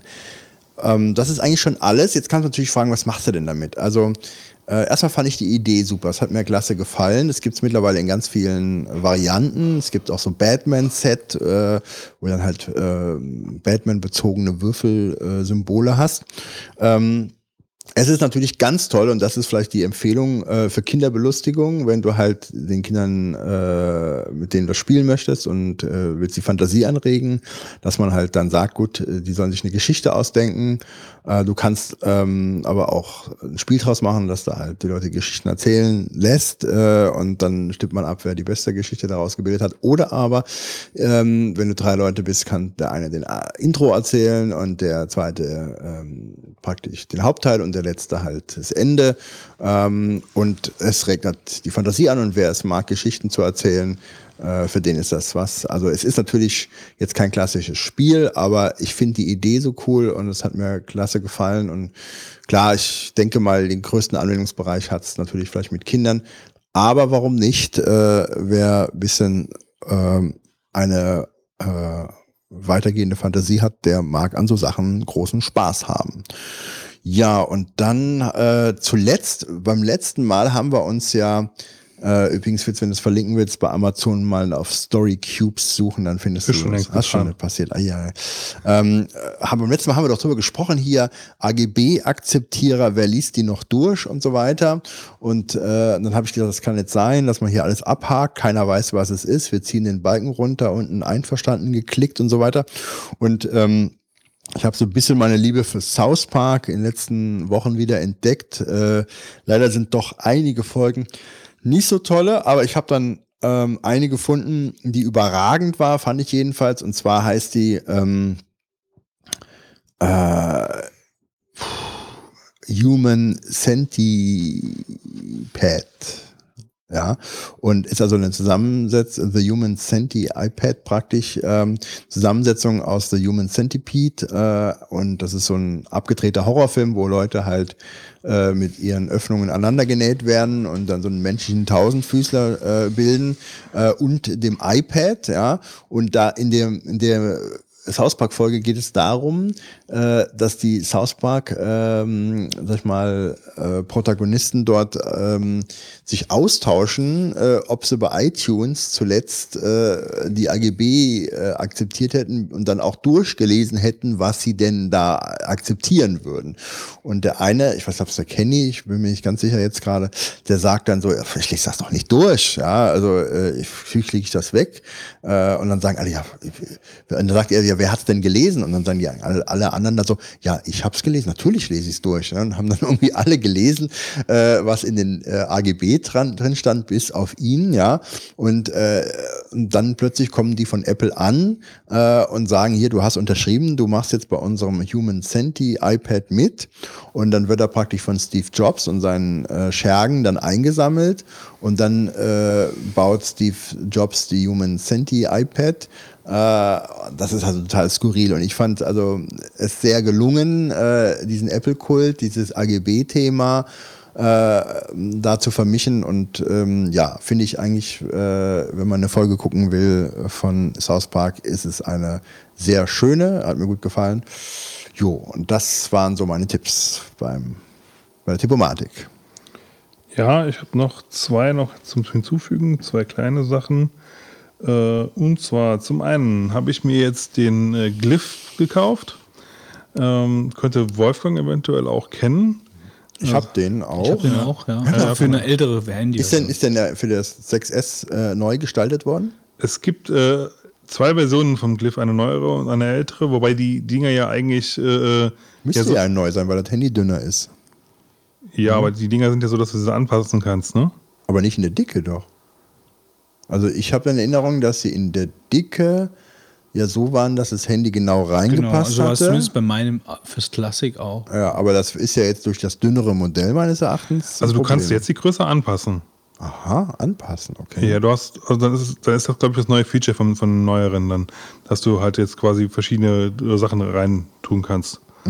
Ähm, ja, und den habe ich mir halt zusammen mit dem äh, äh, Gorilla Pod gekauft.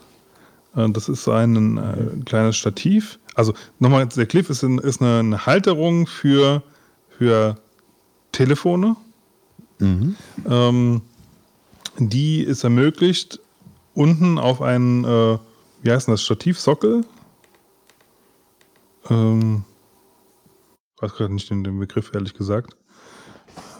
Also das Drehding meinst du? Ja, man- also wenn du, wenn du Stativ hast, ja. das ist halt das ist genormt, dass man Genau, das da aufschrauben dass du es halt zum Beispiel mit festen Installationen machen kannst. So. Und ähm, der Gorilla Pod ist quasi so ein Stativ, nur mit dem Unterschied, dass die, die Beine nicht fest sind, sondern das sind so, Stativkopf. äh, genau, Stativkopf. Äh, die, dass die Beine nicht, nicht äh, äh, Stangen sind, sondern es sind, sind mehrere, ich sag jetzt mal, Kugeln ineinander gemacht und flexibel formbar. Und du kannst halt damit ähm, das äh, äh, ähm, gewünschte Objekt quasi an mö- unmöglichen Stellen, sage ich jetzt mal, einfach platzieren. Also du kannst es zum Beispiel an einem Ast festmachen oder an einem Fer Laternenpfahl. Du kannst es aber auch, wenn du willst, einfach als normales Stativ benutzen, indem du einfach diese Kugeln halt so ausrichtest, dass, du, dass die Beine eigentlich relativ gerade sind und ähm, hast halt so in der Kombination eigentlich äh, eine Möglichkeit mit deinem Telefon eigentlich relativ offen und, und in der Natur, sage ich mal, Bilder zu machen. Und bin da eigentlich sehr angetan von. Ja, kann man sich vielleicht mal angucken. Ähm, es gibt von, von Gorilla gibt es quasi auch ein eigenes Produkt dafür, äh, wie den Cliff, aber ich fand den Cliff halt doch ein bisschen sympathischer einfach. Gut, ja, das, äh, lass mal ganz kurz gucken.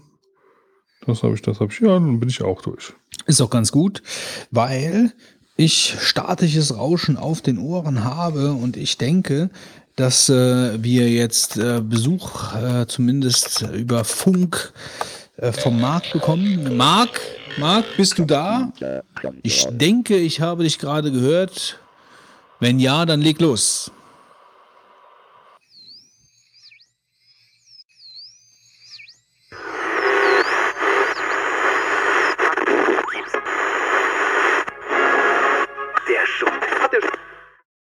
Hallo da draußen. Der Hausmeister ist mal wieder da und nervt den geneigten Apple-Freak mal wieder mit Android. Aber nicht nur, sondern heute auch noch mit BlackBerry. Das sind zwei Sachen auf einmal und das auch noch sehr gut miteinander verbandelt.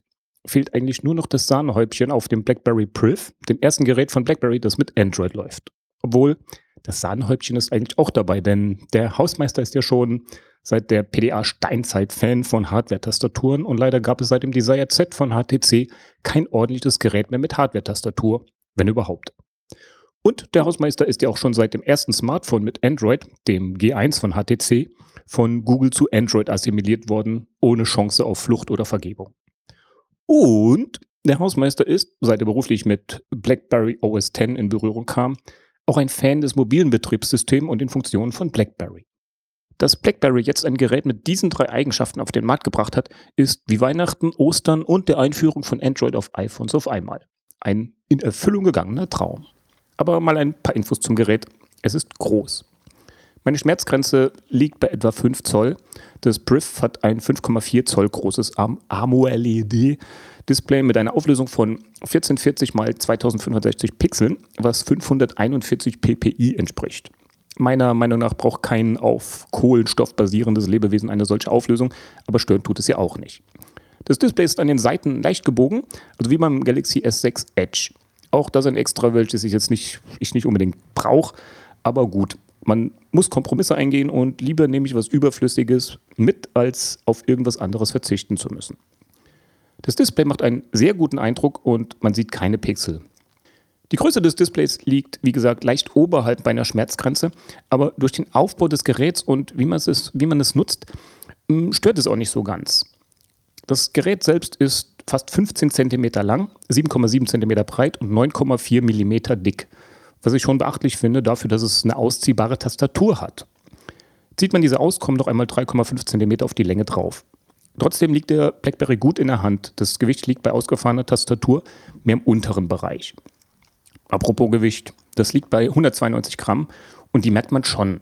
Es liegt nicht so locker in der Hemdtasche wie ein BlackBerry Q10 oder sowas. Die Rückseite des BB sieht wertig aus, fühlt sich sehr billig an, aber trotzdem macht das Gerät einen stabilen Eindruck. Die Hardware-Tastatur ist auf BlackBerry-Niveau, die ja schon immer sehr gute, wenn nicht sogar die besten Mobiltastaturen gebaut haben. Aber so groß ist die Konkurrenz ja auch nicht. Wer ein BlackBerry gewohnt ist, kommt damit sehr schnell klar. Die Sondertasten haben die gleiche Anordnung wie auf einem normalen BlackBerry.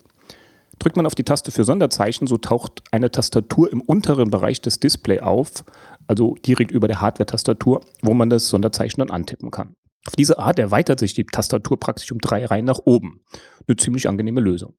Die Tastatur des Brief dient wie beim Passport auch als Touchpad. Man kann also zum Beispiel durch die Homescreens wischen, indem man einfach über die Hardware-Tastatur nach links oder rechts wischt. Oder man scrollt durch äh, nach unten wischen durch große Webseiten. Und was ich besonders mag, man kann den Cursor mit der Touch-Funktion der Tastatur steuern und so das fummelige Cursor platzieren auf dem Touchscreen umgehen. Eine der besten Funktionen der Tastatur. Auch Wortvorschläge wählt man über die Tastatur aus. Während des Tippens tauchen im unteren Bereich des Displays, also direkt oberhalb der Tastatur, drei Wortvorschläge auf, die man auswählt, indem man auf der Hardware-Tastatur unterhalb des entsprechenden Begriffs einfach nach oben wischt. Ein Wisch nach links löscht auch ein ganzes Wort. Wer sich daran mal gewöhnt hat, tippt mit der Hardware-Tastatur wirklich sehr schnell. Und wie üblich ist die Tastatur bei BlackBerry beleuchtet. Wo wir gerade bei Beleuchtung sind, auch die von BlackBerry und einigen anderen Androiden bekannten Farbe, farbige Benachrichtigungs-LED ist auch dabei ich will da eigentlich auch schon gar nicht mehr drauf verzichten. Es ist einfach super zu sehen, was gerade da ist, auch wenn der BlackBerry ein paar Meter weit weg liegt, einfach anhand der Farbe der LED. Der Schiebemechanismus ist sehr stabil. Das Display wackelt nicht und hält in ein- und ausgefahrener Stellung sehr gut. Ich weiß nur nie so genau, wie ich das Display aufschieben soll. Am Rand schieben geht nicht, weil das Display abgerundet ist und man da vielleicht irgendwas auslöst oder scrollt oder so. Auf dem Display geht auch nicht, dann startet man vielleicht unbeabsichtigt mal eine App. Also bleibt nur eine kleine Kante unten am Display direkt über dem Lautsprecher, der übrigens eine sehr gute Qualität hat, finde ich. Auch die Display-Tastatur entspricht der von BlackBerry OS X bekannten Version. Das heißt, während des Tippens erscheinen Wortvorschläge mitten auf der Tastatur, die man mit einem nach oben wischen auswählt. Auch sehr angenehm. BlackBerry-Nutzer werden die Eingabemöglichkeiten zu schätzen wissen und sich mit dem Priv schnell anfreunden können. Aber auch Nutzer, die von der Android-Seite kommen, haben jetzt die Möglichkeit, die Tastaturen von BlackBerry zu nutzen. Das Schöne am Brief ist ja, dass man auf dem Brief beides hat, also Hard- und Software-Tastatur. Im Gegensatz zum Beispiel jetzt dem BlackBerry Q10 oder dem Passport, die ja nur eine Hardware-Tastatur haben, oder dem Z10 und dem Leap, die ja nur diese Display-Tastatur haben. Einen Haken hat der Brief, den ich habe. Ich habe diesen von meinem Chef bekommen, der in London sitzt, weshalb das Gerät eine QWERTY-Tastatur hat, also die Hardware-Tastatur. Bis jetzt habe ich noch nichts gefunden, wo ich die Tasten umstellen kann oder so. Ich müsste ja jetzt nicht die Hardware-Tasten austauschen, sondern einfach nur die Belegung. Aber das werde ich mal doch bei Gelegenheit anpassen und mich mal schlau machen. Die Display-Tastatur ist natürlich auf Deutsch, wobei es keine Umlaute gibt. Diese werden durch Festhalten der entsprechenden Tasten wie U, O oder A getippt. Der Priv hat zwei Kameras, also Standard. Die Hauptkamera hat eine Auflösung von 18 Megapixel und ist als Besonderheit von Schneider Kreuznach zertifiziert. Keine Ahnung, was das jetzt genau bedeutet, ist aber sicher ein Verkaufsargument, hört man ja ab und zu mal. Die Kamera macht ordentliche Bilder, so viel habe ich aber noch nicht gemacht und auch noch nicht so unter ungünstigen Bedingungen. Aber ich bin auch eher mehr so der Knipser als der Fotograf. Tests schreiben mal, dass die Kamera so mittelmäßig ist, andere aber auch mal, dass sie sehr gut sei. Das wird sich aber wohl noch genauer klären, wenn das Gerät mal mit einer größeren Verbreitung ja, auf dem Markt ist und mehr Fotos gemacht werden. Dazu gibt es dann noch einen äh, Dualblitz. Videos können in 4K aufgenommen werden mit 30 Frames per Second, in geringeren Auflösungen auch bis 60 Frames per Second. Die App der Kamera ist brauchbar, bot jetzt aber auf den ersten Blick keine Besonderheiten. Die Auflösung ließ sich gar nicht einstellen, sondern nur fein und Standard und Fotos wurden nur im Verhältnis 4 zu 3 gemacht. Das hat sich aber mit einem Update vom 8. Dezember geändert. Jetzt geht auch das Format 16 zu 9, aber noch nicht mit der von BlackBerry installierten Foto-App. Ich habe dann mal die Google-Kamera-App installiert und da konnte ich dann auch 16 zu 9 in verschiedenen Auflösungen wählen. Andererseits kann die Google-Kamera-App keine 4K-Videos aufnehmen. Man muss sich also noch mit zwei Kamera-Apps rumschlagen, bis ein Update für die BlackBerry-Kamera kommt, was auch schon angekündigt ist. Einen nervigen kleinen Haken hat die Kamera aber. Sie steht minimal aus der Rückseite heraus, was beim Tippen auf dem Gerät stört, wenn es auf einer glatten Oberfläche liegt. Die Frontkamera hat eine Auflösung von 2 Megapixel, was für Selfies und Videotelefonie ausreicht. Jetzt mal zum Prozessor. Es handelt sich um einen Snapdragon 808 mit 6 Kernen, 4 davon mit 1,4 GHz und 2 mit 1,8 GHz.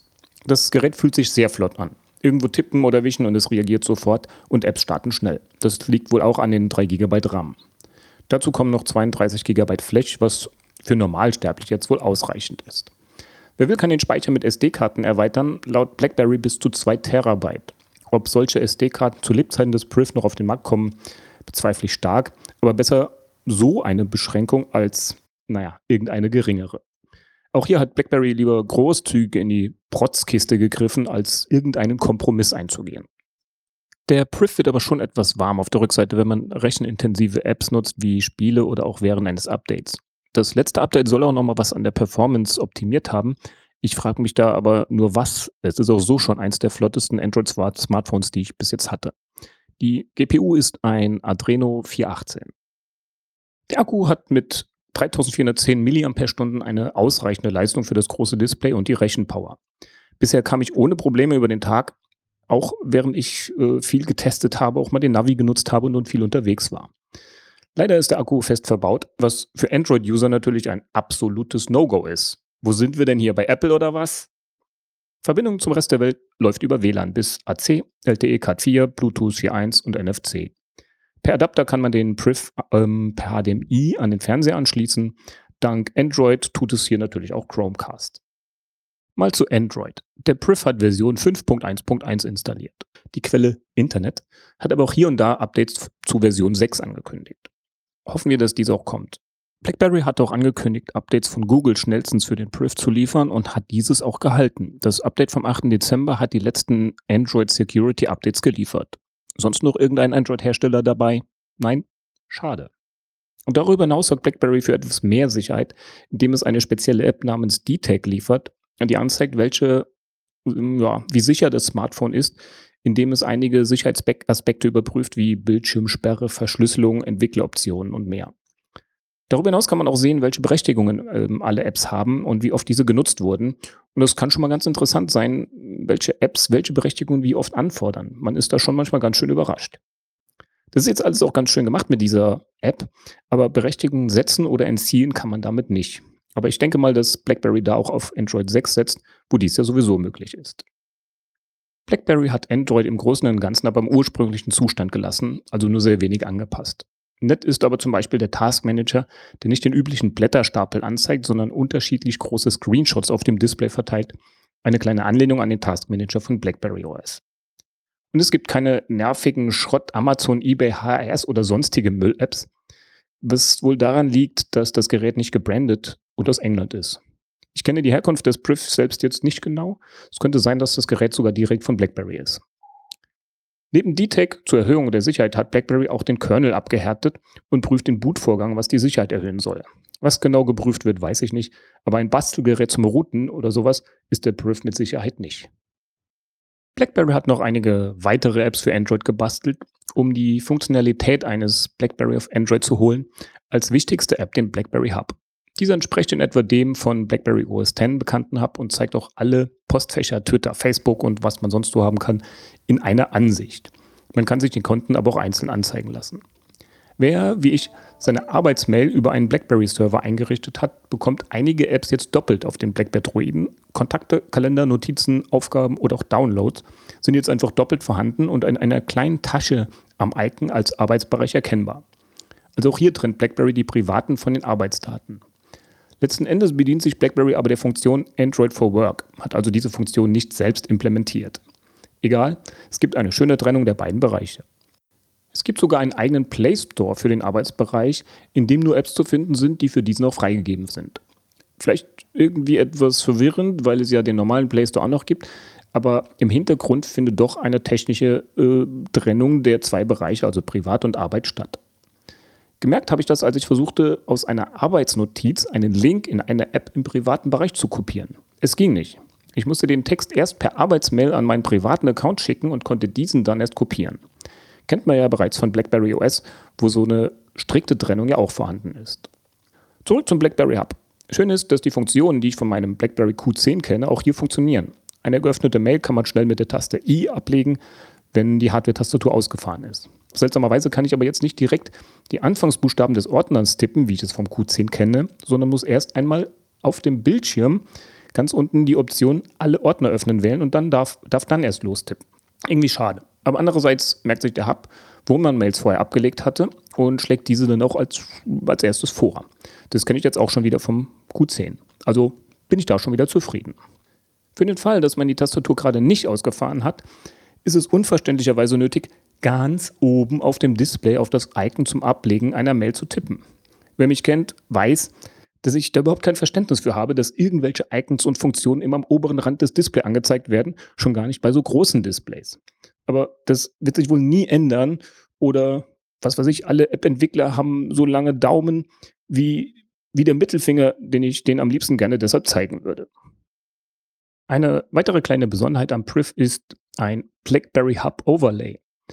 Dabei handelt es sich um ein kleines, dezentes, dünnes, ja, irgendwas am rechten Rand in der Biegung des Displays. Zieht man es vom Rand ins Display, so, ein, so erscheint ein Überblick über Termine, Mails, Aufgaben und Kontakte und man kann all dies auch ganz schnell erstellen, sowohl für den privaten als auch für den geschäftlichen Bereich. Diese Übersicht kann man sich aus fast allen laufenden Apps aufrufen, außer manche, die im Fullscreen laufen, weil die Biegung des Displays ja eigentlich immer da ist. Und äh, mit dem schmalen Rand ist die, ja, diese Übersicht schnell einfach reingewischt. Eine weitere nette Idee von BlackBerry. Und noch ein nettes Gimmick der Biegung des Displays ist der Ladebalken, der beim Laden angezeigt wird. Kennt man ja schon vom Galaxy S6 Edge. Ansonsten gibt es bis jetzt aber keine weiteren Funktionen für das gebogene Display. Mal sehen, was da noch kommt. Schön sind auch die Pop-up-Widgets. Das sind reguläre Widgets, die aber nicht auf dem Homescreen platziert werden, sondern per Streichen über ein Icon angezeigt werden. Das dürfte Apple-Usern ja inzwischen ein bisschen bekannt sein mit dem 3D-Touch. Aber das wird hier halt einfach über das Streichen erreicht. Man kann sich auch ein Widget aussuchen, falls es mehrere gibt. Das Widget taucht dann einfach über dem Homescreen schwebend auf und zeigt die gewünschte Info an. Darüber hinaus gibt es noch einige nette andere Funktionen, die BlackBerry für Android entwickelt oder portiert hat, wie zum Beispiel die Quick Actions. Das sind Icons mit Funktionen wie neue Mail schreiben, Video aufnehmen, Termin anlegen und einige mehr. Dann noch Tastaturkürzel für die Hardware-Tastatur. Man kann also auf Druck auf eine bestimmte Taste eine App starten oder eine beliebige Funktion ausführen lassen. Solche nette Funktionen gibt es einige und ähm, die nutze ich auch größtenteils, äh, weil ich die auch noch teilweise vom Q10 kenne. Inzwischen habe ich auch meine NanoSIM bekommen und konnte auch mal die Sprachqualität testen. Ich habe jetzt schon so ein bisschen rumtelefoniert und ich finde die Sprachqualität äh, ganz gut. Auf jeden Fall nicht schlechter als von meinem Q10 oder vom Moto G3 bekannt. Alles in allem finde ich den BlackBerry Priv sehr gut. Er hat zwar einen stolzen Preis mit circa 780 Euro, aber im Vergleich zu einem gleich großen iPhone hm, kostet er nur 50 Euro mehr, bietet dafür aber viele Extras und mehr Leistung und mehr Speicher. Ich habe mir übrigens inzwischen eine 64 GB SD-Karte gekauft und den Priv jetzt auf 96 GB hochgetuned. Übrigens für 19 Euro. Was kosten nochmal 64 GB Cupertinoische Äpfel? Trotzdem wäre der Brief oberhalb meines Budgets, das ich für ein Smartphone auszugeben bereit wäre. Aber es ist ja mein Arbeitssmartphone und damit ohne weitere Kosten für mich. Inzwischen habe ich den Priv auch komplett eingerichtet und alles funktioniert, inklusive Pebble, Tasker und sonstigen speziellen Apps, die ich mal so nutze. Der Priv erfüllt meine Erwartungen absolut und bietet mir das Beste aus zwei Welten plus eine Hardware-Tastatur. Für mich, der seit dem Desire Z auf einen Androiden mit Hardware-Tastatur gewartet hat, ist das Gerät die Erfüllung gleich mehrerer Wünsche. Das perfekte Smartphone-Überraschungsei. Mit der Hardware-Tastatur ist es eigentlich ja mehr ein Arbeitsgerät. Durch die Leistung, den großen Speicher, Kamera und das Display, aber auch ohne Probleme als Unterhaltungsgerät brauchbar. Dass dann noch BlackBerry dahinter steckt und die BlackBerry-Dienste verfügbar sind, setzt dem Ganzen irgendwie noch die Krone auf. Meiner Meinung nach ist dies eines der besten Android-Geräte zurzeit und es finden sich keine größeren und nur sehr wenig kleine vernachlässigbare Haken und Ösen.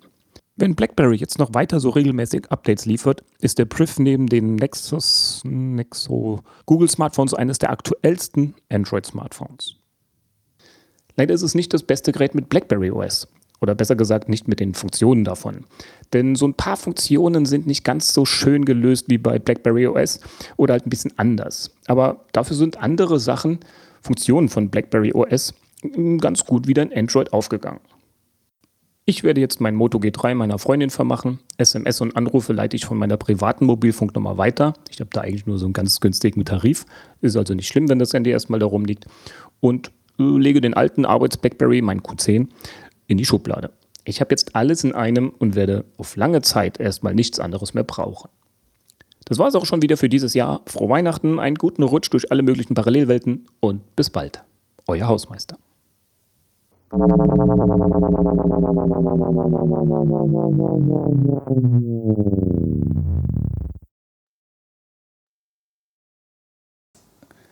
Dann kommen wir zum Brainstorm. Und heute sprechen wir über das Spiel der Könige, über Schach. Und ähm, es wäre nicht der Brainstorm, äh, wenn wir relativ wenig Ahnung von, äh, von dem Thema hätten, von Schach. Dafür haben wir uns natürlich kompetente Hilfe und einen kompetenten Spr äh, Gesprächsgast eingeladen. Und zwar ist das der André Schulz. Äh, hallo André. Ja, hallo. Und hallo. Du äh, arbeitest bei Chessbase und ihr entwickelt den wohl besten äh, oder am Markt äh, am dominantesten, äh, verbreitetsten äh, Schachcomputer Fritz oder Schach, Schachsoftware Fritz. Ja, also Fritz ist eine, mehr eine Software, nicht ein Schachcomputer. Ähm, ja, vor PC-Zeit, da gab es ja diese Brettcomputer, da waren auch Chips drin mit, mit ähnlichen Programmen, wie sie da auf den PCs laufen. Aber wir haben ein Schachprogramm, das ist Fritz und ja, das ist wahrscheinlich das bekannte Programm, das es so gibt. Ja, also man, man kennt das ja schon ewig. Also wann, äh, ich meine, wenn ich jetzt hier aus dem Internet vorlesen darf, äh, also hier steht, die erste Version des Programms erschien 1991. Seit wann bist du jetzt dabei? Seit 1991. okay. Äh, das heißt also, du bist also, Mitarbeiter der ersten Zeit Stunde. Äh, das erste, also ich erinnere mich gut an, an, ähm, an das erste Programm. Das war halt so ein, so ein kleines DOS-Programm. Das war auf so einer niedlichen Diskette. Das kennen die jüngeren äh, Zuhörer jetzt wahrscheinlich. Dreieinhalb Zoll. Oder fünf ein Viertel. Dreieinhalb oder fünf ein Viertel Zoll? Ja, wir hatten, glaube ich, beides. okay. Und ähm, ja, ja, richtig. Also in der ersten Verpackung wurden, wurde beides verkauft. Da gab es noch diese 5, 5 ein Viertel Zoll äh, Floppy Disks. Ja, und dann hat man das halt installiert. Das war auch nicht besonders groß. Und ähm, wir hatten dann einen sensationellen Erfolg. Das war 1900, wenn ich mich richtig erinnere, 1995, als wir äh, Computerweltmeister wurden und dabei unter anderem diesen Vorläufer von Deep Blue geschlagen haben. Ich glaube, mhm. der hieß damals noch Deep Thought, wenn ich mich richtig erinnere. ja, äh, das, das kommt uns sehr bekannt vor, Deep Thought, ja. Deep Thought, genau, aus ähm, ähm, Per Anhalter durch die Galaxis. Ja. der berühmten Antwort 42. Ja. Ähm, danach ist eben auch dieser Schachcomputer benannt worden und später ist dann Deep Blue draus geworden. Und wir hatten auch mal zeitweise so Deep Fritz-Versionen. Also das bezieht sich tatsächlich alles auf diesen Roman und diesen, diesen Megacomputer. Ne? Äh, kurze Frage zum, äh, zum Anfang. Also 91, du hast gesagt, ähm, nee, hast du gar nicht gesagt. Äh, MS-DOS habe ich gelesen. Ja. Ähm, äh, wart ihr damals auch noch äh, unterwegs auf Amiga, Atari ST? Ähm, ja, wir sind, also eigentlich sind wir, ähm, oder sagen wir mal, unser erstes Produkt ist eigentlich eine Schachdatenbank gewesen. Das ist so 85 entstanden, 85, 86. Da war ich noch nicht bei Chessbiz dabei, aber der, unser Chefentwickler Matthias Wöhnweber, der hat sich das überlegt und der hat das äh, zuallererst auf einem Atari programmiert. Und die Firma entstand eben äh, mit diesem mit dieser Datenbank, Schachdatenbank und einem entsprechenden Schachdatenbankprogramm. Fritz ist dann später erst dazugekommen. Mhm. Und äh, diese Datenbank ist eigentlich auch immer noch so unser Hauptprogramm. Das heißt dann Chess-Based-Programm. Also stellt man sich jetzt so vor, Schachdatenbank, ähm, die Möglichkeiten der Züge, die auf einen Anfangszug als Antwort gegeben werden könnten. Ähm, ja, auch. Also es ist einfach so, es wird äh, fast, sagen wir mal, fast jede Turnierpartie, die irgendwo gespielt wird, die wird mit unserem System erfasst und wird veröffentlicht. Und wir sammeln das alles. Also mittlerweile gibt es so eine große Datenbank im Internet mit, ich glaube, es sind jetzt 6,5 Millionen Schachpartien. Und äh, die ersten Schachpartien, die äh, aufgezeichnet wurden, die stammen so aus dem 15. Jahrhundert. Und dann fingen so die ersten Turnierpartien an. Das 1851 war das ein großes Turnier. Dann gibt es das moderne Turnierschach. Und die Schachprofis und auch die ambitionierten Vereinsspieler äh, gucken sich diese Partien an und äh, gucken sich vor allen Dingen auch die Eröffnungszüge an und versuchen da Verbesserungen zu finden oder versuchen sich das zu merken, sich auf ihren Gegner vorzubereiten. Und man kann natürlich auch äh, versuchen, alle Partien des Gegners äh, zu durchleuchten, nach Schwächen, nach Stärken und sich dann entsprechend vorzubereiten. Also die Schachprofis, die, die machen das jeden Tag und viele Amateure arbeiten eben auch damit. Mhm. Und das Fritz-Programm ist dann 91 dazugekommen und ist auch für Amateure und Profis eben äh, eine wertvolle Hilfe. Anfangs war das, äh, gut, da war ein Programm vor allen Dingen so ein, ein Spielpartner, aber dann sind die Programme so stark geworden, äh, dass, dass heute ja kaum noch einer dagegen ähm, gewinnen kann oder wahrscheinlich kann das niemand mehr. Aber für ähm, das Analysieren der eigenen Partien und für die Vorbereitung sind Schachprogramme eben wie Fritz enorm wichtig.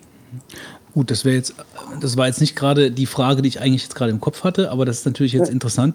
Ähm, also, das ist ja schon ein kommerzielles Produkt. Ähm, jetzt äh, kaufen das also vor allen Dingen Leute, die schon sehr gut Schach spielen können, um dann an dem, an der Software besser werden zu können. Genau, also Fritz ist, ist so eine Art Trainingsprogramm mit dem man versuchen kann, seinen, seinen Schach zu verbessern. Da hängt auch, auch eine Datenbank dran. Also man kann da auch äh, Partien nachspielen von Meistern, also von Magnus Carlsen oder Arnand, also von Weltmeistern, von anderen großen Spielern und kann versuchen, äh, daran sich zu orientieren. Aber man kann vor allen Dingen auch, wenn man eine Partie gespielt hat, sagen wir mal, im Verein gegen, gegen einen Clubkollegen und dann ist die irgendwie ausgegangen, vielleicht hat man verloren, dann kann man sich mit Fritz das angucken und der sagt dann, dann wo man einen entscheidenden Fehler gemacht hat. Mhm. Und äh, die Profis arbeiten ganz intensiv mit diesem äh, Programm. Also sie versuchen auch schon vor der Partie gegen den nächsten Gegner in bestimmten Eröffnungen halt äh, neue Ideen zu entwickeln und ähm, ja, Varianten ganz besonders tief zu durchleuchten und damit dann Gegner zu überraschen. Und da sind diese Schachprogramme äh, eben auch extrem nützlich. Ähm, bevor ich jetzt hier abgeben muss, hier wird wild gestikuliert, ähm, habt ihr also ja, es hört sich jetzt so an, als ob ihr keine große Konkurrenz hättet. Äh, also wir sind sicher Marktführer, aber es gibt, gibt natürlich auch äh, noch andere Hersteller mhm. von, von Schach-Engines. Ähm, also äh, ganz konkurrenzlos sind wir nicht, aber wir sind sicher die größte Firma. Ähm, okay, die Frage, die mir natürlich durch den Kopf geht, ist, äh, wenn man an Schachcomputer denkt, dann denkt man erstmal so an diesen übergeordneten Begriff der künstlichen Intelligenz, äh, was natürlich ein riesig schwammiger Begriff ist, weil er von einfachen Wenn-Dann-Bedingungen hin zu neuronalen Netzen geht. Der, der Schachcomputer wird wahrscheinlich irgendwo dazwischen sein. Ähm, aber vielleicht ohne zu sehr in die Technik zu gehen, also so, wie funktioniert das denn? Also wenn ich jetzt von der ersten Stufe, ersten Schwierigkeitsstufe bis zur letzten Schwierigkeitsstufe gehe, das, gut, am Hintergrund liegt diese Datenbank, klar, aber wie reagiert der Computer denn auf mich, um aus dieser riesigen Datenbank den entsprechenden Zug zu wählen, äh, der der beste auf meinen Zug ist? Also der, das Programm arbeitet nicht mit einer Datenbank. Ah, okay. Der holt sich die Züge nicht aus einer Datenbank, sondern er rechnet die Züge. Es wäre auch sinnlos, die aus der Datenbank zu holen, weil die Züge in der Datenbank sind ja alles Menschenpartien und die sind alle fehlerhaft. So, und der Computer ist viel besser. Und äh, der hat halt bestimmte Algorithmen und versucht, äh, versucht eben sehr weit vorauszubrechen. Das ist eigentlich äh, die ganze Kunst möglichst tief vorauszubrechen. Also möchte in erster Linie möchte er sein, dass die Materialbilanz verbessern, das heißt dem Gegner irgendwie Steine wegnehmen, wenn es irgendwie geht. Matt setzen natürlich auch, wenn das möglich ist. Und dazu guckt er halt sehr tief in die äh, Stellung rein. Und äh, da es im Schach ja immer sehr viele Varianten gibt und die Berechnungen dann sehr kompliziert werden, muss man versuchen, äh, herauszufinden, was, was die besten, also was die, die allerbeste Variante ist, ne, welche sich äh, also lohnt, besonders tief zu berechnen. Das ist dann die besondere Kunst. Und da gibt es bestimmte Techniken, die die Programmierer dann da entwickelt haben was ist denn da jetzt so die Magie letzten Endes? Also zwar das, was du jetzt so sagst, würde ich jemandem auch erklären, dass das Schachprogramm das weiter durchrechnet und überlegt dann, welcher Zug ist der klügste. Aber ähm, vielleicht kannst du das doch noch mal ein bisschen zerlegen. Wenn jetzt irgendeine Stellung da vorhanden ist, ähm, geht der Computer hin und wird beispielsweise ähm, jeden einzelnen Zug jeder Figur, die möglich ist, durchführen, geistig bei ihm, sage ich jetzt mal, äh, und dann überlegen, was kann der andere wiederum tun. Dann gibt es natürlich schon nach ein, zwei äh, äh Zügen dann äh, Tausende, äh, vielleicht nicht Tausende, aber Hunderte von Kombinationen, die dann möglich werden. Und ähm, ja, und legt er dann, wo legt er dann irgendwie, sage ich mal, so ein, so ein äh, Bewertungsschema an? Wie sieht sowas dann aus? Dass er dann sagt, ja gut, hier kriege ich eine Situation, wo ich eine Figur schlagen könnte? Oder wie wirst du es beschreiben? Vielleicht noch mal ein bisschen detaillierter.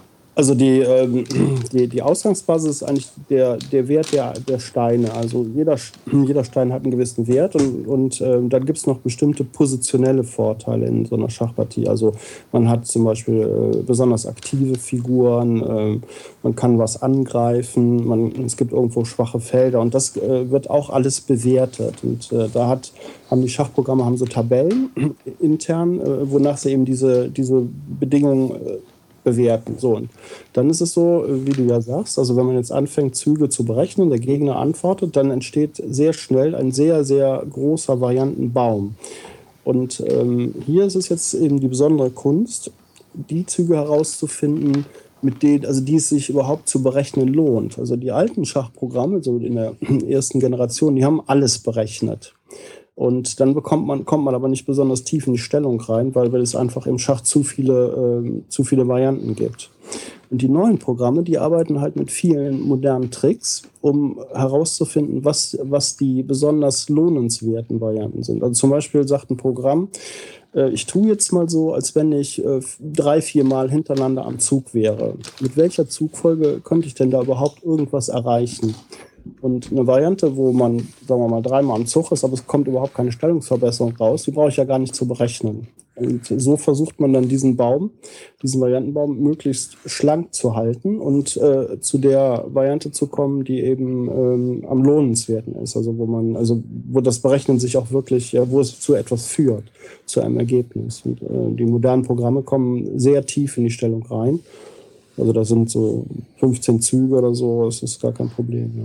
Ist es denn so, dass, wie du eben sagtest, generell nicht äh, bei der Bewertung ein gewisser vielleicht vorhandener Partienfundus mit abgeglichen wird. Äh, also das heißt, der ist dann auch völlig stets frei oder erinnerte sich beispielsweise daran, dass in einer Partie diese Stellung schon mal vorhanden war und dann äh, berücksichtigte er, dass beispielsweise am meisten der Zug XY gespielt wurde und äh, nimmt das jedenfalls in seine Bewertung mit rein. Und das ist gar also nicht die, der Fall? Äh, die Partien äh, wiederholen sich so am Anfang. Ne? Das ist mhm. in der Eröffnungsphase. Ja. Mhm. Ähm, da gibt es eben Vorgängerpartien, die von Menschen gespielt wurden, äh, manchmal auch schon mit Computerhilfe entwickelt. Und die, Tabelle, äh, die Programme haben so Eröffnungstabellen, an denen sie sich orientieren, wenn sie jetzt, äh, wenn man die gegeneinander zum Beispiel spielen lässt oder wenn man gegen so ein Programm spielen möchte. Aber man ist dann relativ schnell, sag ich mal, nach 10, 15 Zügen, je nachdem, was der Gegner antwortet, ist man auch raus aus dieser Tabelle und dann, ähm, ja, dann, dann äh, stehen die Programme auf eigenen Beinen und äh, überlegen, überlegen eben selbst an diesen Stellungen. Ne? Und das hat sich so gezeigt, ähm, dass viele alte Partien auch, von, also von Menschen gespielte Partien eben sehr fehlerhaft sind und dass die heutigen Programme also sehr viel besser spielen würden an, in einer bestimmten Stelle, in einer bestimmten Eröffnung, sodass es also nicht allzu viel Sinn macht, zu lange in diesen Eröffnungstabellen äh, zu bleiben. Mhm. Und äh, wie, wie bewertet man, sag ich mal, so einen positionellen Vorteil, weil man jetzt also nicht nur nach Figurenwerten geht, sondern einfach sagt, hier habe ich zum Beispiel, kriege ich offene Linien oder halt äh, eine gute Position, um halt anzugreifen. Äh, wie, wie ist das so äh, von der Beurteilung ähm, ungefähr von der Vorangehensweise? Das ist ja sehr Ja, schwierig, ne? Also irgendwie auch. Ja, das, gut, da gibt es Erfahrungswerte. Das, ähm, das, Programmierer haben da eben Erfahrungswerte und äh, gut, das ist dann die Frage, wie man das ansetzt. Also in, im, bei diesem Schachprogramm wird eigentlich alles in sogenannten Bauerneinheiten äh, gemessen. Also wenn man jetzt, wenn ich einen Bauern, we- wenn ich einen Bauern weniger habe, dann ich, stehe ich eben minus eins. Ne? Wenn ein Schachprogramm einen Bauern gewinnt, dann steht er eben plus eins. So und ähm, eine Leichtfigur wird dann eben zwischen 2,5 und 3 Bauerneinheiten bewertet. So, jetzt gibt es Pferd wie, zum Beispiel, ja. bitte? Ja, Ein genau Pferd zum Beispiel. Mhm. Oder ein Turm 4,5, ne, Dame 9, das sind so klassische Bewertungen, aber die haben, haben sich bewährt. So, wenn ich jetzt ähm, eine bestimmte Aktivität erziele, sagen wir mal, ich kriege mal einen Turm auf die siebte Reihe, das ist schon, äh, dann ist der Turm also schon, steht da sehr aktiv. Ne? So, dann, dann äh, wird das eben im zusätzlichen äh, Bauernwert versehen. Also sagen wir mal, dann äh, kommen noch, wird dann gesagt, oh gut, das ist plus 0,2 zum Beispiel oder plus 0,3 wird das gewertet. Und, äh, und schwache, wenn ich, ein, sagen wir mal, ein, ein vorgeschobenes äh, Feld habe in der gegnerischen Stellung, das ich besetzen kann, dann vergeben die Programmierer dafür auch eine Bewertung. Und aus ähm, offene Linien, wie du sagtest, wenn ich, wenn ich die besetzen kann und der Gegner aber nicht, dann äh, habe ich dann eben auch einen positionellen Vorteil. Oder wenn ich mir eine Linie öffnen kann. Und ähm, es gibt in dieser Schachtheorie gibt eine Vielzahl von verschiedenen ähm, Vorteilen, die man anhäufen kann. Und das wird eben alles in Bauerneinheiten gewertet. Und äh, so versucht das Programm eben sein, äh, ja, seine Stellung sukzessive zu verbessern. Ne? muss man denn als, Pro äh, als Programmierer oder überhaupt äh, als Entwickler in den Bereichen ja eigentlich ein sehr, sehr guter Schachspieler sein, um überhaupt das Programm entsprechend anzuweisen, wie man richtig hier die Sachen bewertet, oder? Habt ihr sehr gute Schachspieler dann in den Funktionen, die das bestimmen, wie man das Programm arbeiten lässt?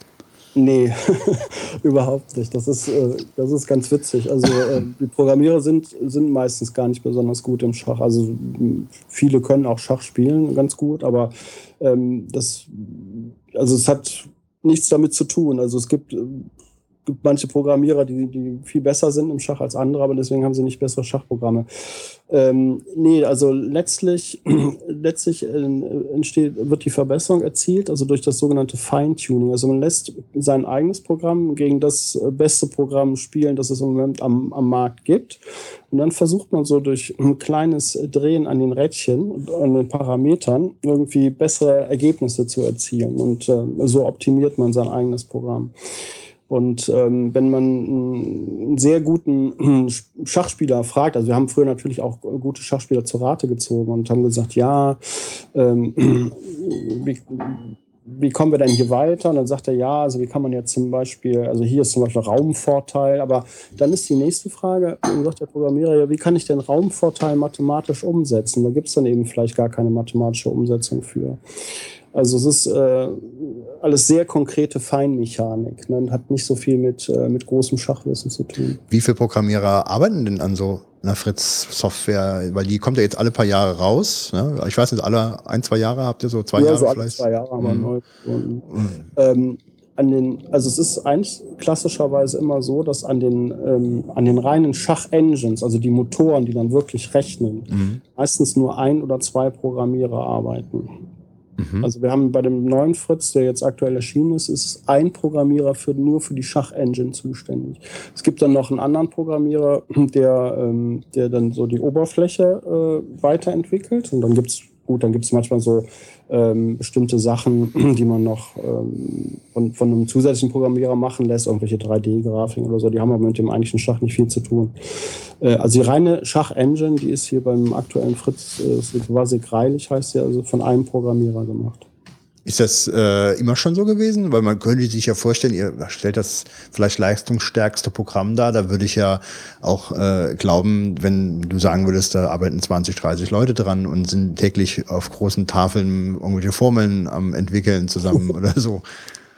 Ist das normal äh, bei Das ist Schachprogrammen, normal. dass das ja, das sehr ist normal. Also, nee, also es ist überall so. Ne? Selbst bei diesem großen Deep Blue Projekt, das ist ja dieser berühmte Wettkampf gewesen, glaube 97 gegen Kasparov oder so, das waren auch, glaube ich, nur drei Leute. Und hat dann vielleicht noch jemand, der sich dann um diese Öffnungstabellen kümmert oder so, dann sind es halt vier, aber der programmiert im eigentlichen Sinne nicht. Also das sind alles immer nur kleine, Mhm. kleine Einheiten, die diese, ähm, diese Engines programmieren. sprichst gerade den Deep Blue ähm, Computer an.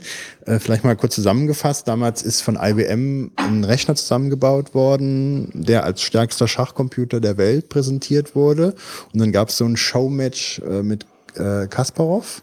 Und ähm, der hatte dann ähm, eine der ersten Partien verloren und hatte nachher, glaube ich, auch insgesamt verloren. Äh, und äh, dann ist die Sache in die Kritik geraten, weil der Kasparov ähm, gesagt hatte, da, da gab es ein oder zwei Züge, die ein Computer eigentlich nicht errechnen kann, die aber von dem Deep Blue ausgeführt wurden. Und äh, der hätte ganz gerne die Berechnungsprotokolle gesehen, die Logs, äh, die sind ihm nie wohl ausgehändigt worden und der Computer ist nach dem Kampf in seine Einzelteile zerlegt worden. Klassische Ja. Verschwörungstheorien. Ja, Ja, also, das, ist, äh, das ist in der Tat so. Das ist also, muss man sagen, äh, alte russische Verschwörungstheorie. Hier ist irgendwas passiert, was ich nicht verstehe und da muss der KGB dran schuld sein. ja, aber also, ähm, Aber ganz glaub kurz eingehakt. Okay, du glaubst nicht dran. Aber eigentlich, ich meine, du oder eurer Programmierer, der müsste doch, wenn er sich das ansieht äh, und den Zug, der müsste doch eigentlich leicht sagen können, ähm, dieser Zug, der jetzt hier beanstandet wird, äh, das ist auch einer, der kann wirklich vom Computer errechnet worden sein. Oder der würde sagen, ähm, Nee, also äh, da hier muss menschlich eingegriffen worden sein, weil das äh, ist gegen jegliche Prinzipien, dass der Computer zieht. Also behauptet wurde ja, dass ein Mensch äh, praktisch mit dem Computer ähm, und das äh, gearbeitet hat und an der entscheidenden Stelle den Computer halt richtig geleitet hat. Und dadurch wurde der Computer dann halt überstark. Ja, das war das Argument. Und wie siehst du das oder ihr? Ja, also wie gesagt, ich das, halte das für, für ziemlichen Unsinn. Ähm, das, gut, das, also erstmal musste Kasparov damit fertig werden, dass er so vor, vor der Weltöffentlichkeit diesen Wettkampf verloren hat. Und äh, ich glaube, die letzte, also er hat eigentlich hat er den Wettkampf sehr, sehr gut gespielt. Äh, Mit Ausnahme der letzten Partie, die hat er wirklich sehr schlecht gespielt. Aber er stand, also unter starkem Druck und dann hat er diese Geschichte dann entkorkt. Ich glaube, er hat dann, ja, die Blue-Mannschaft hatte auch einen Schachgroßmeister zur Verfügung. Das war, äh, der da geholfen hat, Joel Benjamin. Aber ähm, also Kasparov ist ja auch deutlich stärker als Joel Benjamin und äh, dass der jetzt nur da irgendwie entscheidend eingegriffen hätte, das, äh, ich halte das also für kompletten Unfug. Ne? Und den Zug selber, äh, weißt du, hast du das mal, so, mal angesehen? Das wäre ja interessant für den Fachmann zu sehen, welcher Zug beanstandet wird. Also ich habe mir das vielleicht mal 1997 angeguckt. Aha. Das ist, Ja, so, ein bisschen- ist ein bisschen her. Aber ähm, also gut, das ist dann ein Zug gewesen, der ähm, weiß ich nicht, das, äh, der ist halt durch Zufall gespielt worden oder weil der Computer jetzt gerade diesen Zug für den besten hielt in dem Moment. Das ist ja auch immer so, dass äh, bei, bei diesen äh, Wettkämpfen dann äh, gibt es Bedenkzeiteinstellungen und dann muss der Computer, der wird dann so eingestellt, dass er sagt, nach drei Minuten musst du ziehen, weil sonst schaffst du die Zeitkontrolle nicht.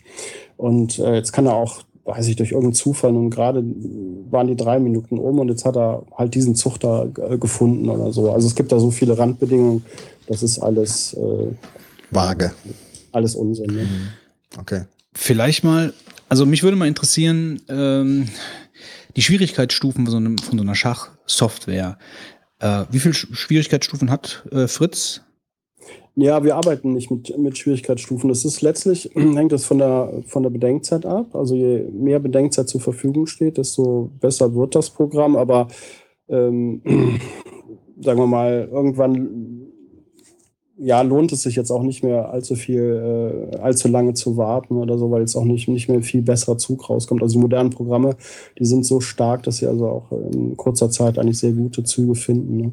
Wir haben eigentlich das, also nachdem wir am Anfang das Problem hatten, äh, das Programm oder die Aufgabe hatten, das Programm so stark zu machen, dass es also äh, so stark ist wie die besten Schachspieler, die es gibt, also der Weltmeister, äh, ist es dann dann eigentlich so gewesen, dass wir äh, jetzt die Aufgabe hatten, das Programm äh, schwächer zu machen. Also wie schafft, schafft man es, das Programm intelligent schwächer zu machen, dass ein normaler Schachspieler, ein Amateurspieler oder ein, Clubspieler dagegen auch noch spielen kann, ohne gleich den Spaß zu verlieren. Und da haben wir jetzt mit Fritz 15 so einen neuen Ansatz gefunden. Ähm, so eine Freundstufe, der also praktisch nach jedem Zug äh, guckt, wie, wie, wie ist die Güte dieses Zuges gewesen, also von meinem menschlichen Gegner, und dann versucht, sich selber entsprechend abzuschwächen und sich anzupassen, mhm. dass, dass die Partie so auf ungefähr auf Augenhöhe läuft.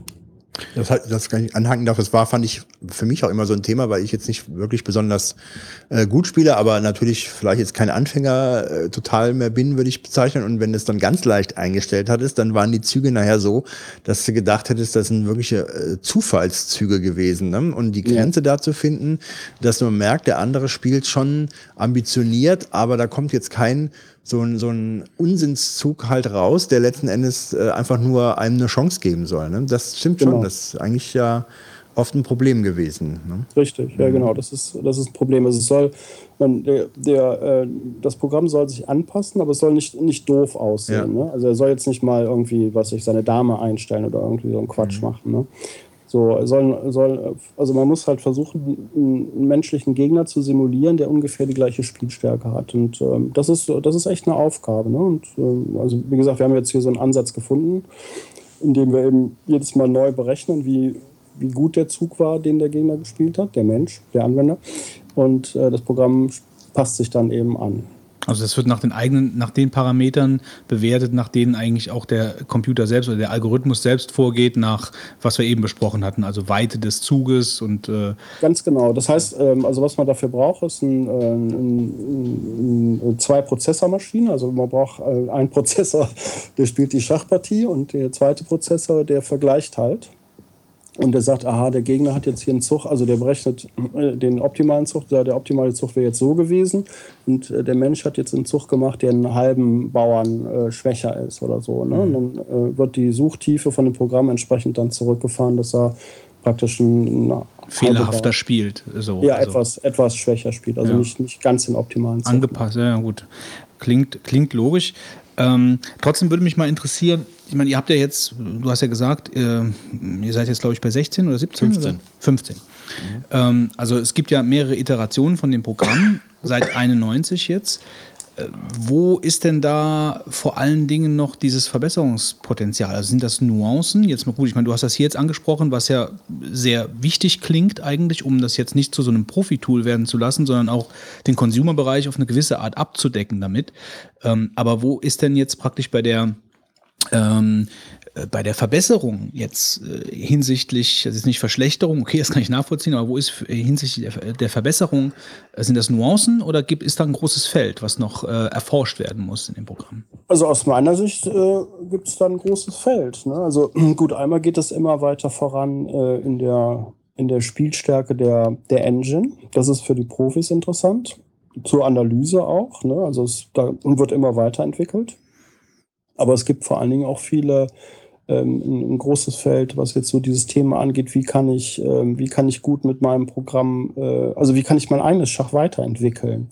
Wo kann mir das Programm da gut helfen? Ne? Also gibt es Trainings, also da gibt es schon eine Menge von Funktionen, also dass man sagt, finde Taktik, äh, also finde Mat, Mats, äh, finde irgendwie Figurengewinne, also das sind so Taktikaufgaben oder äh, trainiere dein Endspiel äh, oder auch zum Beispiel diese Verzahnung, wir haben so Videokurse, wo man ähm, so musterhafte Endspiele, musterhafte äh, Partien insgesamt äh, gezeigt bekommt.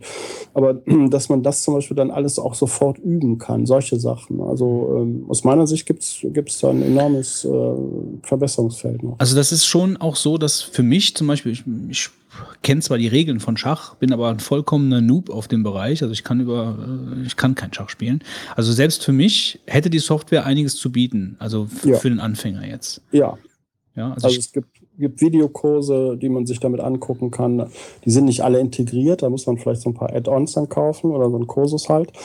Aber das kann man sich angucken, man kann sich äh, Partien angucken, man kann ja spielen und äh, das Programm passt sich an und also klar. Also ich kann spezielle Schwächen auch von meinem Spiel dann dadurch trainieren, dass ich das Programm dementsprechend einstelle oder äh, zu einem gewissen Punkt im Spiel springen kann. Also was weiß ich, wenn du jetzt eben gesagt hast, Endgame, dass ich äh, sage, okay, es sind jetzt schon, weiß ich jetzt nicht, wie das funktioniert, aber dass ich dann mehrere Figuren schon verloren habe und eine gewisse Stellung dann habe und mich der dann stellen muss.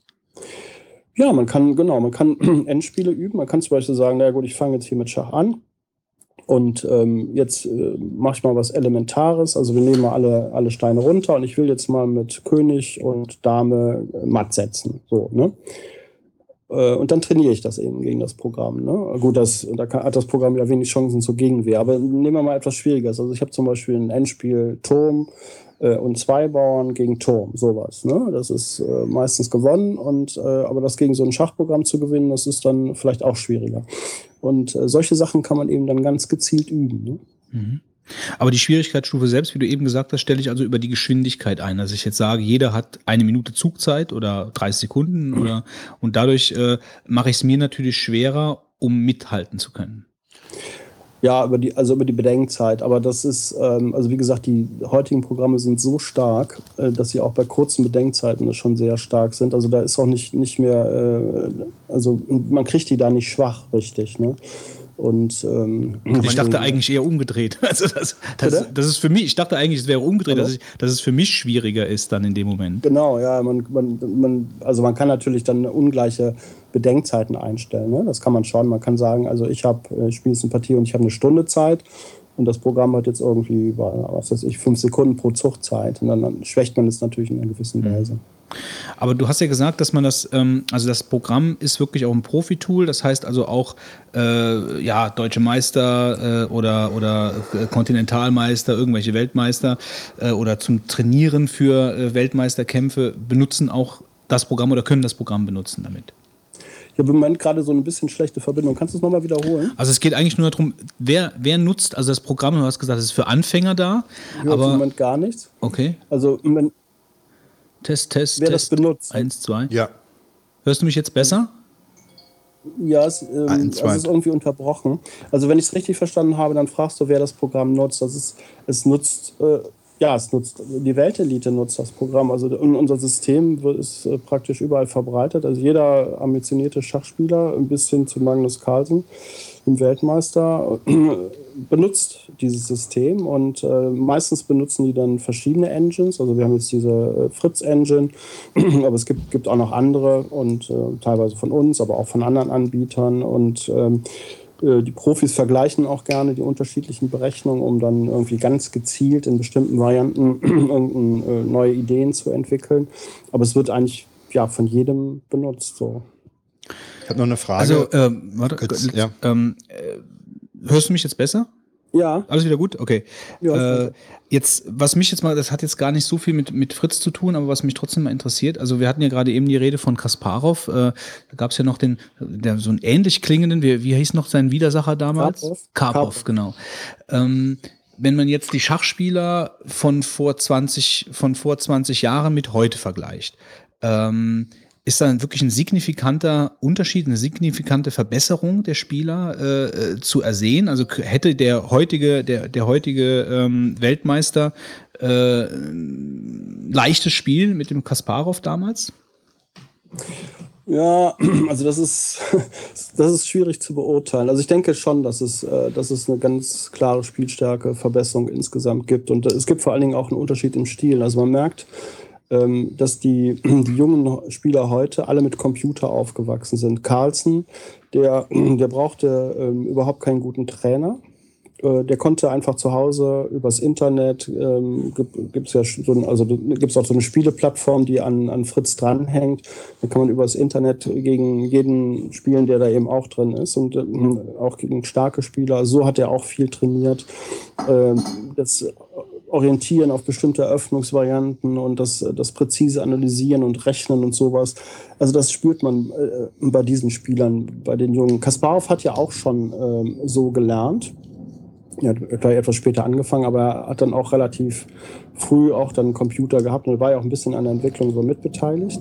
Karpov ist so der Letzte, der ohne Computer groß geworden ist. Und er spielt auch einen ganz anderen Stil. Also aus meiner Sicht gibt es einen äh, signifikanten Unterschied im, im Spielstil, in der Art und Weise. Ist viel analytischer geworden, das Schach. Und, äh, und sehr wahrscheinlich auch in der Spielstärke. Letzte Frage von mir. Ähm, die, ähm, also Chessbase, engagiert sich Chessbase auch für den Nachwuchs äh, der, des deutschen Schachs oder beziehungsweise um Kinder vielleicht ans, ans Schach heranzuführen? Weil ja, ich stelle mir das ja schon so vor, dass Schach ist ja jetzt, ich meine, das war zu meiner Schulzeit schon, schon so ein bisschen so landläufiges Spiel der Langeweiler bei uns in der Schule, sage ich mal so Schachclub, ja, ja, ne? ähm, aber es ist ja sicherlich auch ein Spiel, was äh, die, ja, die logischen Fähigkeiten, die kognitiven Fähigkeiten einfach sehr schulen kann. Äh, wie viele Spiele, aber Schach ist ja dann noch durch die komplexe, durch die Komplexität äh, da vielleicht auch noch hervorzuheben. Also, äh, und ich könnte mir aber vorstellen, dass in der heutigen Zeit Schachspieler äh, eher äh, im Nachwuchsbereich eher so ein bisschen ja eine Nische sind. Ich kann mich täuschen, aber das würde mich jetzt mal interessieren. Also ich kenne das Image von den langweiligen Schachspielern auch, aber wenn man, äh, wenn man heute so ein, äh, also es, wenn man die sich heute anguckt, die sind doch auch ein bisschen anders. Also Magnus Carlsen ist ja ein echter Popstar, der ist aber alles andere als langweilig. Und äh, es gibt auch, äh, weiß ich, sehr attraktive Schachspielerinnen, also in der deutschen Nationalmannschaft und so. Also es ist ein bisschen anders geworden.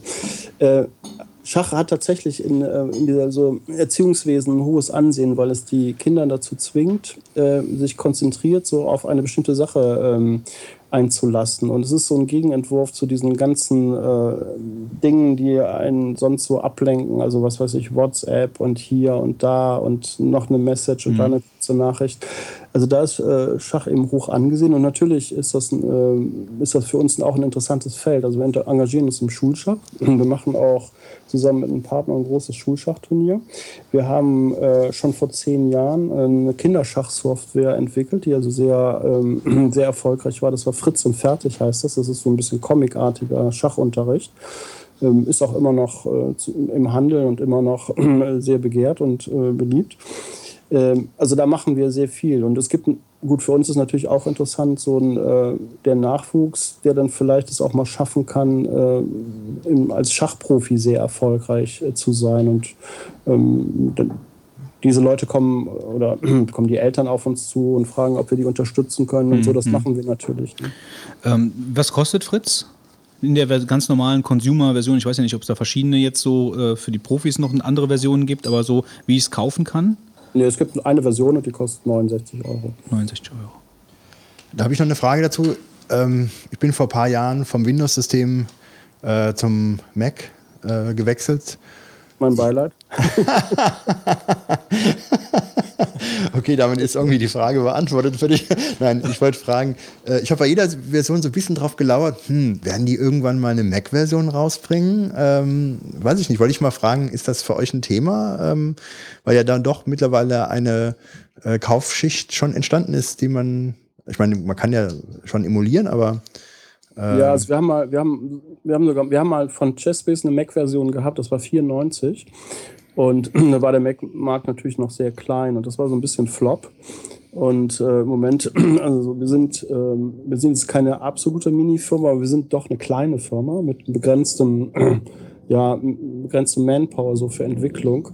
Ähm, ist ein interessanter Markt, Mac, aber äh, also wir haben wirklich auch genug zu tun, in dieser ganzen Windows-Welt irgendwie voranzukommen. Deswegen ist es im Moment etwas schwierig. Wir haben allerdings jetzt so ein, äh, ein webbasiertes Portal entwickelt. Und ähm, das ist dann auch für Mac-User zugänglich.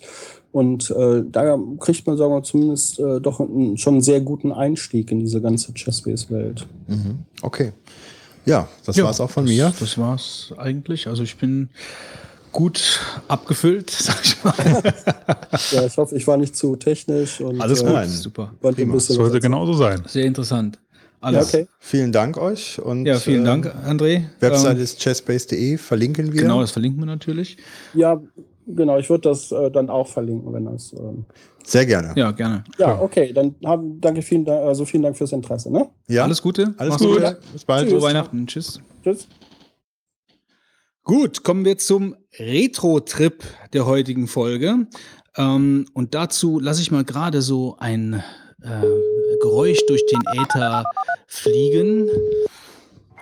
Was ihr da hört, Ja, das wäre jetzt eine gute Frage. Ich, wenn ich jetzt so eine TED wie früher bei Wetten das hätte, dann würde ich direkt mal fragen, was ist dieses Geräusch? Woher kommt dieses Geräusch?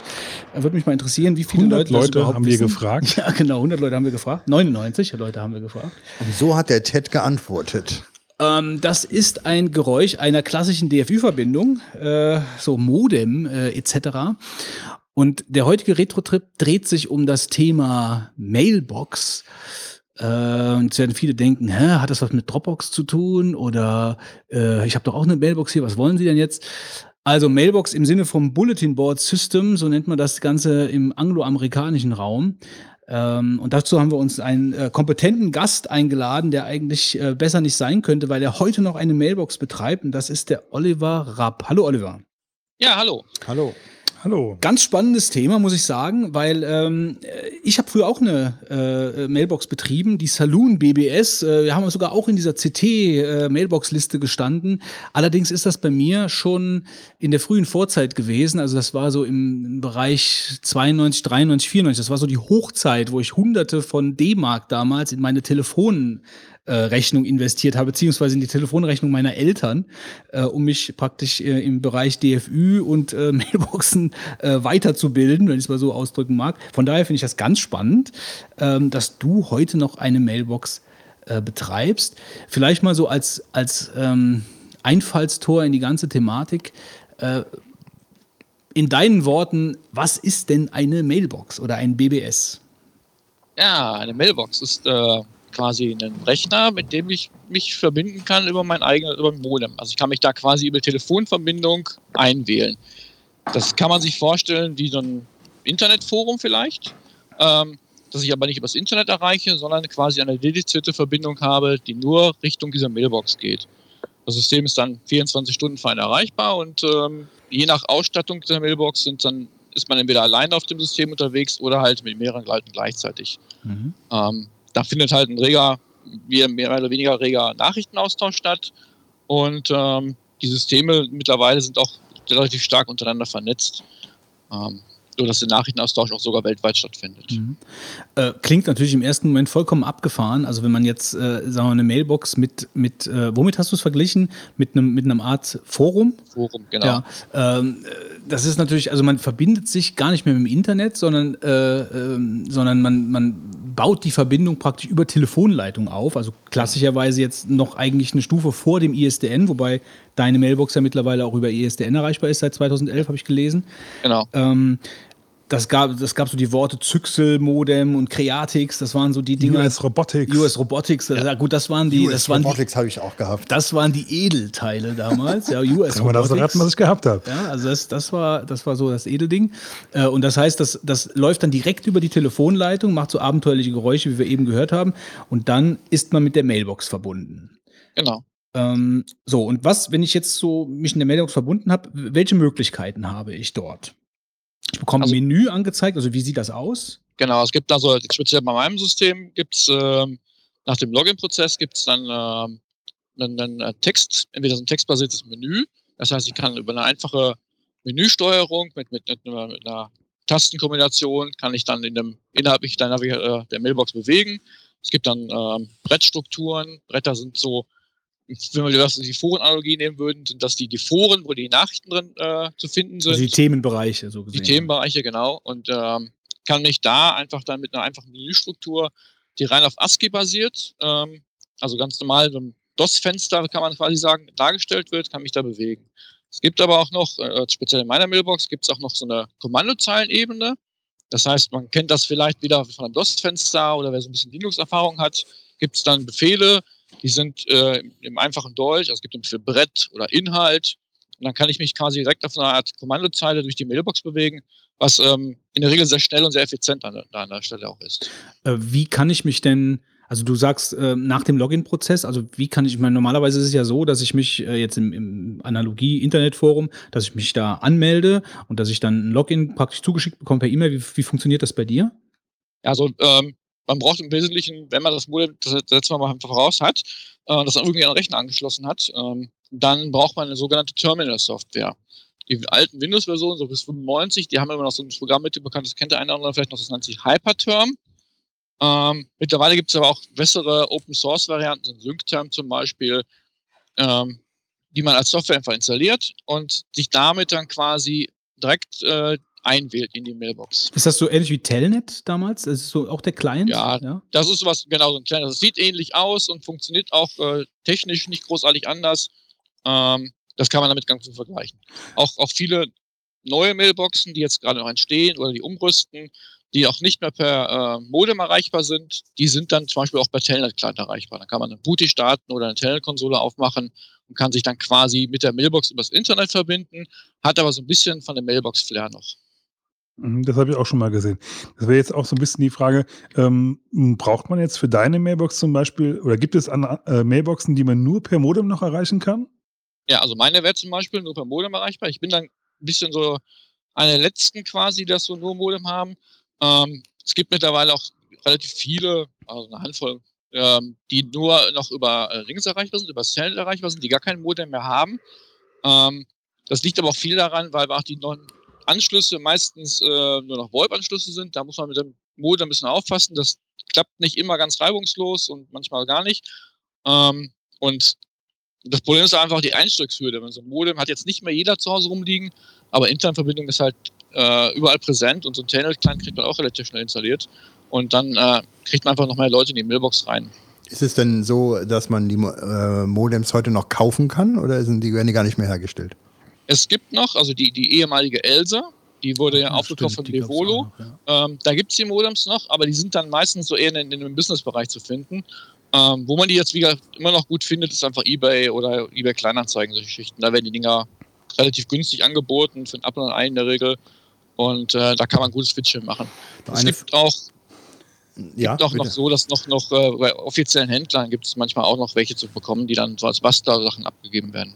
Du hast es gerade eben mal angesprochen, dass es unter Umständen gar nicht so unproblematisch ist mit diesen ähm, Internettelefonie, Voice-over-IP-Telefonie, äh, Verbindungen aufzubauen. Gibt es da so einen Richtwert, wann das Probleme gibt, bei welcher Stärke? Oder geht das? Äh, Ja, also gut geht das meistens so bis 9600 bps.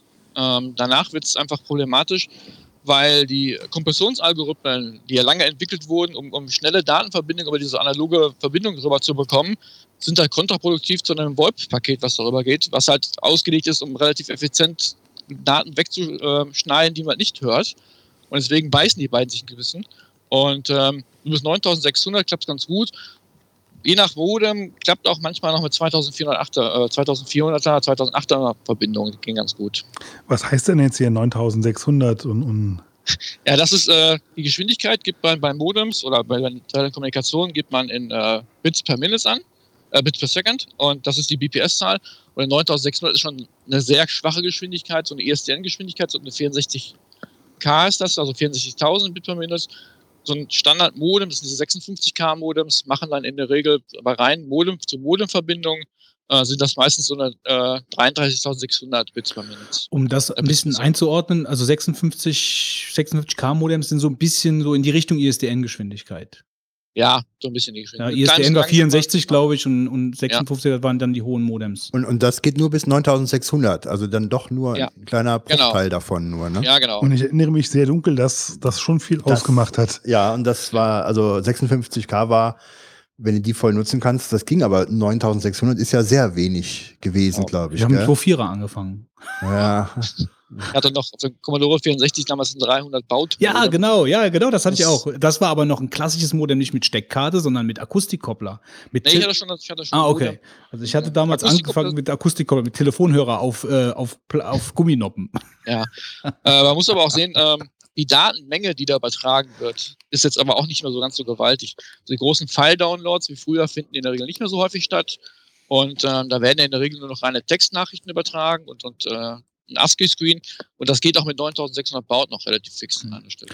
Aber nochmal gerade kurz zum Ablauf. Also ich glaube, ich habe mich eben falsch ausgedrückt. Die Geschichte mit dem äh, Authentifizieren meinte ich jetzt nicht, wie das technisch funktioniert, dass ich mich authentifiziere, sondern wie kann ich mir denn überhaupt Zugang verschaffen? Also muss ich mich bei dir äh, per Mail anmelden und muss sagen, ich möchte jetzt einen Zugang haben oder wie läuft das? Äh, mein System ist frei für jeden Gast. Also es gibt einen, einen Gastlogin, da wird man auch aufgefordert, wird nach ein paar Systemdaten abgefragt. Das kommt noch aus der Zeit, als äh, nicht jeder unbedingt mit einem PC unterwegs war, sondern auch mit einem Amiga oder einem Atari. Das heißt, es werden beim Login-Prozess, das heißt, man hat sich als Gast angemeldet, der fragt dann ganz kurz, ähm, aus welcher Region kommst du? Das kommt noch aus den alten Zeiten, wo es noch so Ortsgesprächgeschichten gab.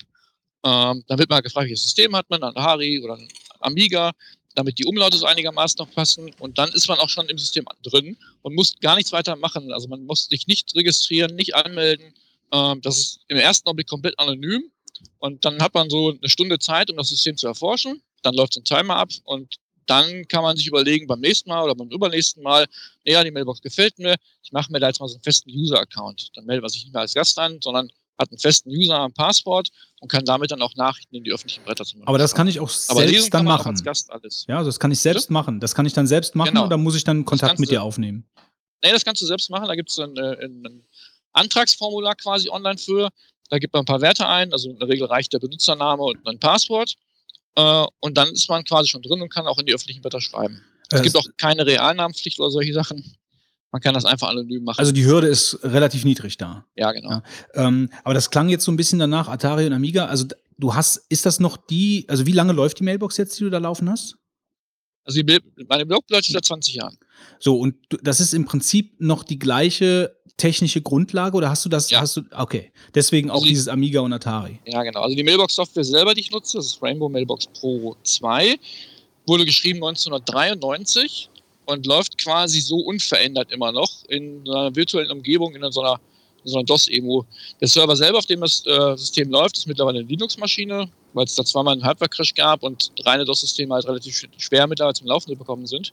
Aber das läuft auf einer Linux-Maschine, aber innerhalb dieser Linux-Maschine läuft dann halt eine originalgetreue ähm, DOS-Version, also ein richtiges MS-DOS läuft dann noch, äh, wo dann auch die, die Tools, die drumherum sind, so ein Mailbox-System hat ein relativ großes Ökosystem drumherum, was dann an Werkzeugen dran ist. Die sind noch alle klassische, richtige DOS-Applikationen. Ich kann mich jetzt erinnern, also die Software, die wir damals genutzt haben, war Remote Access. War das dann praktisch ein Konkurrenzprodukt dazu? Ja, also es war Remote Access, war das, es gab da, gerade in den 90ern gab es da äh, einige große Systeme, die auch sehr weit verbreitet waren. Remote Access war eins, Mystic BBS, LoRa BBS zum Beispiel. Mhm. Das äh, System, was ich verwende, äh, dieses Rainbow, ist ein relativ äh, kleines, unbekanntes System. Es gab insgesamt nur eine Handvoll Installationen und ich war auch relativ schnell die letzte Installation, die es überhaupt benutzt hat. Ähm, ähm, aber ähm, es gab auch so ein paar verschiedene. Also Rainbow äh, ist zum Beispiel eins aus der Geonet-Variante. Geonet sind diese ähm, Mailbox-Systeme, die quasi über eine Befehlszeile äh, bedient werden können. Anderes großes System, was man viel auch kennt, ist das äh, alte Cerberus. Das hieß so. Mhm. Ähm, und die ähm, Remote Access Systeme, abgekürzt war das meistens RA, Genau. die würden klassisch immer über ein Menüsystem äh, bedient. Dann logge ich mich also in die in deine Mailbox ein und dann begrüßen mich ja diese typischen bunten ASCII-Zeichen, die man, wenn ich mich richtig erinnere, ANSI nennt. Ja, oder? Täusche ich mich da? Oliver, Ja. bist du da? Ja. Ah ja, die nennt man, die nennt man ANSI-Zeichen, ja? Ja, genau. Okay. Also die, da gab es ja auch Editoren und so, um die Sachen halt irgendwie so ein bisschen äh, zu, zu bauen. Ja, genau. Also hat, man hat halt früh angefangen, dass man nicht nur den Standard Schwarz-Weiß-Bildschirm hatte, sondern man kann mit, mit so, sogenannten ANSI-Sequenzen, das sind so Escape-Sequenzen, konnte man zu DOS-Zeiten schon ähm, einfache Grafiken auf dem Textbildschirm darstellen. Und das hat man natürlich auch relativ schnell äh, innerhalb der Mailbox-Szene verwendet, um das Menü oder halt äh, bestimmte Bildschirme grafisch ein bisschen ansprechend zu gestalten. Mhm. Ähm, ich wollte mal ganz kurz, noch mal ganz kurz zu der Software zurückgehen. Und, ähm, gibt es denn also aktuell nur noch die alte Software und keine neue Software, oder? Nee, es gibt noch neue Software sogar noch, die auch noch äh, weiterentwickelt wird. Also Mystic BBS ist zum Beispiel eins und, und ähm, Synchronet gibt es zum Beispiel noch. Die sind, werden noch aktiv entwickelt und sind auch noch verfügbar, ähm, bieten aber in der Regel keinen, keinen direkten Modemzugang mehr. Das heißt, die Mailbox-Systeme haben dann, sind dann wirklich ausgelegt auf äh, die Internetzugang äh, und laufen dann auch zum Beispiel auf Windows-Systemen native oder auf Linux-Systemen. Das sind alles Open Source Software mittlerweile. Ja, mittlerweile alles, ja. Ist das eine aktive Community oder sind das so zwei, drei Entwickler, die die Sache noch pflegen? Ähm, weiß ich gar nicht so genau, weil ich diese Szene nicht ganz verfolge. Ich habe mich irgendwann mal für mein System entschieden und habe dann auch nicht so groß links-rechts geguckt, muss ich gestehen. Ähm, weil das halt relativ viel Aufwand ist, so ein Mailbox-System einzurichten. Klar, und, wie gesagt, das ja. Ökosystem ist relativ komplex, das da drum ist. Und ähm, das wechselt man halt nicht so häufig. Ja, und am Ende lässt du ja, brauchst du ja auch keine, unbedingt keine neuen Features mehr. Es ist, ja, Genau. ja, es ist so, wie es ist. Ähm, na gut, also dann habe ich mich eingeloggt, nur damit, damit ich den Leuten, die vielleicht ähm, jetzt gar nicht so richtig wissen oder dass ich früher nie in Mailboxen eingeloggt habe, weil wir ja auch äh, äh, ein paar jüngere Hörer haben, die vielleicht überhaupt nicht, keine Ahnung haben, wovon wir sprechen. Hab ich auch. Ähm, das heißt, man hat sich also eingeloggt, dann ähm, kommt man in einen Bereich, in dem man sich so praktisch per Tastatur-Hotkey äh, verzweigen kann, dass ich dann zum Beispiel in, in Art von äh, Internetforen gehen kann, wo ich mich also mit anderen austauschen kann, per Textnachricht.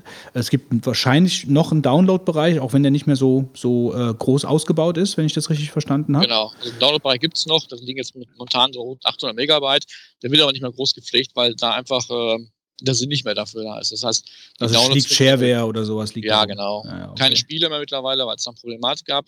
Ähm, aber ähm, halt viel Shareware und auch viel Software aus der Zeit einfach auch. Man könnte jetzt quasi mit der Software, die jetzt zum Beispiel in meinem Mailbox-System liegt, könnte man sich jetzt eins zu eins ein Mailbox-System wie aus den 90ern zusammenbauen. Ja, okay. Ob man das braucht, ist eine andere Frage, aber ich habe da zwischendurch schon mal wieder Downloads, dann wollen Leute wirklich so alte Software noch suchen und brauchen. Wer, wer geht denn, also ich meine, du weißt es vielleicht gar nicht so genau, aber was denkst du denn, äh, wer heutzutage das noch nutzt und warum? Oh, ich habe äh, einige Bastler bei mir im System, ähm, die dann wirklich mit einem Arduino zum Beispiel sich dann was aufbauen und dann versuchen, eine Ko Kommunikation aufzubauen. Was bitte? Mit einem Arduino, Was ist das? die zum Beispiel ein Ein Modem, ein an- Arduino. ein Arduino, ein Raspberry Pi anschließen und damit so. dann quasi eine Kommunikation aufbauen. Ähm, ich habe regelmäßig Leute, die dann irgendwie noch so einen Dachbodenfund und alte Zeiten aufleben lassen wollten. Das ist auch so das Hauptklientel, was ich momentan habe. Dass wirklich Leute, ich habe noch ein Modem gefunden und ähm, dadurch, dass ich jetzt 20 Jahre dieselbe Telefonnummer auch für die Mailbox habe und, und auch seit 20 Jahren quasi in Mailbox-Listen verfügbar bin, ähm, ist natürlich relativ schnell ist man auch gefunden mit der Nummer. Und dann freuen sich Leute immer noch, ja, ich habe noch eine Mailbox gefunden, die ich erreichen kann und schweben dann auch quasi Nostalgie und Retro. Ähm, Ist es denn nicht eigentlich so die ideale Möglichkeit, um geheime Kommunikation zu betreiben heutzutage über Ja. so eine Mailbox? Genau. Ähm, ich habe so jetzt auch letztens wieder Mailbox-Kontakt gehabt zu dem einen anderen, ich sag mal, Aluhutträger. Ähm, ist natürlich, weil das auch noch nicht so ganz, also ist nicht im Fokus der Überwachungsdienste, sag ich mal einfach. Und man, man ist da so ein bisschen unterm Radar, was, was so die äh, Überwachungstechnologien angeht. Ja, das stimmt. Und auch ähm, Mhm. ähm, im ägyptischen Frühling zum Beispiel, die Geschichte, die wir hatten, äh, sind auch viele Mailboxen wieder reaktiviert worden, weil das Internet zum Beispiel lokal ähm, gesperrt war. Ist denn die, die Verbindung, die man aufbaut, kann man die denn verschlüsseln irgendwie? Ähm, nee, also die, äh, Verbindung selber ist nicht verschlüsselt. Aber Ähm. was man sendet, könnte man ja eigentlich verschlüsseln. Was man sendet, aber ja. verschlüsseln, genau. Also ähm, gerade so die, die Textnachrichten, Ja. ähm, wenn sie jetzt über ein Netz äh, verteilt werden, zum Beispiel das Fidonet, was noch relativ aktiv ist, ähm, ansonsten bleiben die Nachrichten ja, auch die ganzen lokalen, die bleiben ja in dem System, in dem man sich einwählt. Das heißt, man hat einen äh, getrennten Bereich in der Regel, also bei Mailer Mailbox zum Beispiel, so einen lokalen Bereich, der wirklich nur auf dem System existiert, wo, auch, wo es keine externen äh, Kommunikation gibt. Und es gibt einen vernetzten Bereich, wo dann verschiedene Mailboxen mit dran sind und die dann auch wirklich äh, weltweit verteilt werden, die Nachrichten. Mhm. Und ähm, gibt es denn außer, sag ich mal, dem Spaß an der Nostalgie vielleicht deiner Meinung nach noch einen wirklichen Anwendungsfall? Außer, ich meine, mir fällt jetzt wirklich die geheime Kommunikation ein, ja, wer immer das äh, daran ein Interesse hätte. Aber ähm, hast du da äh, einen anderen, ein anderes Beispiel, was heutzutage vielleicht gern noch gemacht wird? Oder ist es doch wirklich nur die Spaß am alten System? Das ist nur noch der Spaß am alten System. Also ähm, eine Anwendung gibt es dafür keine mehr, weil mittlerweile über das Internet kann man alles ablösen und, und die Kommunikation findet darüber statt. Das ist wirklich nur noch das Retro-Feeling und, und ähm, der Spaß und, und wie gesagt, das Schwelgen in alten Erinnerungen, das schrullige Piepsen vom Modem. Ähm, Sinnhaftigkeit hat das alles eigentlich nicht mehr. Ähm, es macht einfach Spaß. Ja, aber du jetzt als Betreiber, ähm, also ist das für dich der gleiche, die gleiche Triebfeder wie bei denen, die zu dir ins äh, System kommen? Also das, äh, so zweigeteilte Frage. Also zum einen, ist das, ist das für dich so, ähm, dass die Menschen, die zu dir kommen, ist das, sind das so Eintagsfliegen, wo du das Gefühl hast, okay, die wollen jetzt nochmal kurz aufleben lassen, sind aber dann nach einer Woche wieder weg? Oder ist das dann so eine bleibende Liebe? Und für dich, wie ist das, wie ist das, ich meine, du betreibst das jetzt seit 20 Jahren, ist das bei dir nur Nostalgie oder wo, wo ist noch der, deine Triebfeder? Also bei mir ist es natürlich viel Nostalgie und, und ich freue mich über jeden, der quasi den Weg in die Mailbox findet und dann eine Nachricht schreibt von wegen, toll, dass es die Mailbox noch gibt, auch wenn er jetzt nur sein Modem probiert hat. Ähm, so diesen klassischen Stammuser, wie wir den jetzt in den 90ern zum Beispiel hatten, der doch regelmäßig angerufen hat, das gibt es so nicht mehr. Ähm, geht, ich habe so einzelne User, die wirklich regelmäßig anrufen, ähm, aber äh, dann aber auch nicht wirklich Nachrichten hinterlassen, die nur gucken, geht das noch alles und gibt es die Mailbox noch und dann relativ schnell wieder weg sind. Ähm, richtige Kommunikation findet jetzt in der Mailbox äh, nur noch äh, sekundär statt an der Stelle. Also wirklich nur das reine Einwählen, gucken, gibt es das noch, geht das noch, wie ging das früher alles mal und dann sind die Leute auch relativ schnell wieder weg. Wie ist denn das? Ähm, ich weiß nicht, ob ich mich jetzt täusche oder so, aber ich glaube, wenn man eine Mailbox früher betrieben hat, dann hatte man einen ISDN-Anschluss, damit man mehrere ähm, Anrufe gleichzeitig empfangen konnte, weil sonst könnte ja eigentlich immer nur einer anrufen und sonst ist besetzt auf der Nummer oder wie ist das geregelt? Ja, genau. Genau, also ISDN klassisch hat man ja mindestens zwei Möglichkeiten, also zwei Nummern und zwei Einwahlmöglichkeiten. Deswegen haben viele Systeme zwei oder mehr ISDN-Anschlüsse gehabt. Mhm. Ähm, meine Mailbox hat das in der Regel nicht gehabt. Ich habe immer nur das eine Modem dran gehabt, weil auch ich habe nur den einen DOS-Rechner gehabt, aber DOS ist von Haus aus nicht unbedingt multitaskingfähig. Ähm, man muss halt auch entsprechende Software dahinter haben, die dann auch die Anrufe entgegennehmen kann. Ähm, ich kenne das von, von einigen großen Systemen, die, die dann wirklich auch dann kleine Rechnerfarmen, sag ich mal, stehen hatten, wo dann nicht nur ein Mailbox-Rechner stand, sondern direkt eine ganze äh, Schrank Rack davon voll und auch entsprechende Modems. Ähm, aber das ist, äh, das lohnt sich mittlerweile gar nicht mehr. Also ich habe jetzt im Schnitt noch so 450 Anrufer im Jahr und ähm, die können sich die eine Verbindung immer noch ganz gut teilen. Ähm, du hast gerade eben so in einem Nebensatz erwähnt, dass es noch wieder neu, also auch ein neu, Neuaufbau von, äh, von Mailboxen gibt. Also dass es immer noch Leute gibt, die jetzt auch praktisch nochmal ja, neu anfangen oder wieder neu anfangen. Ähm, das wird wahrscheinlich dann auch die gleiche Triebfeder sein. Gibt es da eine Szene, also gibt es da Messen, äh, so wie im ganzen Homecomputer C64-Bereich, was ja total am Boomen ist gerade. Ähm, hast du da Erfahrungen? Fährst du dahin? Nee, äh, also Messen das gibt's nicht. Es gibt ähm, einzelne User-Treffen oder, oder Sysop-Treffen gibt es mal zwischendurch, aber die sind auch nur noch ganz, ganz stark vereinzelt, dass nicht mal, mal befreundete User oder befreundete ähm, Sysops mal treffen, aber eine Messe oder eine große Community gibt es nicht mehr. Ähm, es gibt noch den großen Mailbox-Verbund, das Fidonet. Das sind noch äh, rund 100 Systeme, die in Deutschland noch aktiv sind. Weltweit sind es ungefähr 2000 Systeme noch ähm, die da noch aktiv sind oder zumindest noch, noch aktiv gelistet sind. Ähm, und da findet noch ein regelmäßiger Nachrichtenaustausch noch statt.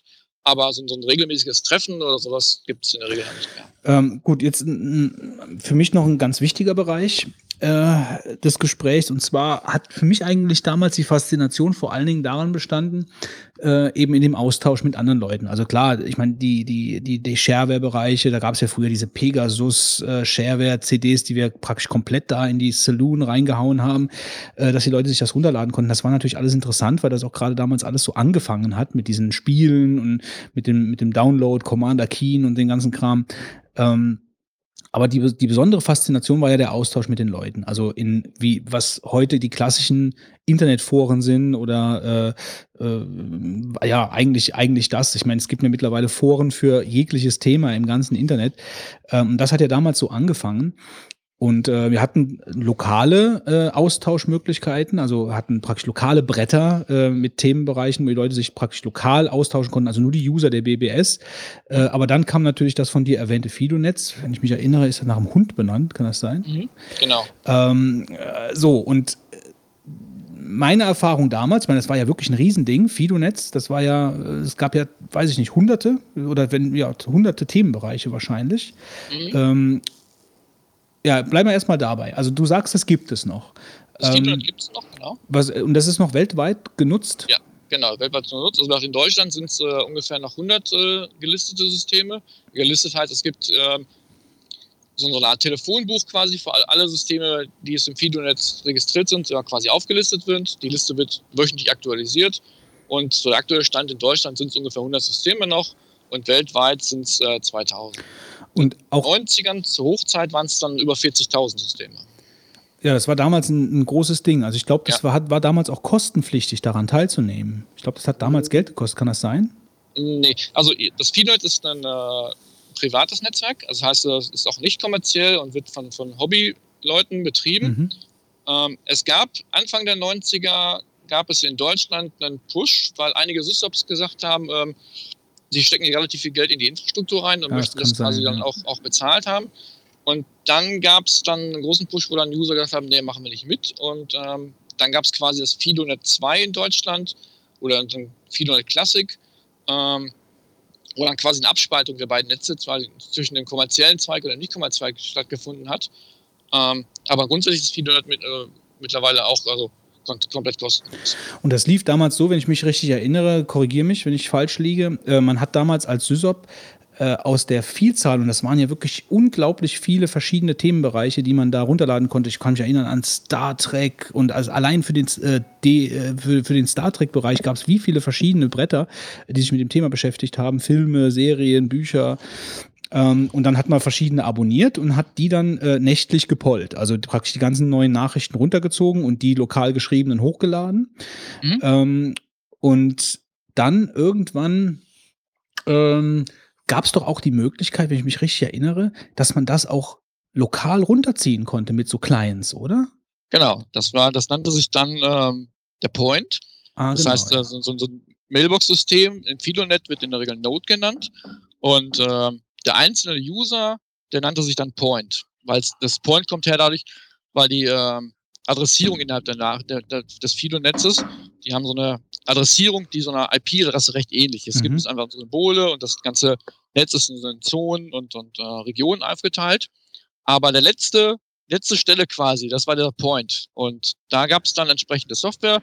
Klassischer Vertreter war das Crosspoint von Peter Mandrella. Ja, ja, das kennt ich. Und das hat der User sich dann als Shareware dann meistens installiert und wenn der System freundlich war, hat es dann doch vorkonfiguriert schon. Das heißt, hat ein fertiges Paket bekommen, was man sich quasi auf seinem eigenen Rechner ähm, installieren konnte und konnte dann ähm, kostensparend einfach mit der Mailbox kommunizieren. Man hat einfach seine, die, seine beliebten Foren, sei es jetzt Star Trek, Star Wars oder halt auch viele Betriebssysteme, Geschichten, hat man dann abonnieren können und äh, musste dann quasi nicht manuell durch die Mailbox gucken, was ist jetzt neu gekommen, sondern man hat quasi die ganzen neuen Nachrichten in einem Schwung bekommen, konnte die dann offline lesen, beantworten und dann beim nächsten Mal anrufen, pollen, hieß, hieß das, hat man dann quasi sein Datenpaket hochgeschickt, hat die neuen Nachrichten bekommen und konnte dann sofort weitermachen. Ja, und günstiger natürlich auch, man Genau. nicht die ganze Zeit online sein musste. Aber es gab auch die Möglichkeit, einen speziell anzuschreiben. Also es war noch keine E-Mail, aber es war was ähnliches. ne? Genau. Im FidoNet wird unterschieden zwischen Echo-Mails, das sind die öffentlichen Nachrichten, die quasi alle zu sehen bekommen, und die sogenannten Net-Mails, das dann so E-Mails halt, wo man halt direkt ähm, einzelne Leute anspricht, genau.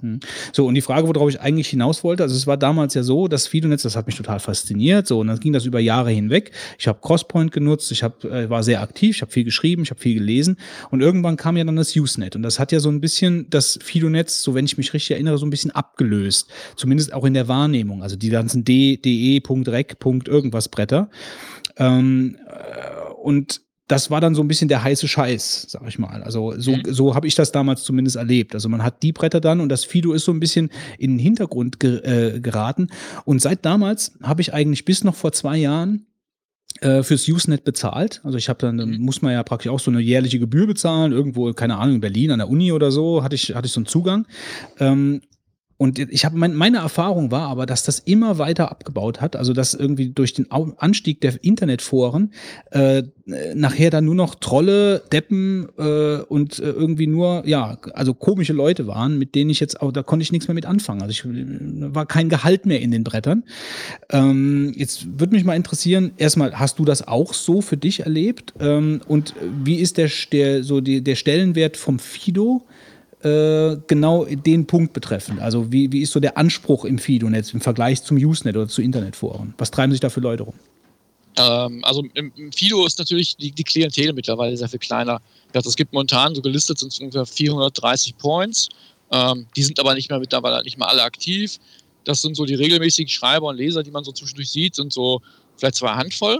Und äh, man kennt sich relativ gut mittlerweile und seit 20 Jahren kennt man sich da auch schon, auch die Fido-Nutzer und äh, kennt dann schon die gegenseitigen Macken. Ähm, es gibt immer noch den einen oder anderen Troll oder den einen oder anderen Störkopf. Das, das wird sich wohl nicht ändern. Ja gut, das ist Ähm, überall so. Genau, das ist überall so. Aber ähm, es ist halt äh, auch einfach gedeckt. Einfach die Leute werden auch mittlerweile alle älter. Und ähm, das äh, da nicht mehr ganz so dramatisch. Der große Vorteil von dem Fido war, speziell im Gegensatz zum Usenet, ähm, es war immer sehr stark durch Moderation kontrolliert. Das Mhm. heißt, man hat, wenn uns wirklich einer derbe äh, aus, äh, ausfällig geworden ist, dann wird er auch relativ schnell dann gesperrt oder zumindest erstmal darauf hingewiesen, äh, es gibt hier Regeln und so kannst du dich nicht verhalten. Ähm, großer Vorteil von FeedNet war auch lange immer, dadurch, dass es nicht kommerziell war, ähm, gab es auch nicht keine, keine Werbung an der Stelle. Diesen Spam-Flut gab es nicht, wie man den jetzt zum Beispiel im, Usenet oder lange im Usenet immer hatte. Das heißt, der Teil fällt komplett flach. Ähm, und mittlerweile ist einfach ähm, auch die Professionalität innerhalb des, des Fido-Netz sehr hoch geraten. Äh, wenn man sich den aktuellen Stand anguckt, da haben wir redundante Netze voll vermascht und, und äh, mit alternativen Nachrichtenwegen und Routing-Geschichten. Ähm, also alles Sachen, die, die hochprofessionell mittlerweile laufen und ähm, trotzdem immer noch von, von Hobbyisten betrieben. Und ähm, da Du hast, du hast schon das Gefühl, aber dass das eine, ähm, also dass das jetzt nicht so ein in sich geschlossener elitärer Kreis ist, sondern dass der, dass das schon auch eine offene Gemeinschaft ist für Leute, die wirklich sich dafür interessieren und Ja. dass der, dass der, dass der, sagen wir mal, der, der Standard schon eher äh, gehoben ist jetzt von der Ja. Kommunikation her. genau. Also wie gesagt, es gibt auch einzelne Echos oder Foren, wo dann wirklich der ganz normale Smalltalk stattfindet, wo es Mhm. dann äh, auch die, die weniger technisch äh, versierten unter Umständen äh, zugange sind, die wirklich Fidonet schon seit Ewigkeiten nutzen, einfach nur um, um, um Nachrichten auszutauschen. Ähm, aber es gibt halt auch die technischen Bereiche, die, die der sehr gut und sehr, äh, sehr professionell abgedeckt werden an der Stelle. Letzte Frage, kann ich über das, ähm, kann ich den ganz normal auch ohne, dass ich jetzt das, äh, dass ich mich jetzt in eine Mailbox einlogge und so, kann ich das Fido-Netz dann auch äh, übers Internet nutzen? Also gibt es auch Clients oder gibt es da äh, Gateways, über die ich dann reinkomme? Ähm, es gab eine ganze Weile Gateways, die das äh, Fidonet dann Richtung Usenet zum Beispiel gegatet haben. Mhm. Ähm, das heißt, man konnte, wenn man dann ganz normal den, den Usenet-Zugang hatte, konnte man äh, Foren oder beziehungsweise Echos dann auch aus dem Fidonet empfangen. Es gibt noch einzelne Bereiche, die dann ähm, zum Beispiel bei Google in den Groups, Ja, äh, genau. die haben ja auch relativ viele von den, äh, von den äh, Usenet-Dingern mit, mitgespiegelt. Da findet man noch ein paar alte Nachrichten. Äh, soweit ich weiß, gibt es aber aktuell keine, ähm, keine Gates mehr, die zumindest das deutsche Fidonet filtern. Mhm. Weil das Deutsch, also ein bisschen gaten, weil das äh, gerade im deutschen Fidonet sind die Leute sehr auf ihre Privatsphäre ähm, bedacht, sage ich mal einfach, und, und gucken auch, ähm, Die wollen das was- gar nicht, dass man die so. wollen das ja. auch gar nicht. Ja, ja, Die wollen okay. da schon so ein bisschen ja, kleinen Insel bleiben. Ja, ja, ich verstehe das. Und, und ähm, da muss man wissen, das ist halt so ein, Kreis mittlerweile, der gewachsen ist und dann, äh, Also es geht praktisch nur über Mailbox-Systeme dann am ja, Ende. genau. Ja. Ja. Und wie viele Leute hast du gesagt ungefähr sind das jetzt mittlerweile da im Also Fido-Netz? Gelistet sind noch ungefähr 430. Mhm. Ähm, Deutschland wirklich jetzt. aktiv sind es vielleicht eine 100 oder sowas. Ja, in Deutschland. In Deutschland, genau. Mhm. Ja, gut. Von meiner Seite her wäre es das gewesen. Habt ihr noch Fragen? Nö, Irgendwas? klang. Nö, danke. Ah, doch, eine Frage habe ich noch. Ja, Und zwar, kannst du dich noch daran erinnern, wie teuer eine Stunde, du meinst mich? ja, Äh, zu deinen Ho- Hochzeiten, sage ich mal, was hat da eine Stunde Telefon gekostet? Ich weiß es nämlich noch, es war, kann man sich heutzutage gar nicht mehr vorstellen. also eine Stunde. Also ich würde jetzt mal Telefon. sagen, weiß ich nicht, knapp 10 Euro oder so? Ja, ich habe, glaube ich, damals 12, 12 Mark bezahlt. Also Ja, zum Mark meine ich, ja. das war schon ziemlich Ja, heftig ich, damals. deswegen Also, sage ich ja. Also ich war damals wirklich, ähm, und da, da kann ich ja mal gerade ne, noch mal kurz aus dem Nähkästchen plaudern. Die Geschichte ist nicht lange, keine Sorge. Ähm, es war damals halt so, dass äh, meine Mutter ein äh, Telefonschloss auf dem Telefon hatte. ja, und ich konnte, ich konnte nicht anrufen. Also die hatte, die hat ja immer, immer relativ bedacht. Ach, das hätte ich auch gemacht. relativ bedacht. Ich weiß, Re- relativ bedacht. So, und dann hat mir irgendwann jemand gesagt, äh, damals im Studentenjob, ähm, man könnte, also es war so ein Telefon mit einer Wählscheibe, ja, und damals war das ja alles analog, noch nichts digital, dass man, wenn man auf die Gabel haut, am Ende genau das erreicht, wie wenn du mit der Wählscheibe wählst. Das heißt also, wenn du jetzt viermal auf die Gabel haust, dass das genau das gleiche ist, wie wenn du die vier wählst. Also du hast den Ton und dann geht es tak, tak, tak, tak. Ja? So, und das ist dann die vier. Das heißt, wenn du dann äh, zum Beispiel damals den Mark seine Nummer oder irgendwie eine Nummer in Mailbox, dann musstest du halt die ganze Nummer auf die Gabel hauen. Und ich habe das so perfektioniert, dass ich ganz normal telefonieren konnte, indem ich auf die Gabel gehauen habe. Das mag zwar, wenn man das gesehen hat, mag das voll wahnsinnig ausgesehen haben, aber es hat funktioniert. Und meine Mutter hat sich jedes Mal über die hohe Telefonrechnung äh, gewundert, wusste aber, dass ich es ja nicht gewesen sein kann, weil ja das Telefonschloss drauf war. Ja. So hast du deine Mutter praktisch das Geld aus der Tasche genau. geleiert. Aber das war Ähnlich. teilweise richtig Geld. Also da ging wirklich Geld. Deine Mutter hat nichts zu beißen gehabt. Ja gut, aber das nur als kleine Anekdote am Rande. Ähm, ich bedanke mich ganz herzlich bei dir, Oliver. Das war wirklich äh, äh, sehr schick. Ähm, ich bin froh, dass, äh, dass wir da äh, über dich gestolpert sind, sag ich mal. Einen der letzten wenigen Menschen, die in äh, Deutschland eine noch aktive äh, Mailbox betreiben. Hoffentlich stirbst du nicht aus. Ich hoffe nicht, vor allen Dingen für die ganzen Leute, die sich da wirklich den Retro-Kick nehmen. Also kann man ja so sagen. Ne? 2018 wird es schwer werden. Bitte? 2018 wird es schwer werden. Warum? Dann schaltet, dann schaltet die Telekom ihre ESDN-Leitung ab und dann werden wir sehr viel weniger unter Umständen. Dann wird es wahrscheinlich nur noch auf IP-Basis basieren. Okay. Ja gut, also dann als Aufruf an alle, die sich da nochmal äh, ein bisschen äh, weiterbilden oder nochmal äh, den Retro-Kick holen wollen. Wir verlinken natürlich äh, die Mailbox, ist die, äh, nennst du es Blub oder Blub oder Blub. Blub. Blub. Die Blub BBS ähm, mit allem drum und dran, da könnt ihr euch einlesen und äh, wir bedanken uns ganz herzlich beim Oliver. Vielen Dank. Danke, ciao. Mach's gut, bis Danke. dann. Ja. Tschüss. Tschö. Der pangalaktische zockt. Ich fange an. Zwei Spiele, beziehungsweise ist so nicht ganz korrekt. Das eine ist Minecraft Agrarian Skies 2 Mod. Vielleicht sagt das überhaupt niemandem irgendwas hier. Ähm, Ja, als nein. ja, also Minecraft aber schon, ja. Ja, das habe ich schon mal gehört, ja. So, bei Minecraft ist es ja eigentlich so, dass du eine riesige Welt, eine sich, äh, eine prozedurale, prozedural ähm, entstehende Welt hast, die immer weitergeht eigentlich. Ja, also äh, sowohl in die Tiefe als auch in die Höhe äh, und auch in der Ebene, wie auch immer. Also du hast, du hast einfach eine riesige Welt zum Entdecken. So, dieses Agra und es gibt ja für Minecraft Unmengen an Mods. Unmengen an Mods äh, die das Interface verändern, die das Spiel selbst verändern, die ergänzen, die abziehen, wie auch immer. So, und ich habe mich um den ganzen Kram eigentlich überhaupt nicht gekümmert. Ein Mod hat dann aber doch ein bisschen meine, äh, meine Aufmerksamkeit gecatcht für Minecraft, und zwar dieses Agrarian Skies, wobei ich den ersten Teil nicht gespielt habe, sondern nur den zweiten.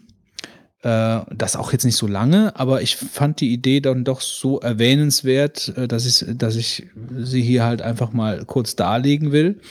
Und zwar geht es bei Agrarian Skies darum, man beginnt praktisch auf einem sogenannten Skyblock. Das heißt, man hat nur ein paar Blöcke unter seinem Hintern und un- um einen herum ist sonst alles nur Leere. Das ist also genau das ganze Prinzip von Minecraft vollkommen auf den Kopf gestellt. Ähm, man baut sich eigentlich dann also seine Welt, wobei es eigentlich da nicht so drum geht, dass man sich die eigene Welt baut, sondern das ist, man hat äh, ein Questbuch bei Agrarian Skies 2 und man muss also Quests erfüllen in Minecraft. Man muss also Dinge craften, die einem vorgeschrieben sind. Dafür bekommt man Belohnungen. Mit den Belohnungen kann man wiederum andere Dinge machen, wieder andere Quests erfüllen. Und so äh, fängt man, also man fängt praktisch bei einem Block an, mehr oder weniger. Es gibt verschiedene Ansätze, aber es gibt einen, einen Ansatz, wo man einen einzigen Block hat. Man steht praktisch auf einem Block an einer Kiste. Da sind ein paar Sachen drin und dann fängt man an dieser Stelle halt eben an. Ähm, ich habe das eine Zeit lang gespielt, äh, so ein bisschen mit Anleitung von einem Let's Play, um äh, da so ein bisschen Zugang zu finden, ohne mich da jetzt ewig lang äh, direkt so mit zu beschäftigen. Ich wollte einfach mal sehen, was so ein bisschen dahinter steckt. Und es ist halt vor allen Dingen interessant für Leute, die gerne äh, irgendwelche Maschinen bauen. Also die, oder die, die einfach viel craften wollen. Ich meine, Minecraft besteht nur aus Craften, aber äh, bei Agrarian Skies ist es halt so, dass man da wirklich komplexe Maschinen baut. Man, äh, man äh, so eine Art von äh, äh, Pflanzenzüchtungen, äh, so Crossbreeding, Äh, man, man baut irgendwelche, also dieses ganze, dieses ganze Craften von, von Hacken, von Werkzeug und so ist vollkommen erweitert über mehrere verschiedene Working Tables, in denen man sich Schablonen erstellen kann, die mit verschiedenen Materialien füllen kann. Es, äh, die einzelnen Gerätschaften bekommen äh, durch Erfahrung halt, äh, äh, also durch Erfahrungen, die man damit äh, sammelt, werden aufgewertet. Also äh, ziemlich komplex alles, aber irgendwo auch zugänglich, wenn man so die erste Lernkurve hinter sich gelassen hat. Und das kann auch sehr motivierend sein, weil man eben dieses Quest-System hat, dass man halt einfach Quests erfüllen muss. Das mal so als kurzen Anriss für, äh, für diese Mod, die man am besten über, den, über diesen Curse-Client installiert. Und zwar, glaube ich, heißt das Curse Live. Äh, das ist auch zeitgleich so ein Sprachtool, aber dieses Curse Live ähm, packt einem praktisch, die, baut einem praktisch dieses ganze Mod, diesen ganzen Mod zusammen aus, aus den verschiedenen Paketen, installiert das mit Minecraft zusammen, weil das läuft gar nicht auf der neuesten Version von Minecraft, sondern auf einer älteren, etc. Also das wäre dann, Curse Live wäre dann das richtige Tool, um das zu spielen. Damit ist das relativ easy aufgesetzt. Das ist das eine. Das andere ist ein äh, Koop-Spiel für vier Spieler, was äh, wir in der Chaos-Truppe mit Mark, Holger und Heiko spielen. Äh, und zwar nennt sich das Hammer Watch. Und das ist so eine Art Dungeon Crawler, Rogue-mäßig äh, zu eben zu viert. Jeder hat eine andere Rolle: Paladin, Zauberer, Heiler äh, ähm, äh, und dann noch ein Rogue oder so ein Fernschütze, sowas. Ähm, und das ist super. Also das macht wirklich totalen Spaß. Ist so Retro-Grafik zwar, aber ist von der Spiel, also von der, vom, vom Spiel her sehr motivierend, dadurch diese Dungeons zu laufen. Äh, die Teams, die, also das Team ergänzt sich sehr gut. Jeder hat so seine eigene, äh, seine eigenen, sein eigenes Können, seine eigenen Vorlieben. Ähm, das ist wie so ein kleines Zahnrad, wenn man da durch die verschiedenen äh, Gänge läuft. Äh, der eine kann das, der andere kann jenes. Es gibt Händler, wo man Kram kaufen kann, also so dieses Übliche. Ähm, aber es macht einfach super Spaß. Also ich würde das, ich würde das äh, fast so mit so einem Titel wie Left 4 Dead gleichsetzen. Also wir haben wirklich, wir haben wirklich sehr viel Spaß, obwohl es so ein Top-Down Klötzchen-Grafik-Dingen ist. Äh, ist bei Steam auch sehr gut bewertet worden. Mittlerweile auch noch so einen Ableger bekommen. Also das mal so für alle, die gerne im Koop ähm, zusammen zocken, sollen da mal einen Blick drauf werfen. Das wird einem mehr oder weniger nachgeworfen bei Steam für ein paar Euros. So, das war's von mir. Gut, dann äh, springe ich mal ein. Ich habe zwei iPhone-Spiele äh, im Gepäck, eigentlich ältere Sachen. Ähm, die meisten von euch kennen sie sehr wahrscheinlich vermutlich schon, aber vielleicht gibt es ja noch ein paar Leute, die da nichts davon gehört haben. Ähm, zum einen ist das The Room. Kannte ich vorher ehrlich gesagt noch nicht, ist bei mir komplett vorbeigegangen. Ähm, bin aber jetzt darauf aufmerksam geworden, dass äh, The Room 3 rausgekommen ist und da relativ hohe Erwartungen dran gestellt wurden. Und habe mir dann gedacht, gut, bevor ich jetzt bei 3 anfange, fängst du vielleicht erstmal unten an bei 1, ja. Und habe mir die erste Version gekauft. Die, wenn ich das übrigens gerade richtig gesehen habe, ist im Moment kostenlos zu haben, statt für einen, also für einen Euro. Ähm, sollte man also vielleicht auch deswegen mal einfach mal sich laden. So, und worum geht's? Ähm, man muss Rätsel lösen. Man, man kommt an einen, ich sage jetzt mal, ominösen Tisch, muss dann eine Geheimschublade finden, in der ein Schlüssel ist. Diesen Schlüssel kann man dann auf irgendeiner anderen Seite hinter einem Geheimfach oder kombiniert mit irgendeinem anderen Gegenstand äh, zu einem neuen formen und dann halt wieder irgendwas in Gang setzen, ähm, was ein Licht rauswirft, dass man dann über Spiegel so umleiten muss, dass es halt an einem bestimmten Punkt ankommt. Und im Endeffekt hat man halt dann, also jetzt, das war natürlich jetzt alles so ein bisschen gesponnen und übertrieben, aber äh, so, so in die Richtung geht das halt schon. Und ähm, man muss halt gucken, dass man halt diese, diese Rätsel einen nach dem anderen löst und äh, dann halt äh, weiterkommt. Äh, es macht Spaß. Und, hm. wird spät. Ähm, ähm, für einen Euro auf jeden Fall ganz witzig und bin mal gespannt, äh, wie es denn auch in anderen Folgen geht. So. Dann habe ich mir noch äh, runtergeladen. Das ist mittlerweile der dritte draußen. Ne? Genau, das ja. war ja genau der Grund, warum ich überhaupt so darauf aufmerksam wurde und dann mir erstmal mit eins angefangen habe. Ähm, dann habe ich mir Rayman Fiesta Run äh, gekauft. Ähm, Rayman kennt eigentlich, glaube ich, wahrscheinlich jeder, der irgendwie so ein bisschen in der Computerwelt unterwegs ist. Ist ein, ein ähm, Jump'n'Run-Spiel. Äh, funktioniert auf dem iPhone so, dass es halt automatisch einfach läuft und du musst halt zur richtigen Zeitpunkt einfach drücken. Ähm, ist also jetzt nicht wirklich. Fitz. Ich schlaf schon, schlaf schon selber ein. Unglaublich. aufwachen. Ähm, Wo ist das weiße Pulver? Wo ist das weiße Pulver? ich wusste, dass ich irgendwas vergessen habe. Der arme Junge, der knackt uns weg hier. Also, ähm, es ist quasi ein Autorunner. Das Ding läuft von automatisch durch die Level und man muss halt zur richtigen Zeitpunkt drücken und, und eventuell halt zum, äh, also um zu springen oder drücken, um halt dann eventuell zu schlagen. Ähm, sind kleine, kurze Levels. Man kann es ganz gut zwischendurch spielen. Die Musik ist ziemlich nervig.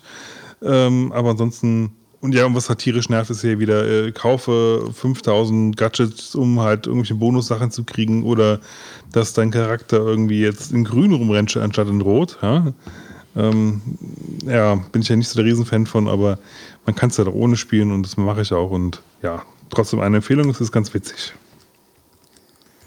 Ja, dann bin ich dran. Und zwar ähm, habe ich äh, zwei Sachen im Gepäck. Äh, das eine ist ein Kartenspiel.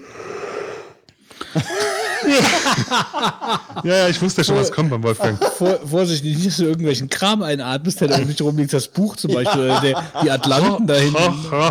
Der Fitz saugt alles ein. Wir kriegen so einen Unterdruck in den Raum über den anderen zu gehen. Also ich habe ein Kartenspiel, das nennt sich äh, Doble. Ähm, und ähm, Klingt polnisch. ja, es ist ganz bizarr.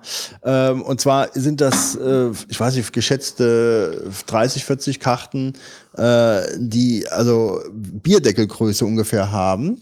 Und das kannst du, glaube ich, ungefähr äh, von drei oder das kannst du auch zu zweit spielen, aber eigentlich macht es mehr Spaß, wenn du so drei, vier Leute hast, geht wohl auch bis acht, aber meine ideale Größe ist meines Erachtens vier, fünf, mehr würde ich nicht spielen.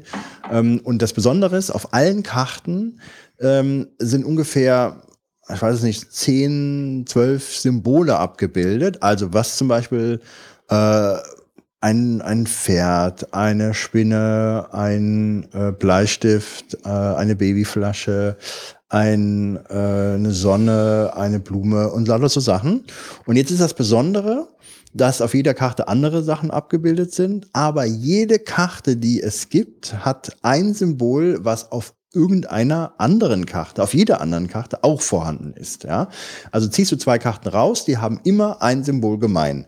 Und äh, mit dieser Eigenschaft gibt's da, äh, glaube ich, vier verschiedene Spielmodi, ähm, die zum Beispiel, einer sieht so aus, jeder kriegt also einen Stapel Karten, gleiche Anzahl, und eine Karte liegt in der Mitte. Und das Ziel ist, deine ganzen Karten loszubekommen. Und äh, du darfst deine Karte dann in die Mitte werfen, wenn du das Symbol entdeckt hast, was sowohl auf deiner Karte ist, als auch auf der Karte, die in der Mitte liegt. Und das versucht natürlich jeder auch und jeder hat natürlich ein anderes Symbol, was da übereinstimmt. Und derjenige, der es zuerst gesagt hat, äh, der wirft seine Karte ab. Und äh, das ist natürlich so ein ganz hektisches äh, Symbole-Erfassen-Spiel dann. Du guckst deine Karte an, versuchst ganz schnell zu scannen, welche ähm, Bilder sind da alle drauf oder äh, Symbole. Und dann versuchst du das auf der anderen Karte zu erkennen. Und dann wirfst du ab. Und das klingt jetzt so simpel, macht aber einen Heidenspaß in der Gruppe, äh, das zu spielen. Ist halt so ein schnelles Reaktionsspiel und man muss halt äh, Sachen vergleichen. Und das Verrückte ist, du siehst ganz oft natürlich nicht diese Symbole, die übereinstimmen und gu- guckst dann manchmal Ewigkeiten drauf, bis du dann nicht erkennst, dass dann beispielsweise äh, dass äh, der Bleistift auf beiden drauf ist oder sonst was, ja. Und dann gibt's noch verschiedene andere Modi. Ein anderer ist zum Beispiel, jeder hat eine Karte in der Hand ähm, und wenn er das Symbol auf der äh, Karte eines anderen Mitspielers sieht, dann sagt er das und gibt dem die Karte. Und dann hast du deine Karte los und bist praktisch raus. Und ähm, derjenige, der zum Schluss die Karten nachher alle hat, der ist der Depp, der hat dann verloren. Und du willst also praktisch deine Karten wegbekommen. Derjenige, der dann die Karte dann bekommt, weil ein anderer ihm die gegeben hat, der hat also eine neue Karte vor sich und muss dann bei den anderen Mitspielern schauen, ob er schnell ein Symbol findet, was die auch haben und kann dann beide Karten dann wieder loswerden und zum Schluss hat nachher alle äh, jeder hat nachher, haben die ja, haben nachher, um Gottes Willen, äh, hat nachher einer alle Karten auf der Hand. Das ist solch ein super witziger Modus und obwohl das alles so simpel klingt, funktioniert das Spiel ähm, klasse. Äh, und es ist halt super einfach erklärt. Das waren jetzt auch komplett die Regeln, die hast du halt echt in 10 Sekunden jemandem gesagt und du kannst halt sofort loslegen. Das ist Double. Ähm, kostet auch, glaube ich, 12 Euro, also ist sehr günstig. Ähm, ja, und dann habe ich noch äh, eine App, und zwar von den Coding Monkeys äh, wohl herausgegeben. Ähm, ist ein äh, neues ähm, iOS ähm, ja, äh, muss man jetzt eigentlich schon sagen, weil es unter der Kategorie äh, läuft. Und ähm, Mal ganz kurz der Vollständigkeit halber äh, wollte ich äh, noch erwähnen, ähm, wo haben wir denn genau den Namen? Äh, da haben wir es.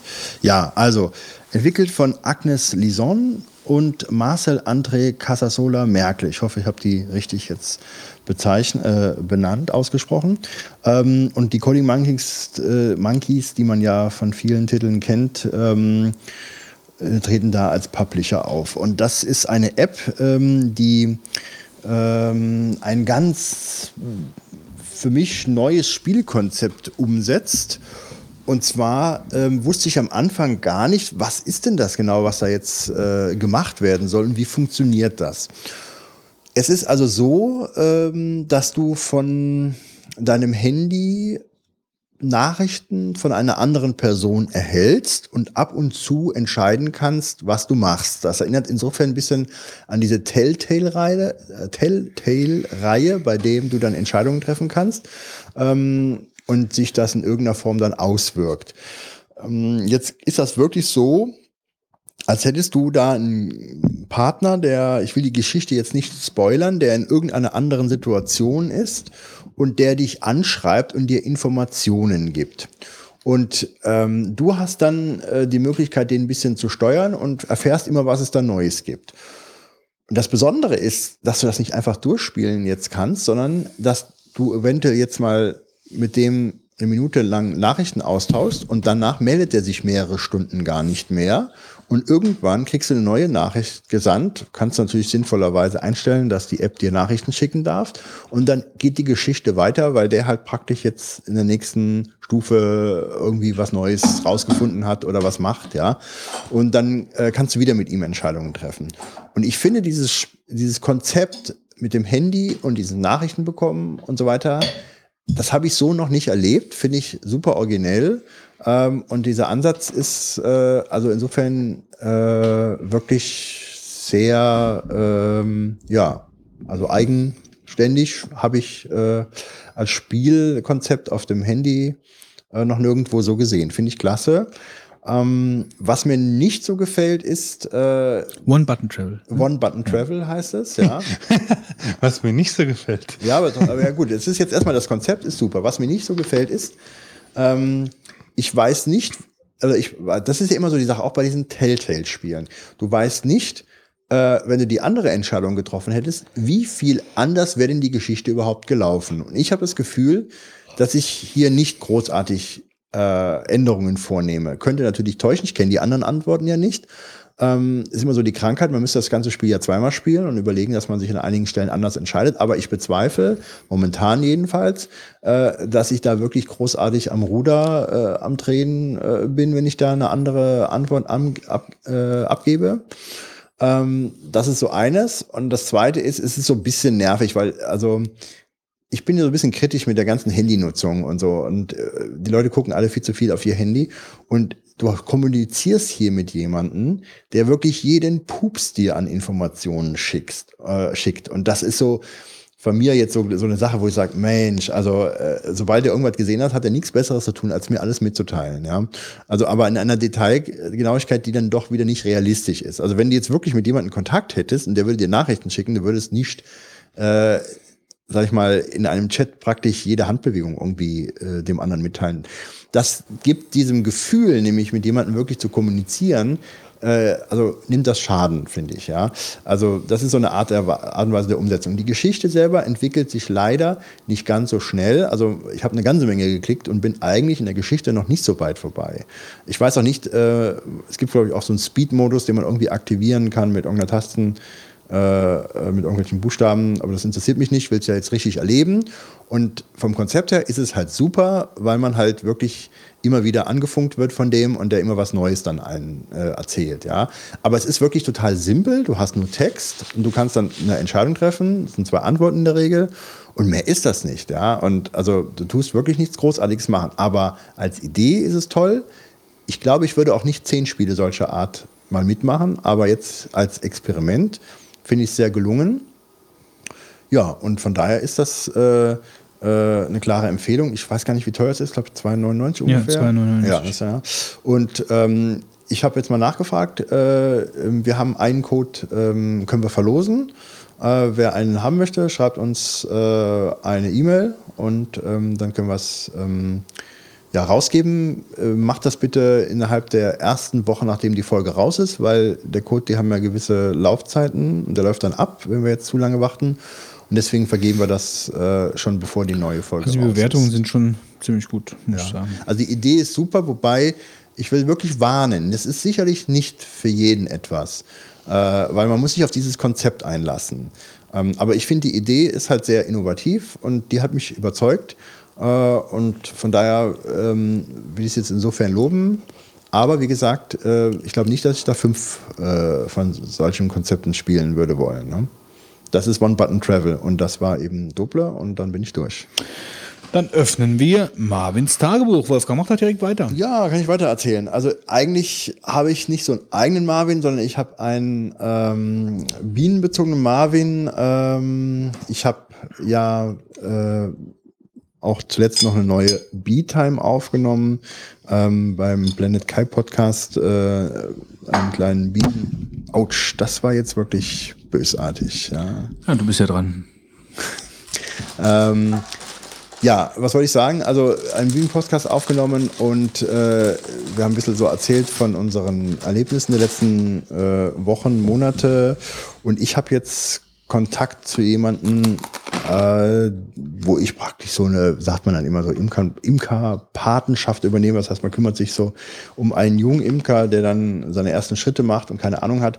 Und ähm, jetzt habe ich äh, jemanden, der hier in der Gegend zwei Völker hat. Ähm, und das ist so, so eine, wollte ich mal kurz erzählen, so eigentlich so eine etwas, ich will nicht sagen trauriger, aber äh, schade, äh, wie es da so läuft. Ähm, und zwar äh, großes Interesse an den Bienen, äh, sich dann bei einem Bio-Imker zwei Völker besorgt und dann mit sehr wenig Ahnung dann versucht, diese Bienen dann äh, zu versorgen.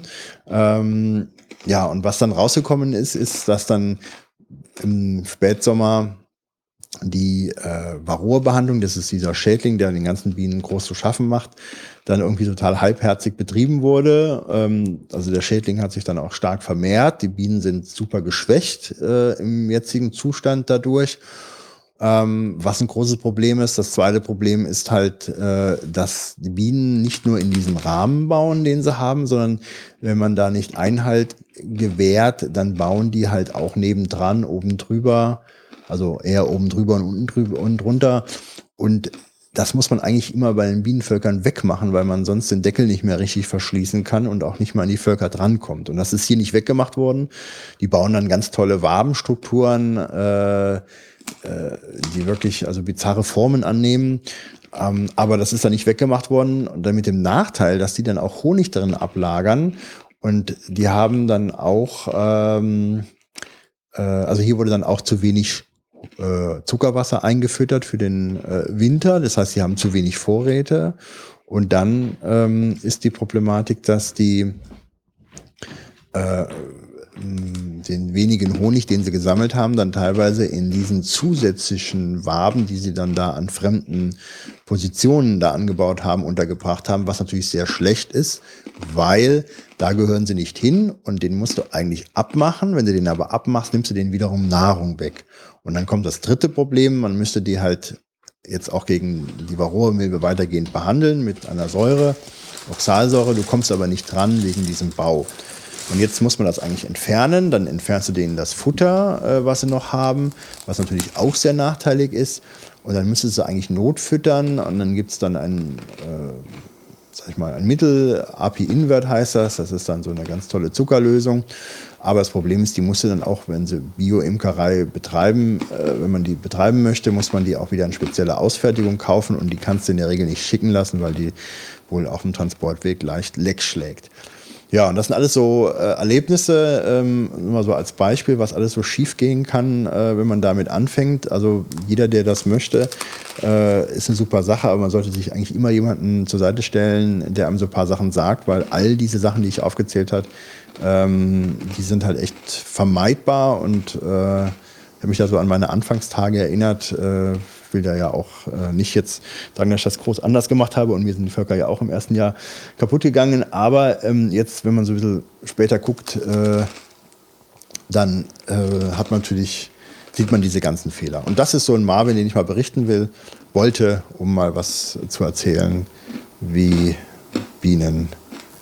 Bienenpflege hier so betrieben wird. Ja, ich habe es ja vorhin schon angedeutet, dass bei meinem Mac Pro das Fusion Drive nicht mehr wollte. Und zwar war das so, ich hatte einen Stromausfall und ähm, nee, kein Stromausfall. Es war so, dass mein Rechner gehangen hat. Ich habe den, den Rechner halt per Hand quasi geforst zu rebooten und äh, er hat dann nicht hochgefahren. Ähm, und hat halt Gott sei Dank aber noch parallel darauf noch ein, noch ein altes äh, äh, System drauf, von dem ich das auch booten konnte und von dem ich aber auch kompletten Zugriff auf das komplette Fusion Drive hatte. Ähm, also lag es irgendwie an den Boot-Einstellungen. Ich kann nicht abschätzen genau, was war.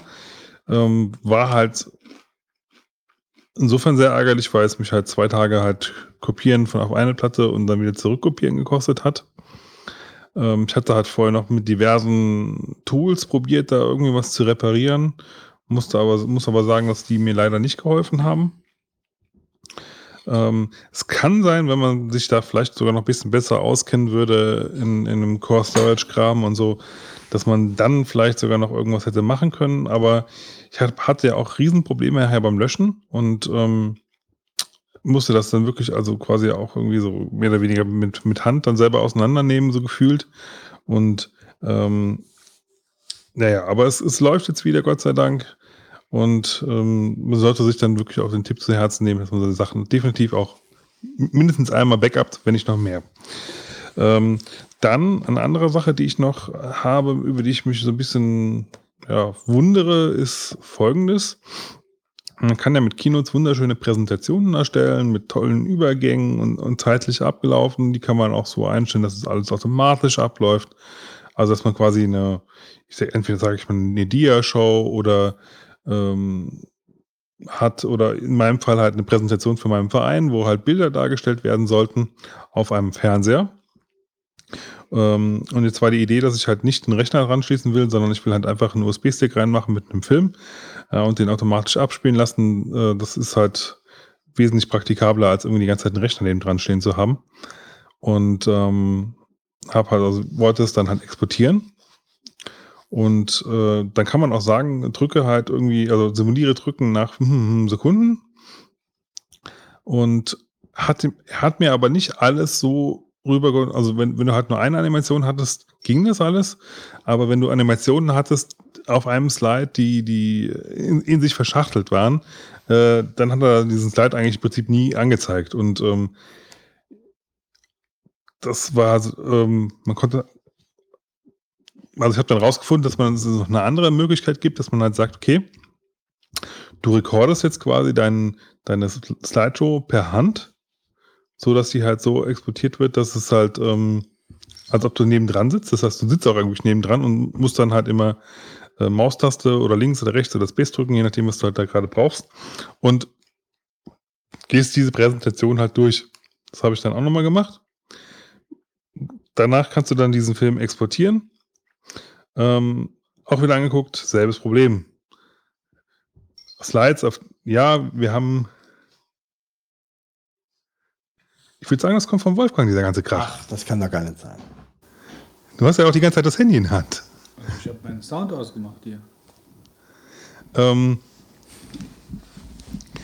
ja, und ähm, also ku- kurz oder lang, im Endeffekt musste ich die Animationen halt mehr oder weniger rausschmeißen und konnte es dann exportieren, was ich aber irgendwie nicht ganz nachvollziehen kann, weil warum soll das nicht funktionieren? Weil ich kann ja selber die, die Timings selber einstellen. Das heißt, wenn ich sage, okay, äh, ich, ich komme auf einen neuen Slide, ja, dann fang direkt an, nach fünf Sekunden folgende Animation zu machen. Und ich kapiere nicht, warum man das nicht so exportieren kann, ehrlich gesagt. Das ist mir ganz komisch. Also, äh, weil wenn ich das exportieren will, dann will ich doch das auch mit exportieren. Ja, ähm, ich kann verstehen, dass man andere Optionen haben will, um Gottes Willen, ja, aber hm, also so- warum es gar nicht geht, finde ich auch komisch. War auch ein bisschen enttäuschend in der Hinsicht. Ja. Dann, Götz. Ja, ähm, ich, ich wundere mich gerade so ein bisschen, hier, die Shownotes scheinen da irgendwas verschluckt zu haben. Und zwar geht es hier bei der, ähm, bei meinem ersten Marvin geht es um diese Pest der Rückrufe, wenn bei der anderen Stelle besetzt ist. Äh, altbekanntes Problem äh, ist ja wahrscheinlich weiß auch, weiß auch jeder, wie er das problemlos abschalten kann, nur ich wusste es nicht. Äh, Aber ich habe mich letztens mal wirklich dann nochmal darüber geärgert. Dann rufst du bei jemandem an, da ist dann besetzt. Und äh, ohne dass du eigentlich eine Wahl hast, wird dir dann gesagt, sie werden benachrichtigt, tralala, wenn der äh, Gesprächspartner wieder frei ist. So, benachrichtigen bedeutet ja, dass das Handy selbstständig oder der Dienst selbstständig bei diesem eben noch besetzten Gesprächsteilnehmer anruft und den Anruf einfach live auf dein Handy schaltet. Das heißt, dein Handy klingelt, du denkst, es ruft jemand an. Wenn du abnimmst, ähm, bist du einfach nur im plötzlichen Freizeichen und tätigst einen Anruf. Das heißt also, selbst Stunden später kann es sein, dass ich jemanden anrufe, wo ich gar nicht mehr weiß, wer das ist. Also, ja, äh, oder wo, wo, wo plötzlich mein Handy klingelt und ich weiß nicht, in was für einer Situation ich bin. Das hat mich genervt, das wollte ich abstellen. Mein erster Anlaufpunkt war dann natürlich die T-Mobile-Seite. Äh, und ich habe ich hab gegoogelt und da habe ich dann auch was gefunden, bis ich erstmal dann auf das Wort Komfortfunktionen gekommen bin. Das ist dann Ist eine dass es eine Komfortfunktion ist, ja. Äh, haben dann, dass ich mich dann einloggen musste. Äh, dann habe ich mir also mit meinem T-Mobile-Account, den ich irgendwo in meinem One-Passwort, wann logge ich mich mal in meinem T-Mobile-Account ein? Also, und dann bin ich erschlagen worden von Werbung und von irgendwas, von Fehlermeldungen, von, äh, von äh, Irrseiten, ja, die mir überhaupt nicht, die überhaupt nicht wei- weitergeholfen haben. Ähm, aber das Är- Ärgerlichste war halt, dass man dann diese Komfortfunktion gefunden hat über Google. Ja, das ist das und das und du kannst das hier ändern. Dann drückt man da drauf und dann wurde man plötzlich da, glaube ich, mit einem Warenkorb präsentiert und noch mit einer Fehlermeldung. Also irgendwas, was man jetzt nicht von einem Konzern wie, dem, wie der Telekom eigentlich mal erwarten sollte. Ähm, sollte man meinen, das ist relativ easy. Äh, am besten noch kurz per Sprachwahl oder sonst irgendwas. So eine Funktion, die einem aufgedrückt wird. Ja, und die ich auch zweifelhaft von der Funktionalität finde, ich persönlich. Gut, also am Ende hat sich einfach rausgestellt, äh, und das haben die schon uns verschluckt, dass ich einfach nur Raute 37 Raute äh, eingeben muss und dann ist das Ding aus. Nur für die Leute, die jetzt wirklich genau vor demselben Problem stehen ähm, oder mal standen und es dann gelassen haben, weil sie es nicht gefunden haben. Raute 37 Raute äh, ist die Funktion. Wenn ich, Ist das dann immer aus oder ist das so Also eine. Doppelfunktion? das ist dann aus. Also, es wenn wenn es aus ist du das nochmal schickst, dann ist es nicht, nicht an. Äh, doch, das denke ich schon. Oder es ist dann drei, d- Raute, 3.8 Raute oder so. Also es, es gibt dann genauso einen Befehl, den ich aber jetzt mir nicht gemerkt habe, weil ich brauche es halt nicht. Ich werde es nicht benutzen. Ähm, aber das ist halt, ja, es war für mich nötig. Das Ding ist jetzt aus. Äh, fertig. Ja, und wer das auch braucht, der kann das einfach eingeben, dann weiß er Bescheid. So, die andere Sache, die ähm, und ich gerade auf der falschen Seite. Ähm, äh, war das mit den Handynacken. Ähm, ja, die drei Vogonen und der, die, weiß ich nicht, Strapsluder mit dem Handynacken, glaube ich, war's. Wollte ich nur noch mal kurz sagen, dass ich das schon alles sehr bizarr fand. Also, wenn man im Urlaub ist und man guckt mal so ein bisschen um sich, alle Leute starren in ihr Handy, egal zu welcher Gelegenheit, überall, am Strand, in der Straßenbahn, beim Spazierengehen, beim Essen, egal wo. Alle Leute starren in ihr Handy. Und dieses, diese Geschichte, äh, diese Next Generation Folge kommt mir immer wieder in den Sinn, wo Wesley Crusher mit seiner Freundin äh, dieses äh, Orgasmus-gleiche Gerät, was alle tragen, halt nicht tragen wollen und es aufgedrängt bekommen und alle Typen ziehen dieses Ding an, weil sie irgendwo äh, nette Gefühle bekommen, wenn sie da irgendwelche Levels lösen. Immer muss ich daran denken, weil das hat irgendwas Obsessives, diese ganze Geschichte. Also es ist schon, es ist schon so ein bisschen ekelhaft, muss ich sagen. Ich meine, ich gucke selber in mein Handy. Wahrscheinlich denkt jemand anderes über mich genau das Gleiche. Aber wenn man das sich so bewusst mal so vor Augen führt, wenn man so um sich rumguckt und alle Typen starren in das Handy und machen nichts anderes als nur das, finde ich das schon sehr befremdlich, muss ich sagen. Wir hatten uns vor vielen Folgen. Ich weiß. Ich wollte es einfach nur noch mal erwähnt Ja, haben. Ne? nee, ich will das jetzt nicht beanstanden, aber äh, das hat ja noch zugenommen, ja. Und dann damals gab es dann so, ja, früher haben alle in die Zeitung geguckt und so weiter, ja, und jetzt ist es das Handy, aber es ist schon bizarr. Ich habe letztens im Subway gesessen ähm, und ähm, da waren, glaube ich, zehn, zwölf Leute und zwölf Leute von den zwölf Leuten waren zehn Leute mit ihrem eigenen Handy beschäftigt. Und das sah so bizarr aus in dem Laden, ja.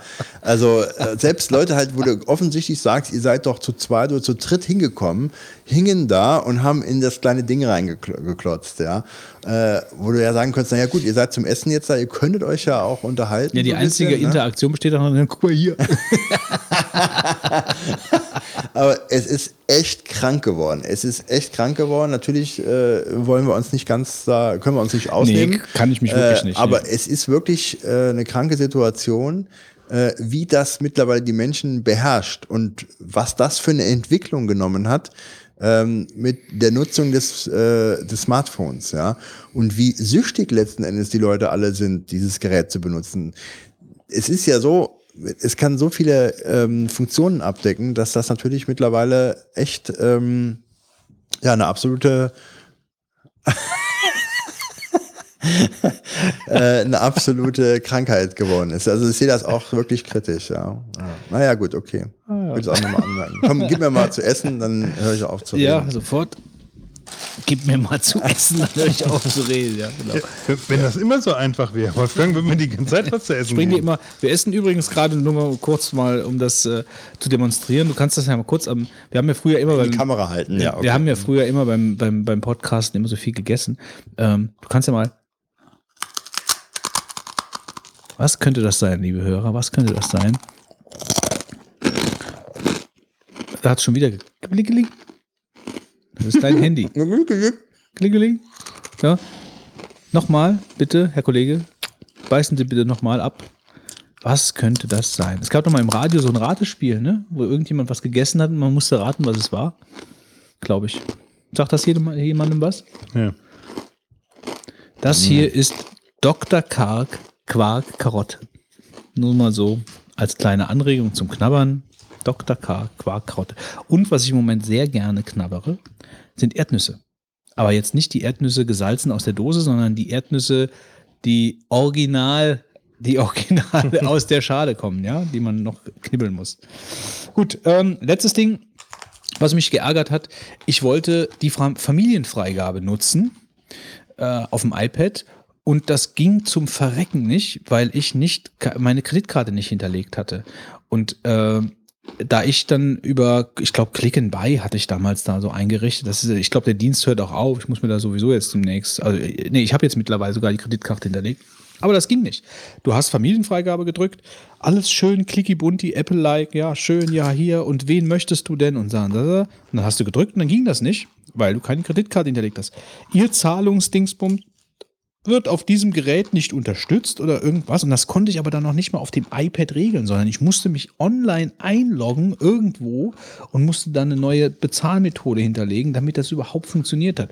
Das war schon sehr desillusionierend für diesen ganzen Apple-Kram, dass ich das, dass, dass das nicht einfach so ging. Ein, ein Hauptfeature von irgendeinem, von irgendeiner iOS-Update ähm, war nicht möglich, weil ich keine Kreditkarte hinterlegt hatte. Vielleicht bin ich ein Exot, weil ich dieses Click and Buy nutze, aber vielleicht nutzen es ja auch noch ein paar mehr. Das ging auf jeden Fall nicht. Ähm, hat jemand von euch die Familienfreigabe Nein. gebraucht? Nein, gut. Das war's von meiner Seite. Alles, alles Roger. Dann öffnen wir die Kiste der Herz aus Gold. So, und da heute Weihnachten ist, gehen wir hier in die Heu- Vollen. Heute ist Weihnachten. Ja? Ja, gut. Also ich meine, wir sind halt, das ist ja die Weihnachtsfolge. Heute ist Weihnachten. Ähm, und ich möchte direkt mal kurz was loswerden wegen den Geschenken. Und zwar kommen die Geschenke seit einer gewisser Zeit äh, bei mir an. Ja, wir haben uns da so ein bisschen abgewechselt. Jetzt bin ich an der Reihe. Und ich habe natürlich den großen Fehler gemacht. Äh, wobei das jetzt noch nicht so einen langen, einen langen Zeitraum betrifft, dass ich das Eingangsdatum auf die Pakete nicht draufgeschrieben habe. Ja, das ist natürlich doof, das weiß ich. Ja, Flames bitte hier einsetzen. Ähm, allerdings kann das nicht großartig zu Verzögerungen. Äh, also Wolfgang hat zum Beispiel heute noch zwei Pakete mitgebracht, obwohl er schon lange keine Pakete haben dürfte. Ähm, das ist dann eher so das große Problem, ja, wenn ich mal kurz petzen darf. Aber ich werde mir jetzt dann Mühe, Mühe geben, die Sachen halt ähm, wenigstens zu sortieren, wenn ich dann schon das Datum nicht draufschreibe. Wenn also jemand da draußen vor fünf Jahren oder so uns was geschenkt hat äh, und es ist noch nicht ausgepackt worden, dann liegt es bei Wolfgang. Gut, so viel dazu. Dann verteile ich mal die Geschenke. Ist ja völlig gelogen, ja. Also ich habe Die kleinen Geschenke mehr. hier, ja, wie süß. Ja, sollen wir die vom Tisch holen, die du mitgebracht hast? Ja, wir machen jetzt mal ein bisschen mehr auf heute, damit wir mal ein bisschen à jour kommen. Nee, nee, nee, nee, ich habe keinen Platz hier. Ich habe keinen Platz hier. Riesen, Also das sind riesige Pakete hier. Ja, also äh, ich weiß nicht, was hier ist das. Was ist denn das hier?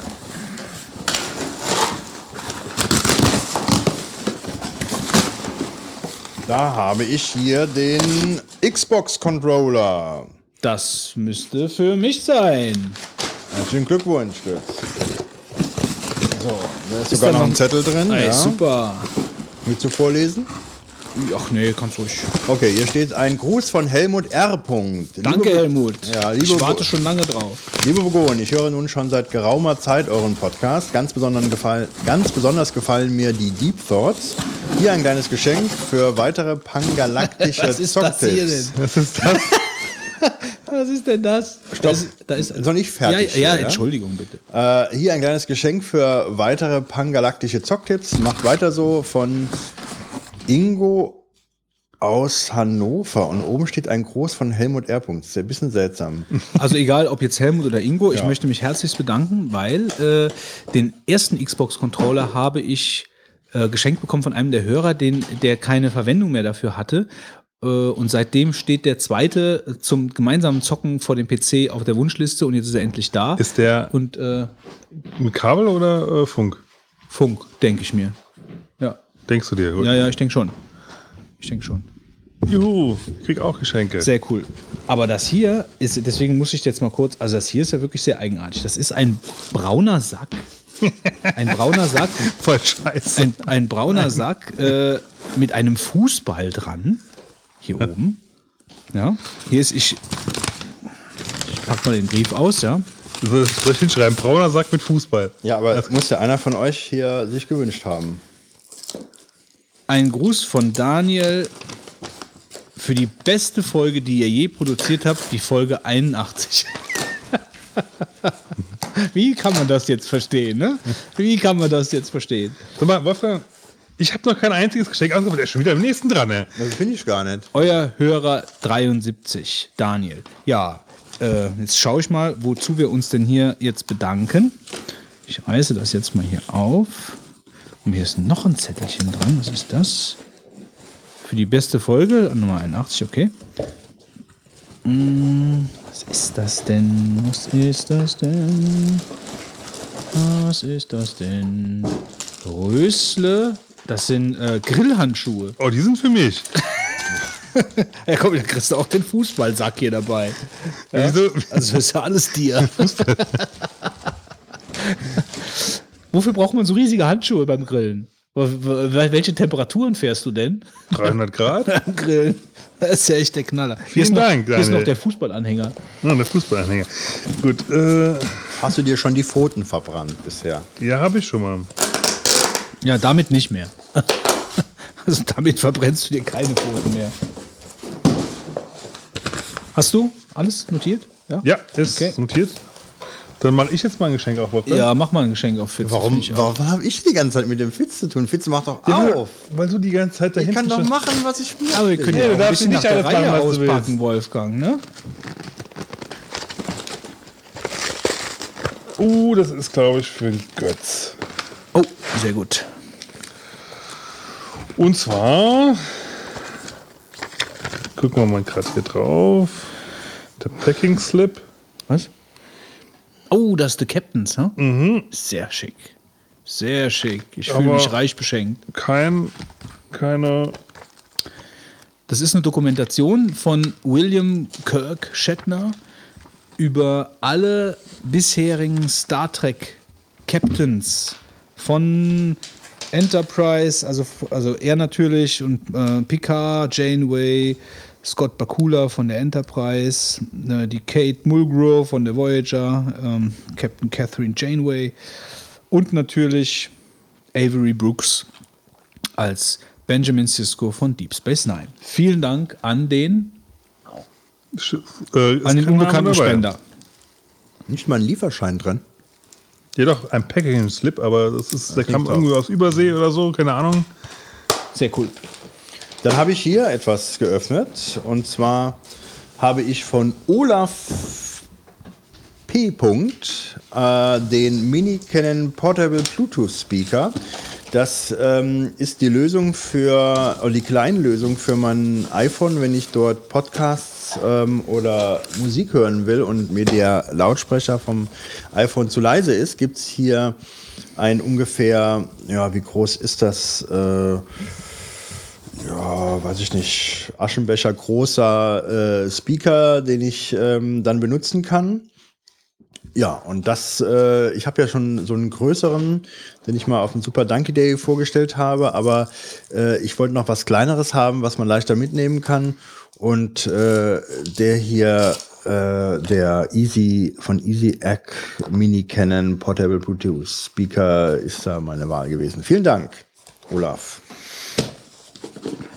Ähm, so, das hier sind zwei Geschenke. Ich weiß jetzt nicht, ob der, ob der Wolfgang, aber ich kann die auch beide gerade aufmachen, ähm, weil die sind zusammengekommen. Zwei getrennte Geschenke, die aber zusammengehören.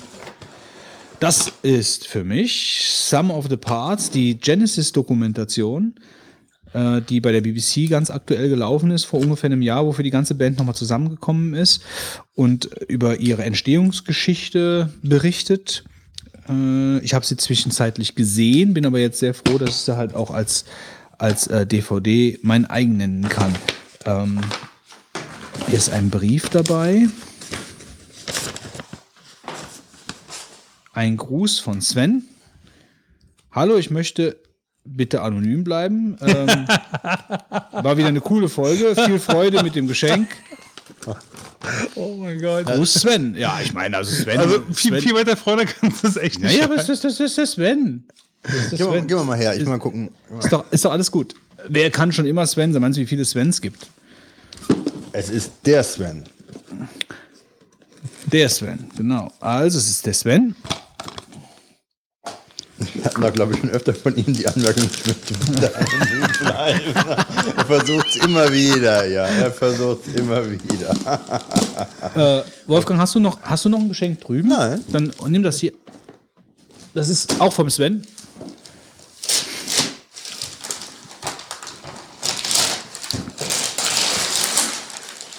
Und das ist ein Brettspiel namens Camel Up. Camel Up ist das lustige Kamelrennen, Spiel des äh, Jahres 2014 Kritikerpreis geworden. Und das ist für mich. Und äh, ja, herzlichen Dank. Äh, ich werde. Der Wolfgang klaut mir ja jetzt mittlerweile meine ganzen Brettspielwünsche. Wünsche, ja? Ja, danke sehr. Also, So, ich bin gespannt, äh, was Bevor taugt. es hier in die Big Box geht, können wir erstmal noch ein bisschen Trommelkünste von Götz anhören, ja? Ah, das ist für mich. Und zwar Sehr schön ausgewogen, muss ich sagen. Jeder bekommt ein bisschen was. gibt es äh, für Shadowrun 5 im Fadenkreuz ein Marc. Abenteuer. so. Äh, von Martin W. Viel Freude mit dem Geschenk und vielen Dank für den besten Podcast der noch vorhandenen Erde. Ich hoffe, ihr macht genauso weiter wie bisher. Twitter at Erio73. Oh, der Name sagt mir sogar was. Ähm, okay, so. Dann mache ich noch die Big Box hier auf. Die Big Box ist ungefähr äh, 1,20 Meter lang und 60 Zentimeter breit. Hervor, hervorkommt ein Anbauschrank. Nee, was Ah, ist eine das? Ikea-Anleitung. Ich müsste eigentlich einen Götz fotografieren. Das was das? Ich weiß es nicht. Also nicht sehr effektiv verpackt, würde ich mal sagen. Nee, irgendwie nicht. Aber hier ist auch ein Zettel drin.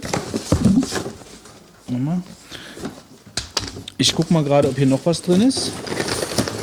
Das sieht nicht so aus, das ist nur Verpackungsmaterial. Okay. So, aber es ist natürlich doppelt verpackt. Jetzt geht So, ha hallo, ich möchte bitte anonym bleiben. War eine coole Folge, viel Freude mit dem Geschenk.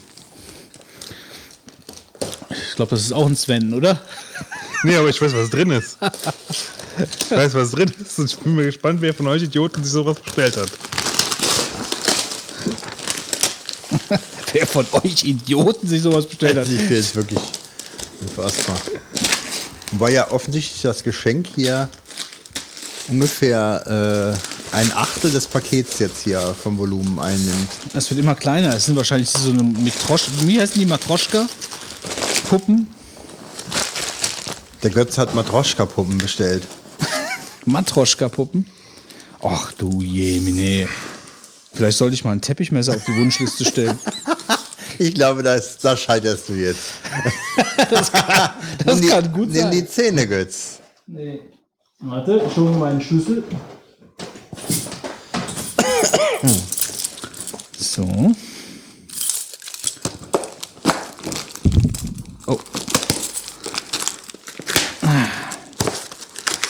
Kann jemand vielleicht ein lustiges Tendenziell Lied würde ich mal auf Wolfgang tippen. Hm, auf mich? Was ist hier denn?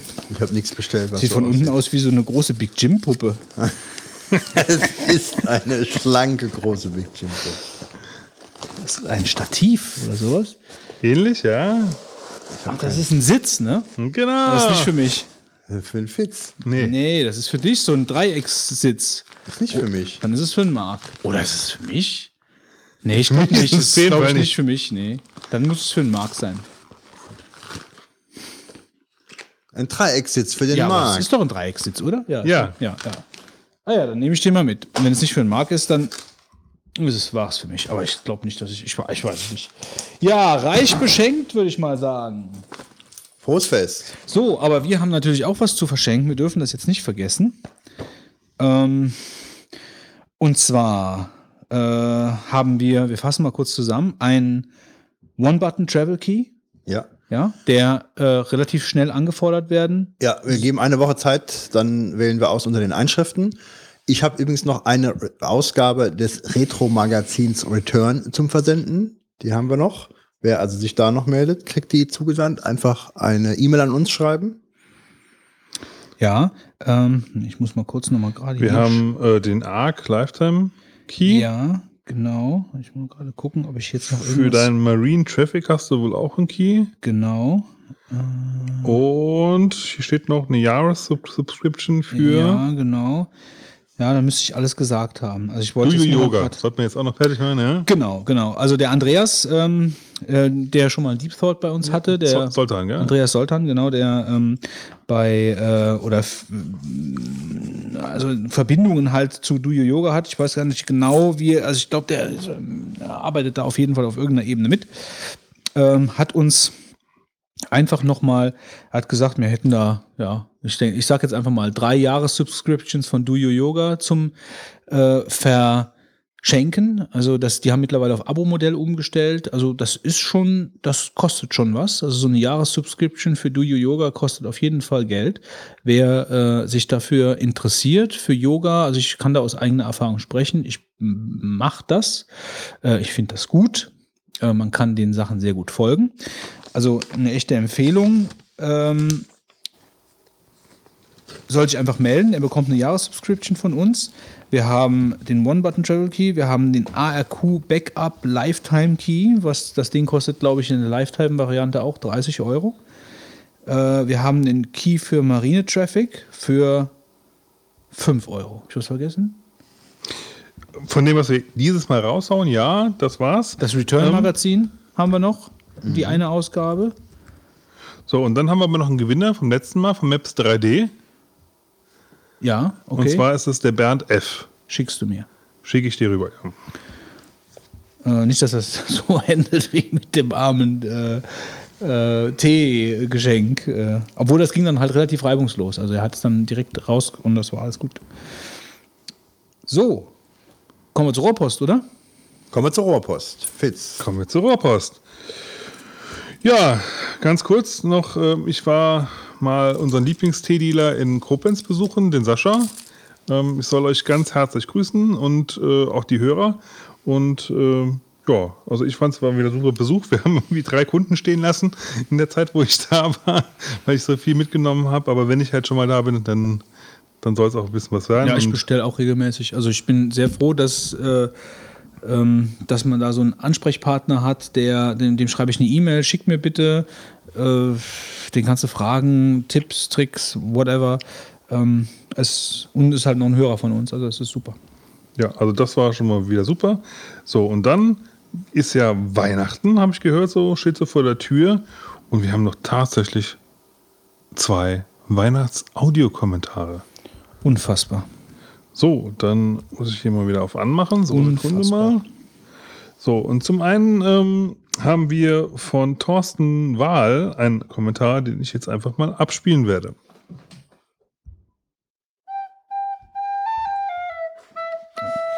Cool, eine Blockflöte. Summt da noch jemand mit im Hintergrund? Weiß ich nicht, wenn du nicht so viel reden würdest, könnte ich hören. Oder spielt er mit zwei Flöten gleichzeitig?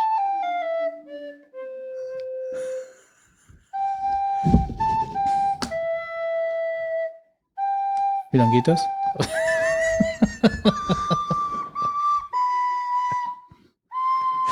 Kannst du mal gucken?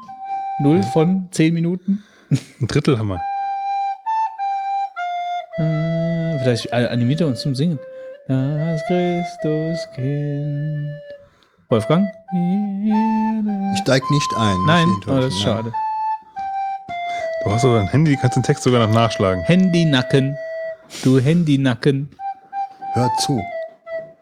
Guck mal, wir sitzen hier schön zusammen bei weihnachtlicher Musik, zu dritt. Ja, wir könnten uns doch auch unterhalten. Statt ins Handy reinzugucken, oder? Ich genieße die Musik. Was ist das? Herr der Ringe?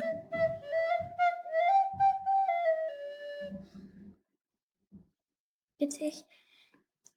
Niklaus, Niklaus, komm in unser Haus. Schüttel jedes Säckchen aus. Stell den Esel unter den Tisch, dass er Heu und Hafer frisst. Heu und Hafer frisst er nicht, Zuckerplätzchen kriegt er nicht. Auf Jack? Super. Super. Super, Dankeschön. Haben wir Damit schon hätte, Nach ich, Nachwuchshörer. damit hätte ich jetzt ja nicht gerechnet, dass wir jetzt noch ein, Gesicht, ein Gedicht aufgesagt bekommen. Sehr schick, vielen Dank. Ja, danke sehr. Es war nicht ganz der Thorsten, äh, wahrscheinlich im, beim Spielen, ja, aber Der hat, mal, der hat die, der hat, der Apfel äh, fällt den, da nicht weit vom Stamm. der hat den Teleprompter mit dem Gedicht gehalten, der Thorsten. Ja, danke sehr. Also er ist ja auch bekannt von äh, dem ähm, Hörertreffen, äh, wo er dabei war, erinnere ich mich noch. Hörertreffen. Man muss es doch so betonen. Ja, muss man? Ja, ich denke schon. Okay. Ähm, ja, schön mal was von ihm wieder zu hören. Und wir sind ihm auch, äh, ja, genau. Ähm, Wie lange willst du das noch ausführen oder sollen wir einfach den nächsten abspielen? Spiel einfach mal den nächsten ab. Ja, ganz kurz dazu. Äh, eingesendet von Melli. Mhm. Äh, aber ich, wenn ich das richtig verstanden habe, waren da noch ein paar mehr fleißige Helfer dran beteiligt. Wir hören doch einfach mal rein. Oh, man muss was treffen. Moin, liebe Bogonen. Nelly S. hier. Da ihr gerade die Weihnachtsfolge aufnehmt und auch dieses Jahr dafür Audiobeiträge der 99 angefordert habt, erzähle ich kurz was. Also, treffen sich zwei Hesse, ein Schwabe und ein Nordlicht. Und was wie der Beginn eines schlechten Witzes klingt, nun entscheidet gleich selbst. Ein großes Dankeschön geht jedenfalls an meine lieben Mitsinguine, die Taunide, Berfra und Fettwuki, die mich toll unterstützt haben. Ach so, für etwaige Schäden an verschreckten Babelfischen übernehmen wir natürlich keine Haftung. Oder an unserem Jetzt aber Audio-Equipment? viel Spaß mit unserem Machwerk, habt eine schöne Weihnachtszeit und danke für die vielen Stunden vogonischen Hörgenusses. Bis bald. Die drei Bogonen, eigentlich sind es ja vier, halten uns sehr gut bei Laune, deshalb singen wir. summt im Hintergrund. Wolfgang Götz und Fitz, die Sendung würde ich das nicht nennen. von der Herz aus Gold, die 99 sind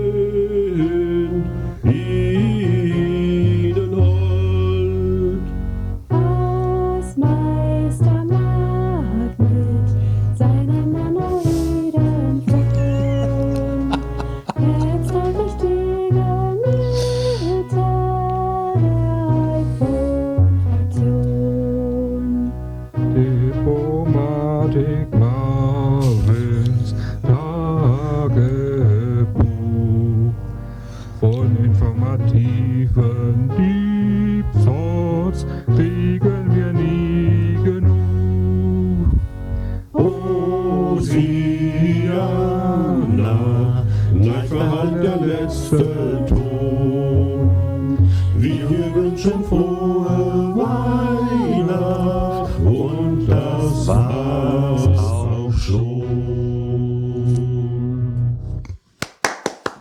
Ganz groß, ganz groß, ganz großes Kino.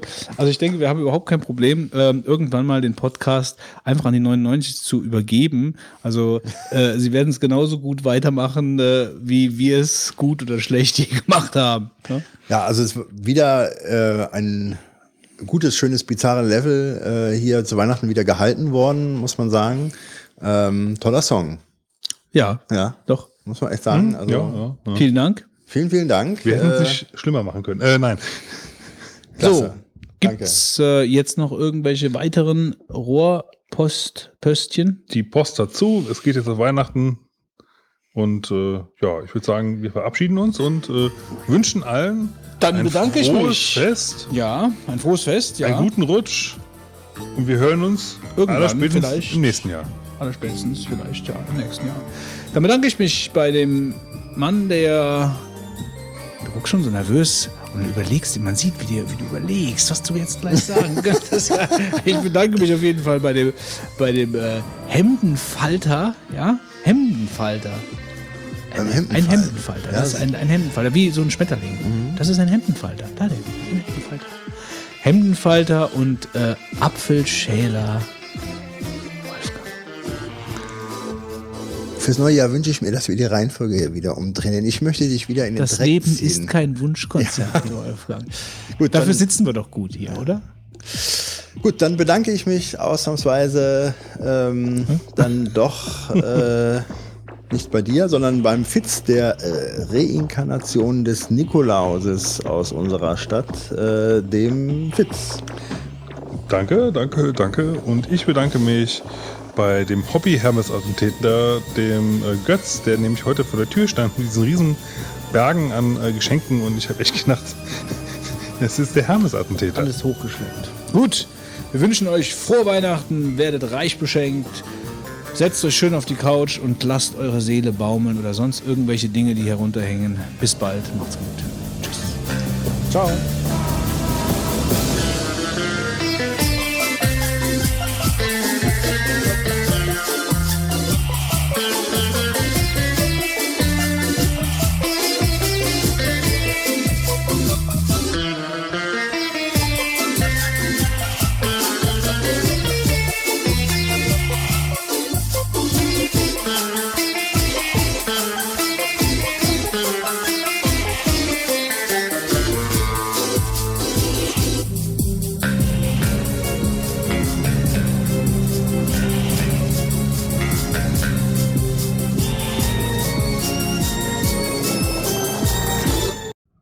Nächste Kandidat bitte. Für wen wollen Sie vorsprechen? Ich würde gern die Taunide spielen. Ich habe mich jetzt auch schon vorbereitet und habe den Text schon gelernt.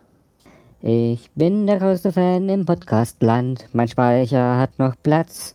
Die Folge für mich am Stück zu hören, das ist für mich ein Klacks. Ich würde lieber kein Mensch mehr sein, sondern lieber ein Vogon. So ein Vogon hat's gut, ich aber hab das Menschenleben hier satt. Oh, du wie du, ich wär so gern wie du. Möchte gehen wie du, stehen wie du, du. Du wirst schon sehen, uh. Ein Mensch kann, kann, kann sein wie ein Vogon, wie ein Vogon, uh.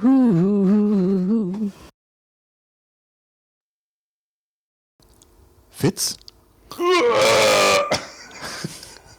Götz? Wolfgang?